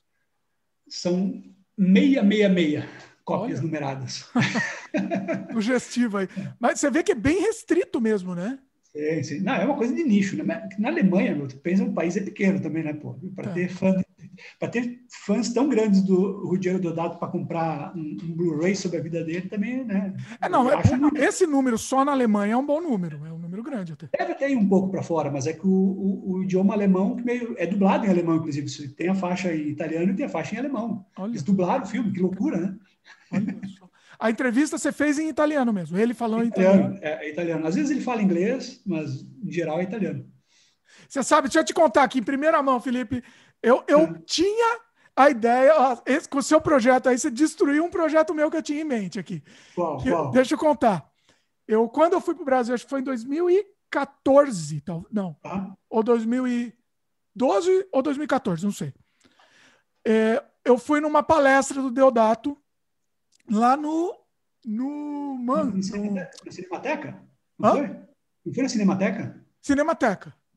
Você estava lá? lá também. Eu estava lá. Rapaz, já não se falou então. Oh, então eu, fui, eu fui com a Geisla, fui com, com, com o Borg também. É, nessa, nessa época eu não conhecia a Geisla direito ainda. Eu fiquei, eu nem fui ver o filme, eu fiquei falando com o Deodato ali fora, né? ah, no, ali da Cinemateca. Então, o que, que eu fiz? Eu filmei a, a palestra dele inteira. Eu tenho Pô. lá inteira filmada. E se eu soubesse desse seu projeto, eu até tinha te passado esse material, inclusive. Então, isso, isso você pode até conseguir botar de extra em algum filme do, do Deodato a qualquer momento. Porque, como eu falei, nesse Blu-ray aqui, tem vários extras que é Deodato em festival tal falando, entendeu? É. Então você consegue talvez vender isso para algum. Não, algum não sei se eu vou atrás disso, né? Assim, mas se, se quiser, de repente, ó, tô, tô jogando aqui a ideia. Se você tiver alguma ideia para isso daí, é. podemos conversar. É. é um material muito legal, tá bem comprido, assim, bem, bem completo, bem legal. Se um dia algum safado resolvesse lançar o Deodato Holocausto no Brasil, né? Nem que seja uma tiragem pequena, quem sabe não seria um belo extra para ter também, né? É, não sei se é no Brasil, né? Ele tá falando em italiano também, então não faz muita diferença. Né? Não, mas por isso, você bota a legenda. Não, Porque ele falava com com, com tradução. No Brasil, né, pelo fato dele. Ele estava falando com o Merten. Era, acho que era. É. Era o Merten. Porque, no fato, pelo fato de ser filmado na Cinemateca, sabe, daria um charme especial, né? Para você um dia lançar no Brasil o, o Deodato Holocausto, digamos, que eu acho que nunca vai acontecer, você poderia é botar isso como extra. É. É. Não, e tu sabe qual será meu próximo documentário? Hum. Já ouviu falar ou não? Qual? Quem é o entrevistado? Não. Primeira Roger surpresa, e vamos lá, conta. Roger Corman. Ô, oh, rapaz, não faça uma coisa dessa. Ele foi a Porto Alegre em 2019, tá? Porque o pessoal do Fantaspoa estava com dificuldades financeiras, né? Eles, eles não estavam mais recebendo dinheiro do governo e tal, e eles acharam que aquele ia ser o último. Hum. Então eles pensaram, o que a gente faz para encerrar o Fantaspoa com chave de ouro? Tinha tipo três nomes assim, os mais chiques assim para convidar. Acho que era John Carpenter, Uh, não sei mais quem, e um era o Roger Corman. Eu falei, nossa, Roger Corman, pelo amor de Deus, né? Qualquer outro dos caras é importante e tal, mas o Roger Corman é a lenda viva, né? É, ele, Deus... ele que começou tudo, né? Exato, é o deus do cinema, né? E o cara tá com 95 anos, se não trouxer agora, não traz mais. É. E aí foi, meu, e levaram o cara lá, e aí a, a gente sugeriu para ele essa coisa, que nem fez com os outros. Ah, a gente queria fazer um documentário, Corman, contigo, ensinando realizadores novos a fazer filmes com como tu começou e tal, as, as dicas que tu usava, como tu fazia teus filmes, naquela malandragem e tal, que tu desse essas dicas para o realizador novo. Então, tipo uma masterclass do Roger Corman. E ele ficou super feliz, meu. tipo, ah, ele, ele, só ria, meu. Ele achava divertidíssimo a gente estar tá filmando aquilo. Com, a gente tinha três câmeras filmando, tá? O negócio era eu e três gurizão, assim, três jovens, né? É. Então ele, ele sorria, tipo, orelha a orelha, assim, porque ele via aquilo, sabe? Nossa, eu que comecei também com essa idade que esses moleques estão fazendo, e esses caras agora aqui me filmando com toda essa animação, sabe? Parecia que ele estava lembrando os tempos dele quando ele fazia essas coisas, sabe? Nossa. Que era super improvisado também. Botou ele ali num cantinho, foi fazendo, e fazia como dava, né? Nossa, ele ficou emocionadíssimo, assim, fazendo. Quanto tempo de material? Cara, esse tem pouco tempo, porque ele tá super velhinho, super fraquinho, sabe? Até é. a gente teve medo que ele, em algum momento fosse ter um piripaque ali nos Fantasmas. Ele, de fato, ele tem dificuldade para caminhar já. Caramba. Embora ele lúcido e adore falar, ele cansa muito fácil. Então deve ter tipo umas quatro ou cinco horas filmado. Bom, mas é bom, bom. Não dá pra fazer um belo documentário, mas, mas de fato ele teria muito mais coisa para contar, sabe? Se, Nossa, alguém... é, pois é. Eu vi, eu vi um, o filme do. Como é que chama? Do Gursos, né? Que ele estava no festival. E aí ele isso. bota o Roger Corman comendo coxinha. Isso, eu falei, isso. não, mas eu quero ver ele falando, eu não quero ver ele comendo coxinha. Não, o Roger Corman é exatamente isso aí, meu. Ele é um cara super comum. Ele é o cara tipo, que ele teria todo motivo para ser cuzão, para ser estrelão. E ele é super comum, ele come pastel, meu. Eu levava ele nos, Era pastel, ele... não era coxinha, era pastel. É, pastel. Eu levava ele nos restaurantes chiques, ele não gostava. Ele queria ir nos lugares vagabundos, entendeu? Porque ele sempre teve muito na cabeça essa coisa de economizar, entendeu? Ele fazia os filmes, ele economizava para fazer, e na vida dele, ele sempre foi assim. Então é, ele não gostava. Fazia já no, na, contenção. Eu lembro que a produção do Fantaspo sugeriu um hotel chique para ele, ele escolheu ficar no mesmo hotel que todo mundo, ter um quarto normal, entendeu? Caramba! É uma das pessoas mais incríveis que eu conheci, assim, sabe? Olha. E ainda, ainda teve uma coisa interessante que eu aproveitei aquele Fantaspoa para casar, né? Com a minha ah, esposa. É. Eu vi, eu vi no seu Facebook. Então, conta aí, conta que é genial essa história. A gente casou na sala de cinema lotada, depois de uma exibição do thriller A Cruel Picture, filme sueco, né? super violento e tal, e, com a presença da Cristina Lindberg, que é a atriz sueca do, do filme, e com a presença do Corman, né, que a gente brinca que eles são o nosso padrinho e madrinha de casamento. Né? O Corman foi, nem era para ele estar lá, mas foi incrível que alguns dias antes, com um desses momentos que a gente foi jantar e tal, a gente comentou para ele, né, ó, oh, Corman, eu e a Daniela gostamos tanto de cinema que a gente vai casar no cinema. E eu, oh, really? Oh, boy! Oh, I never saw a marriage in a movie theater before. I want to go, I want to go, sabe? Todo animadão mesmo, né? Disse, não, mas é muito tumulto, não levar você lá e tal, é melhor você não ir. Mas ele insistiu, e a mulher dele também, a Julie, né? Insistiram em ir. A Julie comprou um presente de casamento para a Dani, minha esposa. Né? Pessoas incríveis, assim. Qual sabe? foi o presente agora? Curiosidade. Um colarzinho, assim, um colar bem bonitinho, ela comprou no museu. E, mas, tipo, não precisava, sabe? Lógico. E, eles fizeram questão de ir lá no casamento. Tipo, foi uma cerimônia super rápida, assim, né? Mas eles foram, estavam lá, pô, foi coisa para zerar a vida, assim, sabe? Não, isso é realmente isso é uma coisa que, que assim, vai ficar para sempre mesmo. Você tem vídeo, mas, isso em vídeo? Então, cara, não, eu, algumas pessoas filmaram com celular, mas não, o Corma aparece em uma foto só de todos que a gente bateu. É coisa incrível isso, porque as pessoas tiraram um monte de foto e não enquadrar o Corman na foto. Uma foto tem o Corman no cantinho, assim. E a Cristina Lindbergh aqui, o Corman aqui, nós mesmos. É a única foto oficial que tem. Assim. Infelizmente, a gente estava tão atucanado e correndo, né, porque não pensamos em, em filmar esse, esse, belíssimo momento. É, zerou a vida, né? O negócio é para zerar a vida. É, tal da coisa que eu prefiro guardar na cabeça, às vezes, do que ter ficado muito preocupado filmando e, e não ter curtido o momento. Assim, eu já estava super nervoso, né? Não, não dá para você filmar, não dava, mas alguém tinha que estar tá lá né, filmando. Então, é, isso foi, a gente meio que pecou, pecou. No... foi, muito improvisado tudo. É, é. Bom, Felipe, seguinte, você falou que você ia falar no, no, no Eu anotei aqui para a gente não esquecer. Você falou persona não grata na cidade, por isso você não contasse, você falou que você ia contar mais no fim do programa aqui. Conta aí é, para a gente, vai. Não, vou contar. Porque, assim, aqui. Ok, é, ok. Nelson Rubens. A, a, a, minha cidade, que eu, que eu não gosto mais nem de falar o nome para não fazer propaganda, é, foi uma cidade que sempre investiu muito em cultura, sabe? Bom, você imagina que um, um rapaz que lá vivia, né, afastado dos grandes centros urbanos, começa a fazer cinema do nada, né? Totalmente do nada e chega no Fantástico, chega em festivais, etc e tal mas sempre havia esse investimento muito grande em cultura, tinha concursos literários, tinha encontros com escritores, tudo que é tipo de coisa, pode concertos, né? tinha concerto na cidade, entendeu? A partir do final dos anos 90 em diante, eu não sei se por coisa da coisas políticas, não sei se questões políticas ou se o próprio povo talvez foi ficando mais desinteressado para tudo, mas degringolou isso tudo, sabe? O Brasil em geral, acho que foi isso, não foi só ali, entendeu? Mas a coisa degringolou, sabe? Concerto nunca mais teve, começou a ter show de sertanejo, pagode. Não que não deva ter, entendeu? Mas que tenha um pouco para todo mundo, né? Sim. Que tenha, que tenha todo tipo de música. Uh, teatro nunca mais teve, concurso literário morreu, ninguém mais escreve, que você até falou antes brincando. Uh, tinha uma sala de cinema particular que o município, a prefeitura financiava, fechou. Então, tudo foi morrendo, sabe? E tudo foi se perdendo muito rápido. Eu sempre fui um grande incentivador que outras pessoas fizessem cinema lá. Eu cheguei a dar oficinas de, de cinema nas escolas da cidade, incentivando as pessoas a fazerem filme, primeiro em vídeo, depois em, com celular e tal. Nunca vingou nada, sabe?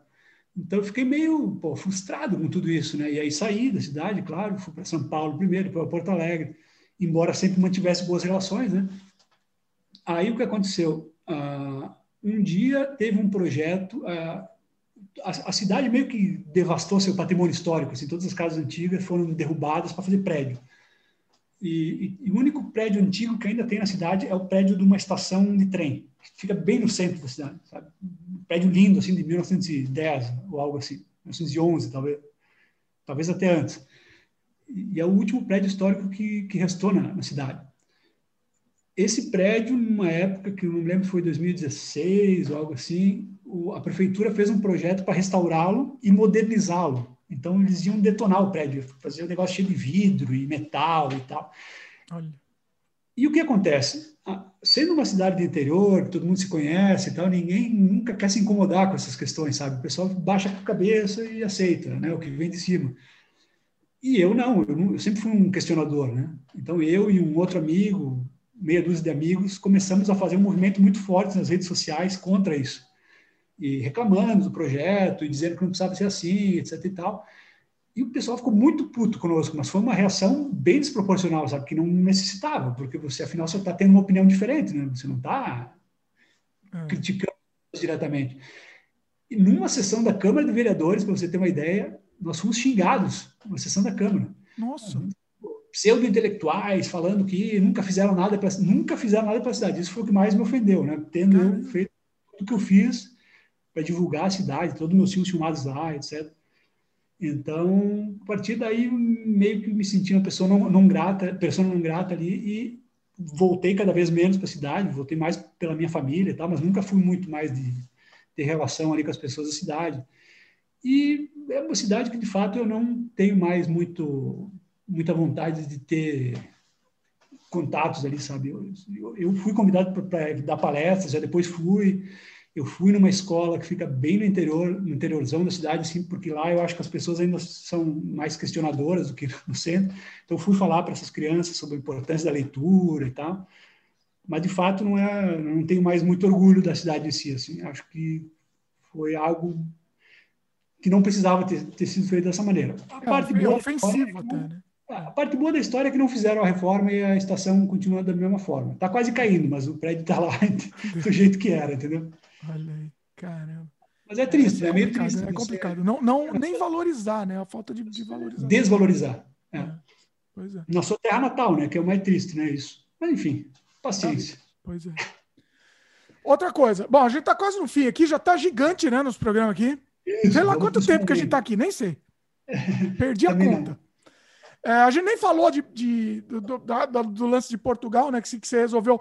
Aí você resolveu mudar para Portugal, né? Sim. E, e assim, não, vou, não vamos nem focar nisso, porque o, o, o, nosso foco aqui é cinema tal, mas assim, meio que parou, né, nesse momento. Você está talvez na mesma situação que eu tô aqui, nesse hiato, porque a gente tem uma equipe no Brasil e aqui não consegue Sim. produzir, né?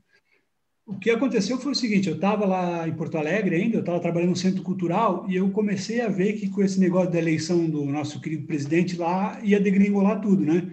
E, e de fato aconteceu e eu vi que estava tudo ficando muito difícil, os investimentos em cultura estavam indo a, caindo a zero. Eu, eu, eu, percebi que ia ser demitido a qualquer momento e disse: ah, então eu vou embora, né, meu? Porque aqui não tem mais o que fazer. Se não é trabalhar com cultura e jornalismo é tão perseguido quanto, o que, que eu vou fazer, né? Tem, para trabalhar em McDonald's, eu vou trabalhar em Portugal, não aqui. E aí fui, né? Peguei as economias da vida, vim para cá para fazer um mestrado, né? Então, para conseguir a autorização de residência, você tem que ter algo, né? Então, eu vim para fazer mestrado. E estou estudando nesse momento muitos projetos para filme, mas, que nem você falou, a minha equipe ficou toda ali, né? E eu não consegui ainda juntar pessoas aqui interessadas em cinema independente como eu, porque eu não tive muito contato físico com pessoas aqui. Deu a pandemia logo em seguida, olha que azar que a gente teve, né? É. Então, eu, na verdade, não saí muito ainda de, de casa nesse tempo todo. Estou tendo aulas online, agora aos poucos está abrindo Portugal novamente, mas eu, de fato, aproveitei muito pouco aqui até agora. Eu podia até ter ficado no Brasil e feito aula online. E dá no mesmo, né? No fim das Dá no mesmo. Não, a parte boa da coisa é isso. Você está num país de fato civilizado, né? Onde você pode caminhar na rua tranquilo. Eu acho que no Canadá é assim também, né?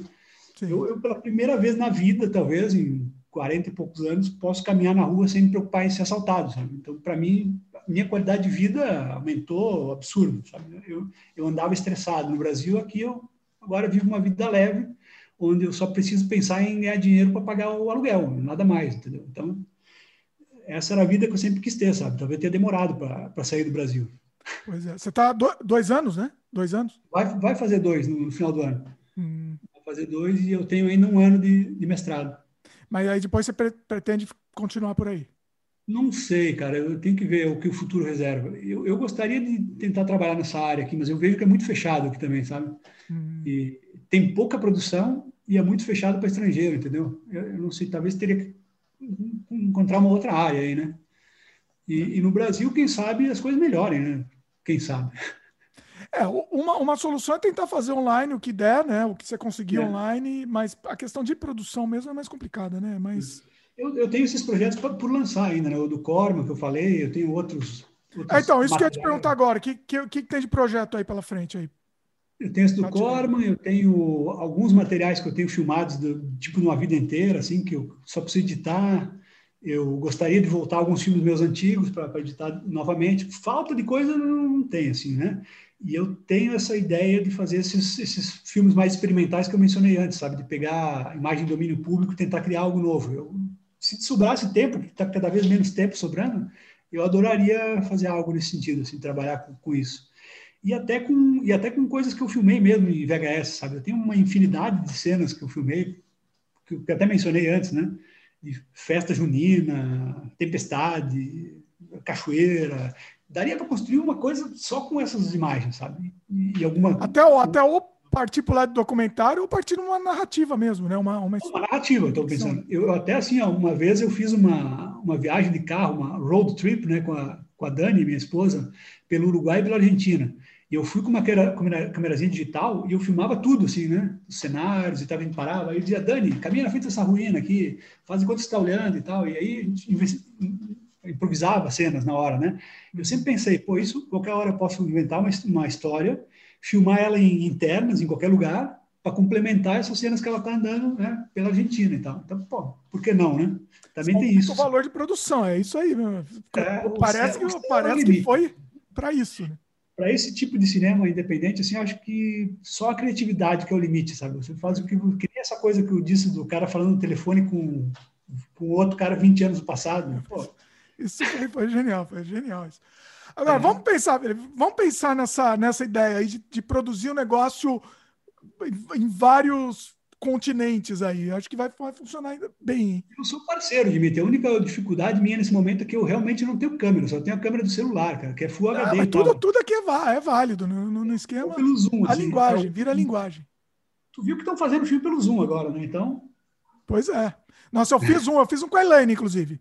A gente então. fez pelo Zoom um, um filme é, curtinho, assim, ela que escreveu, inclusive, é, mas eu não gosto porque eu estava atuando lá e aí eu atuando é uma, uma desgraça.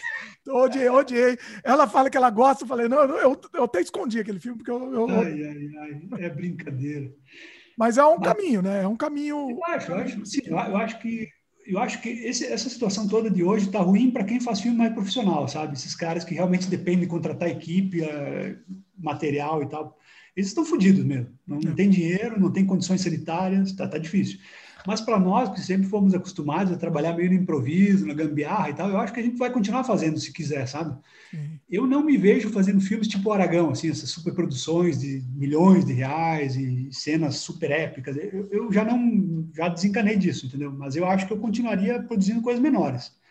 O que eu queria, como eu te falei antes, é isso: escrever o roteiro para os outros, sabe? Pô, se o cara quer fazer um filme, tá alguma ideia, não consegue desenvolver, eu, eu faço, sabe? Eu estou louco para escrever. Eu, faria mil coisas aqui, tem mil ideias para tirar do papel também, então eu oh, Vamos pensar nos projetos aí, vamos fazer, de repente a gente faz uma, uma reunião de brainstorm, faz até um podcast de brainstorm, joga Poderia. uma ideia, chama a Elaine para participar, outro dia a gente fez uma coisa assim também, chama o pessoal e, e, e viaja também, vamos, vamos pensar. Poderia, poderia, é isso, eu acho que, acho que é isso, acho que está na hora de a gente começar a descentralizar a coisa, em vez de todo mundo fazer tudo, começa a chamar os amigos aí para ajudar, né, pô?